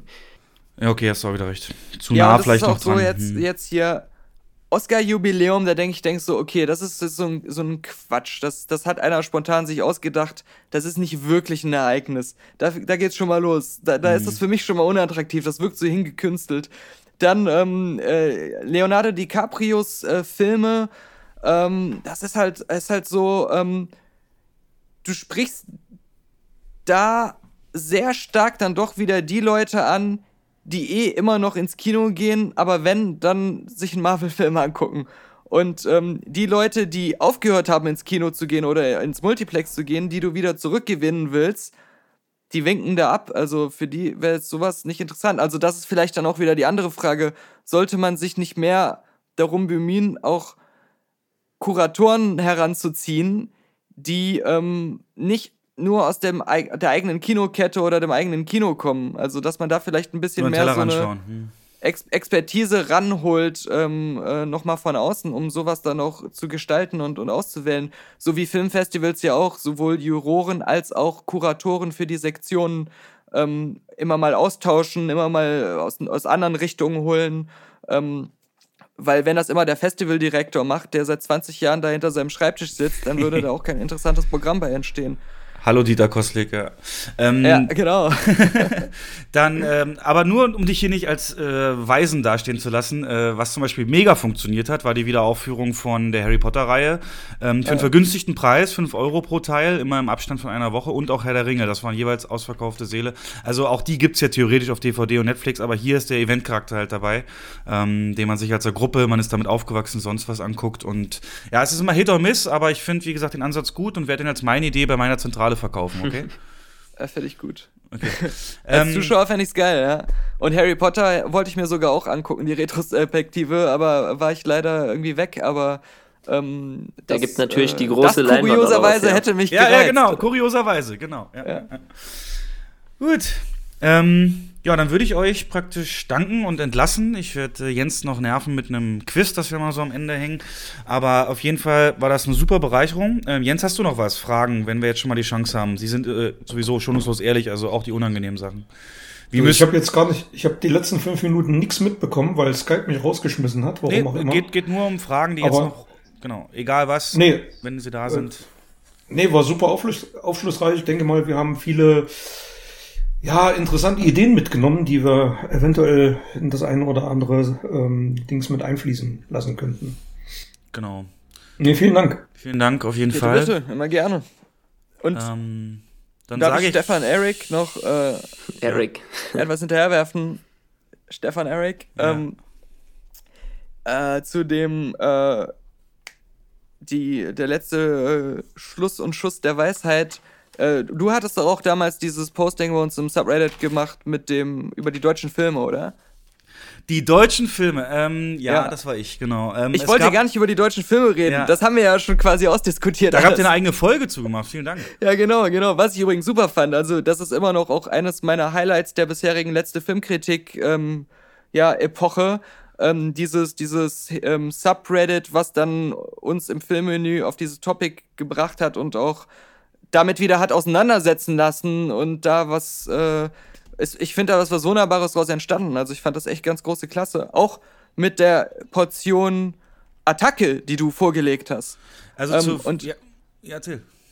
Ja, nee, ich wollte nur nämlich eben sagen, weil ich ja eingangs meinte, wenn ich etwas von anderen Filmkritikern mir versucht habe abzugucken oder beherzigen will, wo die mir ein Vorbild sind, äh, dieses Rückgrat und, und ähm, wenn man irgendwo eine Meinung hat oder ähm, auch vielleicht so was vermitteln möchte ähm, einem Zuhörer, dass man da auch klare Kante bekennt und das durchzieht und nicht immer so rumeiert. Was, was ich immer hasse bei Filmkritikern ist, wenn sie zwar so einen Kritikpunkt anbringen, aber im nächsten Satz den schon wieder relativieren. Und dann immer, du hast das Gefühl, das ist gar keine klare Aussage am Ende gewesen, sondern immer nur so ein, so ein Hin und Her und Für und Ab und Abwägen und was weiß ich.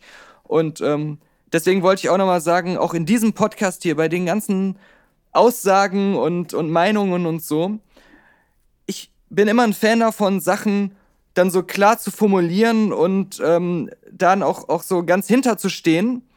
Aber ich habe nie für mich selbst den Anspruch, oder wir haben nicht für uns selbst den Anspruch, einfach von uns zu behaupten, das wäre jetzt garantiert die einzige Wahrheit oder das müssten jetzt die Leute, die hier zuhören, alle auch so denken, äh, so wie wir es sagen, ist es oder so.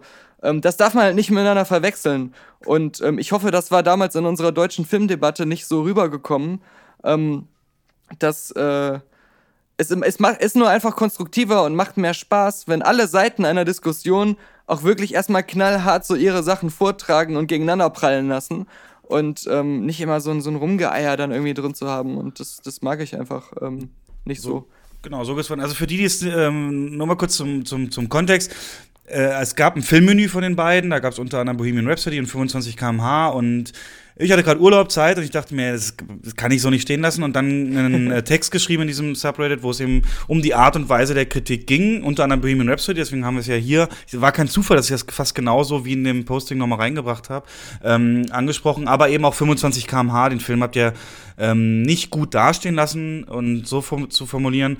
Und ich habe halt gefragt, warum ist das so? Und am Ende ausgeführt, ähm, die Diskrepanz, auch das war ja Thema zwischen Metakritik und Zuschauern kommt ja in letzter Zeit öfter vor und das hat mich hierzu veranlasst. Ich will nicht, dass ihr jeden Film nach Rezeptur kritisiert, weil so kam es mir vor, dass ihr mhm. dieses, und das habt ihr heute auch klargestellt, dieses Erlebnis im Kino Bohemian Rhapsody, das bringt einer Kritik nichts, weil jeder andere kann es anders erleben am nächsten Tag. Und ich glaube, in dem Fall lag es einfach daran, ich habe euch überhaupt nicht eingeschätzt, einschätzen können. Also man, wie mhm. du sagtest, wenn du ein Jury kennst, ach, der sitzt da drin oder hier äh, Tarantino und, und, und, und, und Oldboy, das passt für mich zusammen und kann ich mir, so macht es natürlich dann auch Sinn und kann es ganz anders in Kontext setzen, ja. Und deswegen, da habt ihr beide dann auch nochmal einen extra Cast aufgenommen, kann man sich auch über die vorhin verlinkten, äh, erwähnten Links anhören, nur zu deutschen Filmen und dass das eben nicht die ganze Wahrheit ist zu sagen, äh, die beiden hassen deutsche Filme und dass die so leicht nicht runterzubrechen sind, sondern ja, ja. ihr habt dann eben, ja, nochmal Es ist halt auch, auch, auch immer so, ähm, es ist wichtig, sich klar zu positionieren. Das heißt aber nicht, dass man nicht diskussionsbereit ist und das heißt auch nicht, dass man nicht auch imstande ist, seine Meinung zu ändern. Und ähm, aber ich finde, erstmal eine klare Position überhaupt zu haben und halt dieses Rückgrat mitzubringen, das auch klar formulieren zu wollen, das sollte eigentlich gerade bei, bei Filmkritiken auch was sein, was, was essentiell ist und was ich bei vielen ähm, einfach vermisse, muss ich auch ehrlich sagen. Das hat ja dann auch einen Dammbruch verursacht. Ne? Gleich das zweite Kommentar war, ich denke mal, die beiden Jungs sind gar nicht dazu in der Lage, einen deutschen Film objektiv zu bewerten. Und äh, aber als, als, als ähm, Relativierung gleich danach der Satz, das ist nicht böse gemeint. Und von daher, mhm. ähm, ihr seid dann darauf eingegangen. oh, der Ban-Button, der havert hier schon. Ja, nee, und ähm, ja, wie gesagt, gerne, gerne. Also wenn ihr mir Anlass gebt, wird es auch weiter sowas geben. aber ähm, nee, jetzt kann ich euch auch ganz anders einschätzen. Genau.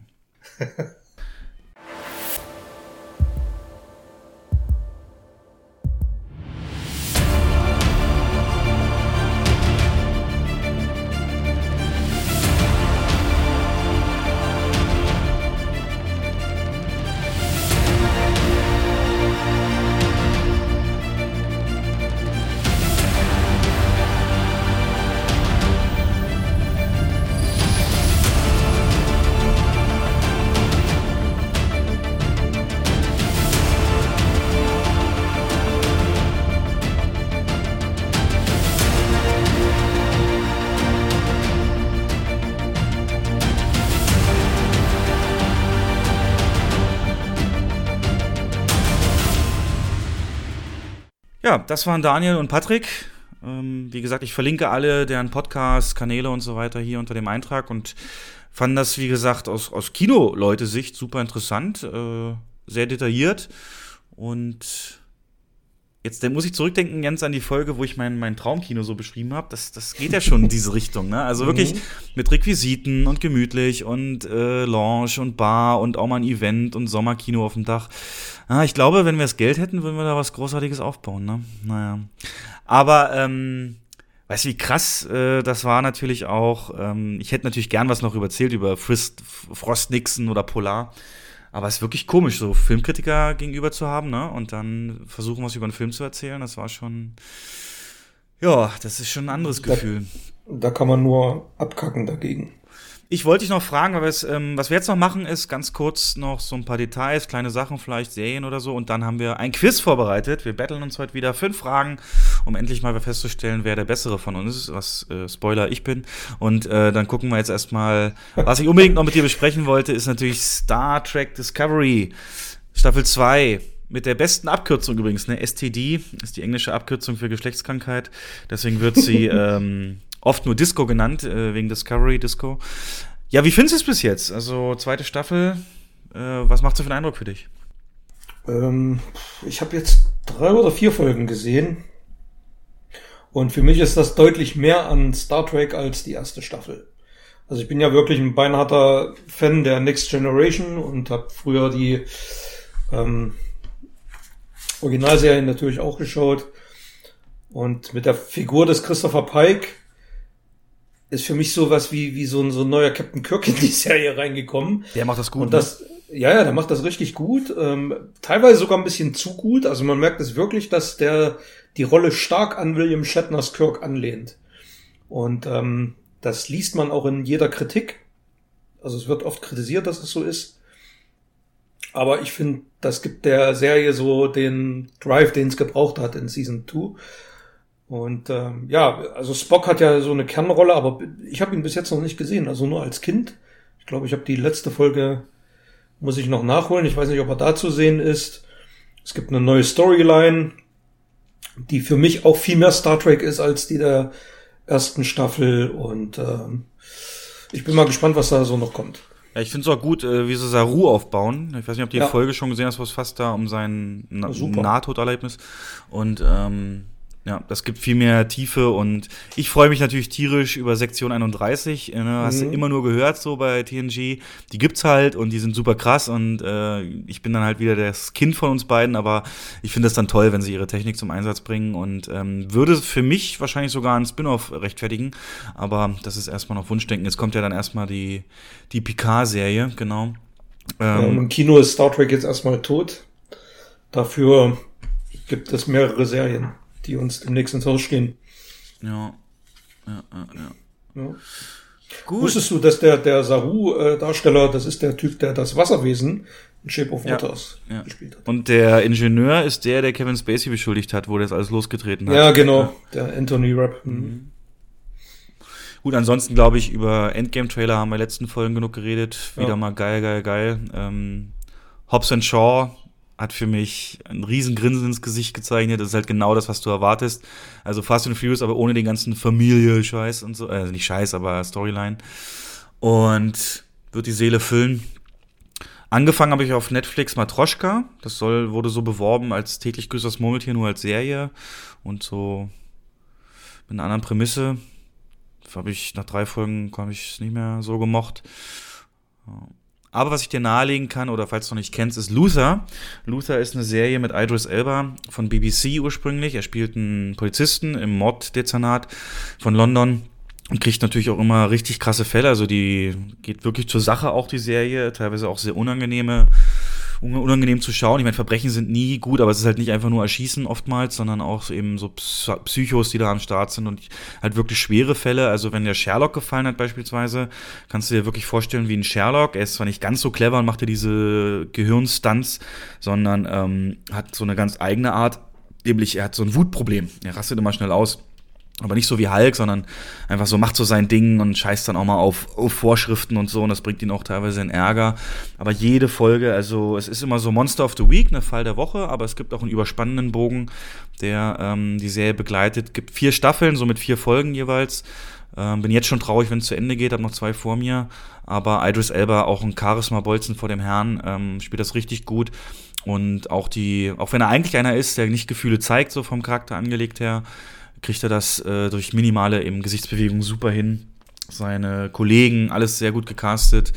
Also immer wieder erstaunlich, wie die BBC sowas schafft, was ja im Prinzip ähm, die, die ARD von, von, ähm, von England ist und, und die wesentlich weniger Einnahmen haben als zum Beispiel die, die öffentlich-rechtlichen in Deutschland, wie die sowas immer rausballern. Also wirklich beeindruckend. Ja, Aber das wäre jetzt meine Frage gewesen. Ist das, ist das wieder so eine Serie, ähm, bei der man zwingend eine Folge nach der anderen schauen muss, um dran zu bleiben?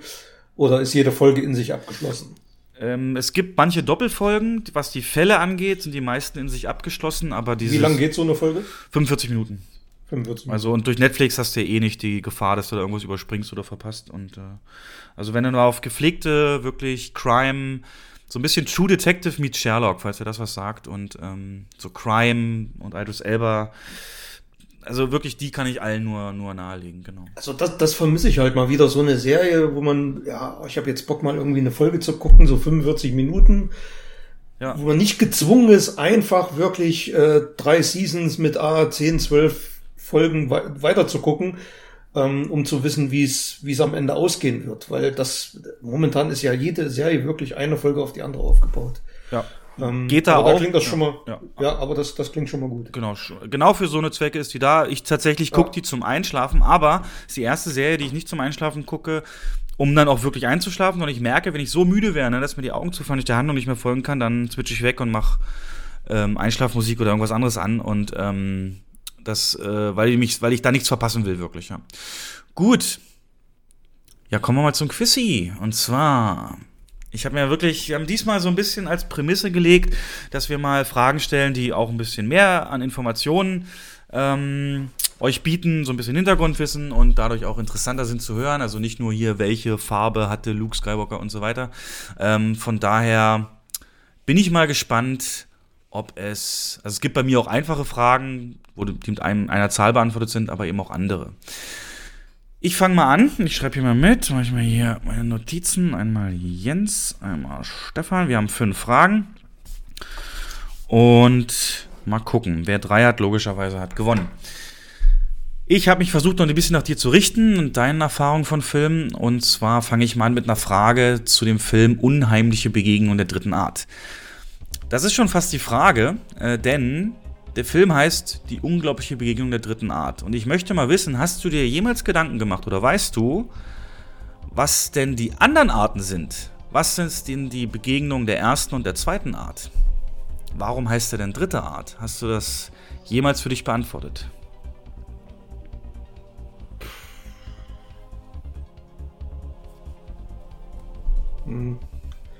Das, ich meine, das mal irgendwo aufgeschnappt, aber nicht verarbeitet zu haben. Ich habe das schon mal irgendwo, wenn du es mir jetzt wahrscheinlich sagst, dann ja. Äh, ich habe über den Film schon einiges gelesen, aber nee, du musst es mir leider verraten. Ja, es ist typisches äh, unnützes Wissen, Trivia-Wissen, aber es gibt tatsächlich eine Kategorierung, äh, Kategorisierung der, der Begegnungen. Ähm, und zwar die erste Art ist äh, eine Sichtung, also wenn du am Himmel ein unbekanntes Flugobjekt siehst.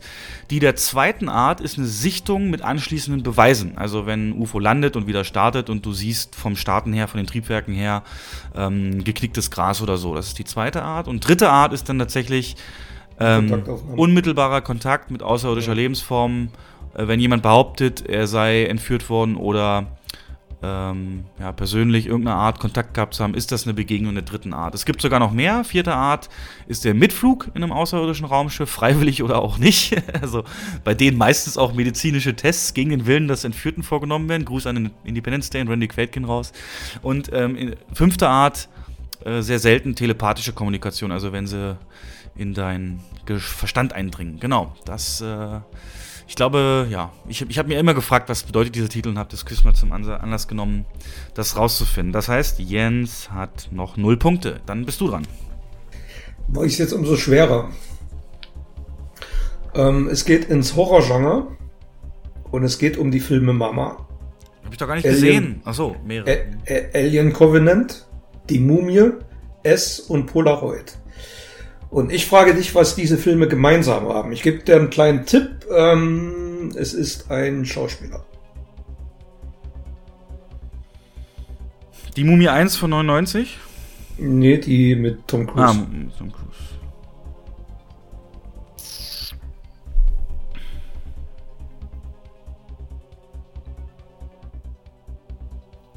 Tja, also bei die Mumie kenne ich nur Tom Cruise, Polaroid kenne ich niemanden, bei S kenne ich nur Skarsgård und bei Mama kenne ich nur Lawrence und Badem, also keine Ahnung. Wahrscheinlich irgendein so ein Jugendschauspieler. Also es ist äh, ein Spanier, der heißt Javier Botels und er spielt in allen diesen Filmen mit und er spielt jeweils die Horrorfigur, das Creature.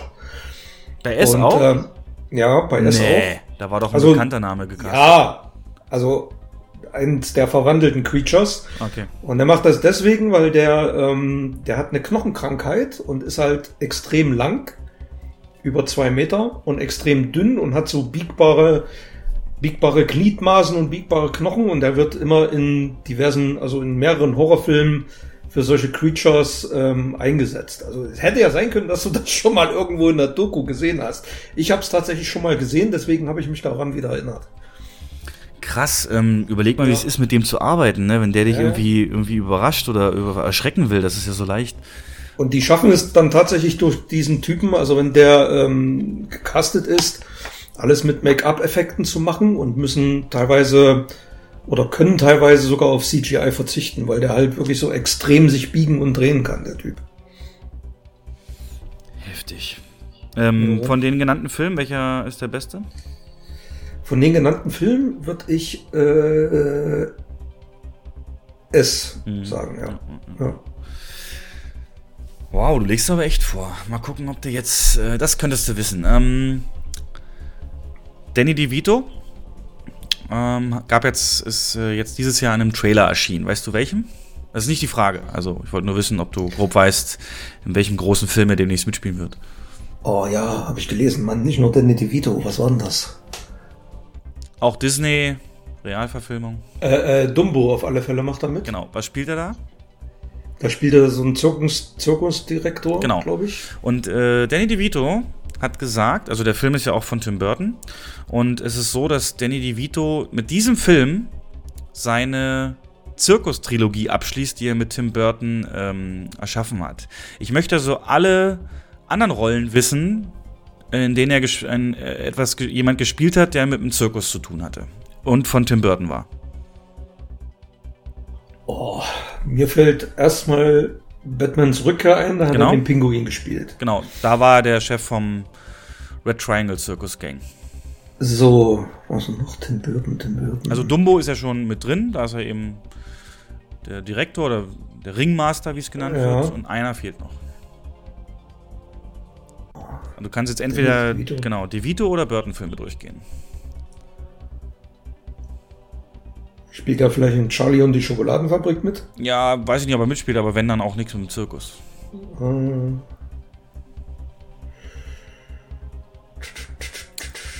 Ist nicht so der bekannte Film, aber mich hat er unglaublich geflasht und zu Tränen gerührt. Ist ein sehr, sehr dramatischer Film mit noch einer tiefen Message über Älterwerden und Fantasie. Über Älterwerden und Fantasie? Ist es Edward mit den Scherenhänden? Nein. Gut. Ich mach dauert die wieder. Du musst es mir sagen. Ja, Big Fish. Big Fish. Da hat er okay. auch mit Amos Galloway, auch ähm, vom Galloway-Zirkus, den Chef gespielt. Deswegen schließt er jetzt mit Burton seine Zirkus-Trilogie ab. Seit 92, genau, bis 2019. Schon krass. Okay. Gut, steht noch 0-0. Dann ähm, habe ich wieder eine Frage, die kann man wissen, wenn man es mal gelesen hat. Es ist eher eine Tri ein Trivia über Steven Spielberg. Und zwar, wieder zuerst eine kleine Hilfe, der wurde 1968 von Universal direkt von der Uni weg engagiert, die ihm da einen Siebenjahresvertrag gegeben haben. Und jetzt meine Frage, wann hat Steven Spielberg die Uni abgeschlossen? Die Filmwissenschaft. Das ist eine Fangfrage, oder? Hm, weiß ich nicht. Fuck. Also ich habe letztens was über Spielberg gesehen, wo es darum ging, dass er sich auf die Studiogelände geschlichen hat und da dann wegrekrutiert wurde. Aber Universität, weil er da seinen, seinen großen Idolen zugeguckt hat. Aber Universität, boah. Also wenn es eine Fangfrage ist, sage ich gar nicht. Also der hat, ähm, nee, es ist keine Fangfrage. Also der hat seinen Abschluss in Filmwissenschaft tatsächlich erst 2002 gemacht. Echt? Ja, und seine, also 33 Jahre nachdem er angefangen hat zu studieren. Und seine Abschlu als seine Abschlussarbeit, und das ist der interessante Fakt dabei, hat er einfach Schindlers Liste eingereicht. Den Film. Stell dir mal vor, du, stell mir vor, du ja. bist äh, Dozent von dem. Ja. nee, nee, Moment, das stimmt so nicht ganz. Wir machen das anders. ja. ah. Verdammte Hacke. Das ist aber interessant. 2002. Auch wieder gutes, unnützes Wissen für Wer Millionär. Jetzt kommt eine ganz andere Art von Frage. Und zwar, kennst du Blamieren oder Kassieren? Da ist es so, dass Elton, also ist Schlag den Rab, ne, so eine Quiz-Show, dass ähm, Elton, der praktisch da so ein bisschen den Moderator übernimmt, den beiden Kandidaten eine Frage stellt. Aber es ist nicht immer so, dass die Antwort die ist, die sie vermuten, weil die Frage kann theoretisch auch weitergehen. Weißt du, was ich meine? Also, ich lese dir jetzt einen Text vor und da kommt auch natürlich eine Frage oder beziehungsweise eine Frage wird gestellt. Aber ähm, sobald du denkst, du weißt die Antwort, musst du auch sagen. Also das heißt, sobald du das Gefühl hast, jetzt kommt die Frage, also stell dir vor, du hast noch einen anderen Kandidaten hier mit dabei, der, also wer schneller antwortet, gewinnt, okay? Also wenn du glaubst von der Formulierung her oder wenn du glaubst, jetzt ist die Stelle der Frage da, wo ähm, ja die Antwort auch gefragt ist, dann haust du einfach deine Antwort raus, okay? Also okay. weißt du, was ich meine? Ich lese jetzt nach und nach ja, vor. Ja. Und wenn du denkst, Moment, das läuft auf die Frage hinaus, sagst du die Antwort. Aber wenn du zu früh bist, ist natürlich falsch und du bist raus. Und ähm, wenn es zu spät ist, kann auch der andere schneller sein. Also äh, das müssen wir uns jetzt nur fiktiv vorstellen. Und für die, die zuhören, die können ja mit Jens gegen Jens dann spielen sozusagen. Also, Marvel hat in den letzten äh, über zehn Jahren ein noch nie dagew dagewesenes, verbundenes Filmuniversum geschaffen. Avengers. Äh, das war nicht die Frage. Also, okay, ich gebe dir noch eine Chance. Marvel hat in den letzten äh, er hat in den letzten über zehn Jahren ein noch nie dagewesenes, verbundenes Filmuniversum geschaffen, welches bald mit Endgame den vorläufigen Höhepunkt find, findet. 2008 kam Iron Man 1 als Startpunkt der Saga, unmittelbar gefolgt von Incredible Hulk. In diesem Film spielte noch nicht Mark Ruffalo den großen grünen, die große grüne wütende Titelfigur, sondern Edward Norton. Ja, ist aber auch noch nicht die Frage. Sondern eine andere Hollywood-Größe, nämlich Edward Norton. Angeblich wegen kreativer Differenzen ausgestiegen. Doch dann nahm das Projekt so richtig Fahrt auf. In sogenannte Phasen aufgeteilt wurde zunächst weitere Superhelden mit Einzelfilmen bedacht, zum Beispiel Thor, Captain America. Das Zusammentreffen dieser Figur äh, dieser Figuren und ein gemeinsamer Kampf gegen einen gemeinsamen Feind war ein popkulturelles Ereignis, die Avengers. Auch in weiteren Phasen hat es Marvel geschafft, durch hervorragendes Scouting und Regisseurauswahl ihren Film trotz nachgesagter Formelhaftigkeit immer wieder einen eigenen Touch zu geben. Zum Beispiel Winter Soldier ist ein Spionagefilm, Guardians of the Galaxy ist Sci-Fi-Oper und so weiter. Die wohl schwerste Aufgabe von allen, nämlich diese ganzen Phasen in Form der Infinity War-Filme zu einem Abschluss zu führen, bevor die nächste Phase starten kann, ja, ist die schwerste Aufgabe. Hier kam ein Regisseur-Bruderpaar zum Einsatz, welches sich ihre Sporen und Bewerbungsschreiben in Form von. Russo-Brüder. Ja, ist aber nicht die Frage. oh Mann! Ey. Bewerbungsschreiben in Form von Captain America und Winter Soldier verdient haben. Vorher waren sie relativ unbekannt. Mit Vornamen heißen sie Joe und Anthony. Mit Nachnamen Russo. Spätestens da hätte ich gehabt. Doch man darf eins nicht vergessen: sämtliche Fäden, Einfluss und Visionen wird von einem Mann zusammengehalten, der alle Marvel-Filme produziert hat. Wer? Stan Lee? Nee, der Produzent aller Marvel-Filme. Der Produzent aller Marvel-Filme, Kevin Feige. Genau, das wäre die Antwort. Also null Punkte. Ach so, und ich hätte jetzt mittendrin immer wieder irgendwas. Nee, nein, nein, nein, also du hättest eigentlich gucken müssen, was will er von mir wissen. Du hättest deine Geduld, also der Sinn ist, deine Geduld ähm, so weit im Zaum zu halten, bis du glaubst, jetzt kommt wirklich der Abschluss der Frage. Aha, okay. Das ist da der Sinn gewesen. Na gut. Okay. 0-0 und vierte, dritte Frage von dir? Ja. Jetzt wird's, also das könntest du wissen. Ähm, die Hauptcharaktere in Christopher Nolans Inception heißen Dominic, Robert, Imes, Arthur, Maul und Saito. Warum? Ja, du hättest wenigstens die Reihenfolge ändern müssen. ähm, ja, weil die, weil die zusammen ausgesprochen die Anfangsbuchstaben Dreams ergeben. Ach, guck an. ja, 1-0. Ähm, jetzt habe ich kürzere Fragen und ich keine Zeit mehr. Ähm, wer hat 1999, also für die 98er Filme, den besten Film gewonnen? Und ich sende, sagte die Nominierten und du, wenn einen Bonuspunkt gibst, wenn du auch weißt, ähm, was man da eben munkelt im Hintergrund. Nominiert waren 99 Elizabeth, The Thin Red Line, Soldat James Ryan und Shakespeare in Love. Wir hatten das vorhin, da hatte ich schon Angst. Daniel hat das vorhin fast aus Versehen gesagt. Ja, es war, meine ich, sogar Shakespeare in Love. Genau. Der hat gegen, das muss man sich mal überlegen, der hat gegen Soldat James Ryan gewonnen. Und das ist definitiv ähm, Harvey Weinsteins äh, Hintergrund. Und Sin Red, Sin Red Line auch war ein super Film. Ist auch, ja, auch heute wird er noch ja. abgekultet. Ja. ja. Gut. Dann habe ich um, noch einen Punkt. Nee, das war mein einer. Und du hast jetzt auch ein. 1-1 steht's, okay. Also, stirb langsam. Kennen wir alle, basiert auf einem Originaldrehbuch, welches niemals zustande gekommenen geplanten oder welcher niemals zustande gekommenen geplanten Fortsetzung. Ah.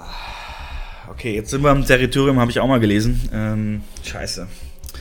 Stirb langsam das Originaldrehbuch, ja?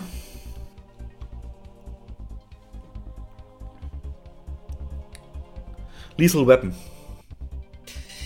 Nee. Fuck. Nah dran. Kommando. Na. Ähm, John McTiernan wollte Kommando 2 drehen, wieder mit Schwarzenegger. Der hat abgelehnt und deswegen hat er das Drehbuch dann ähm, so weit abgeändert, dass Stirb langsam rausgekommen ist.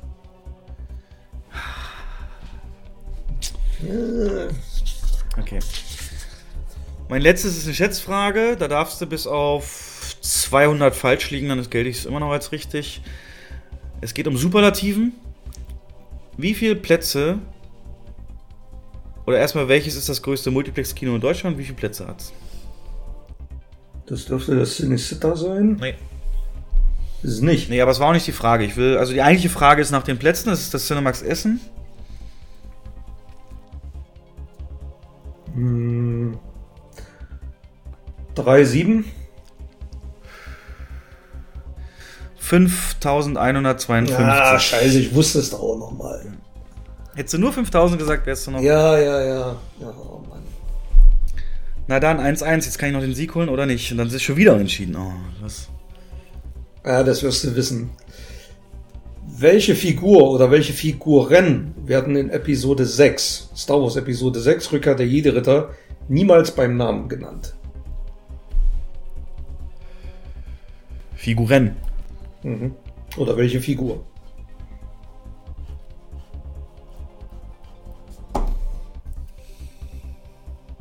Gut, das heißt, die muss es in der Mehrzahl geben. Wenn es so nicht einschränkst, und dann denke ich mal, waren es die Evox. Oh, fuck, 2 und 1. Aber da gibt es, glaube ich, gar nicht so viele andere Möglichkeiten, weil was spielt sonst? Nee, gibt's auch nicht. Deswegen, die Fragen sind immer leichter geworden. Mhm.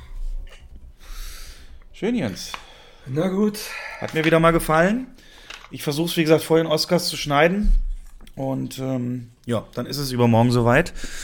Freue mich sehr drauf. Danke heute, dass ich richtig gut beteiligt und ähm, das war so ein Feedback. Ähm, wir sollen, ich soll dir mehr, mehr Luft zum Reden geben. Und ich glaube, das hast du heute gut genutzt. Und äh, ja, von daher verabschieden wir uns von euch. Wird wieder erst Ende nächsten Monat die nächste Folge geben, aber wir lassen uns wieder, wieder was einfallen. Ist ja Folge 10. Und dann, ähm, ja, wir wissen jetzt das Geheimnis für erfolgreich Kino machen. Lass uns das machen und äh, ja. Rest schauen wir mal. Und viel Spaß bei den Oscars, wer es schaut. Jo, hau rein, ciao. Tschüss.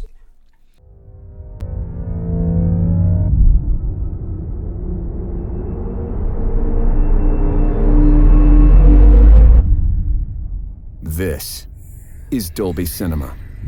It's where the most advanced cinematic technology you've ever experienced begins. This is Dolby Atmos. the number of speakers around you no longer matters. Because this is the world's first object based cinematic audio. With powerful moving audio that transcends from channels to moving around you with pinpoint accuracy.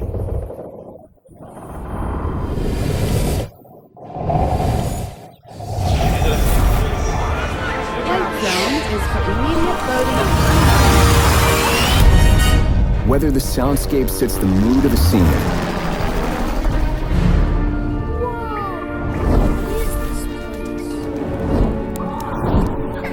Come on, you guys, let's go! Or captures the full extent. You wanna know my secret? Of nature's fury.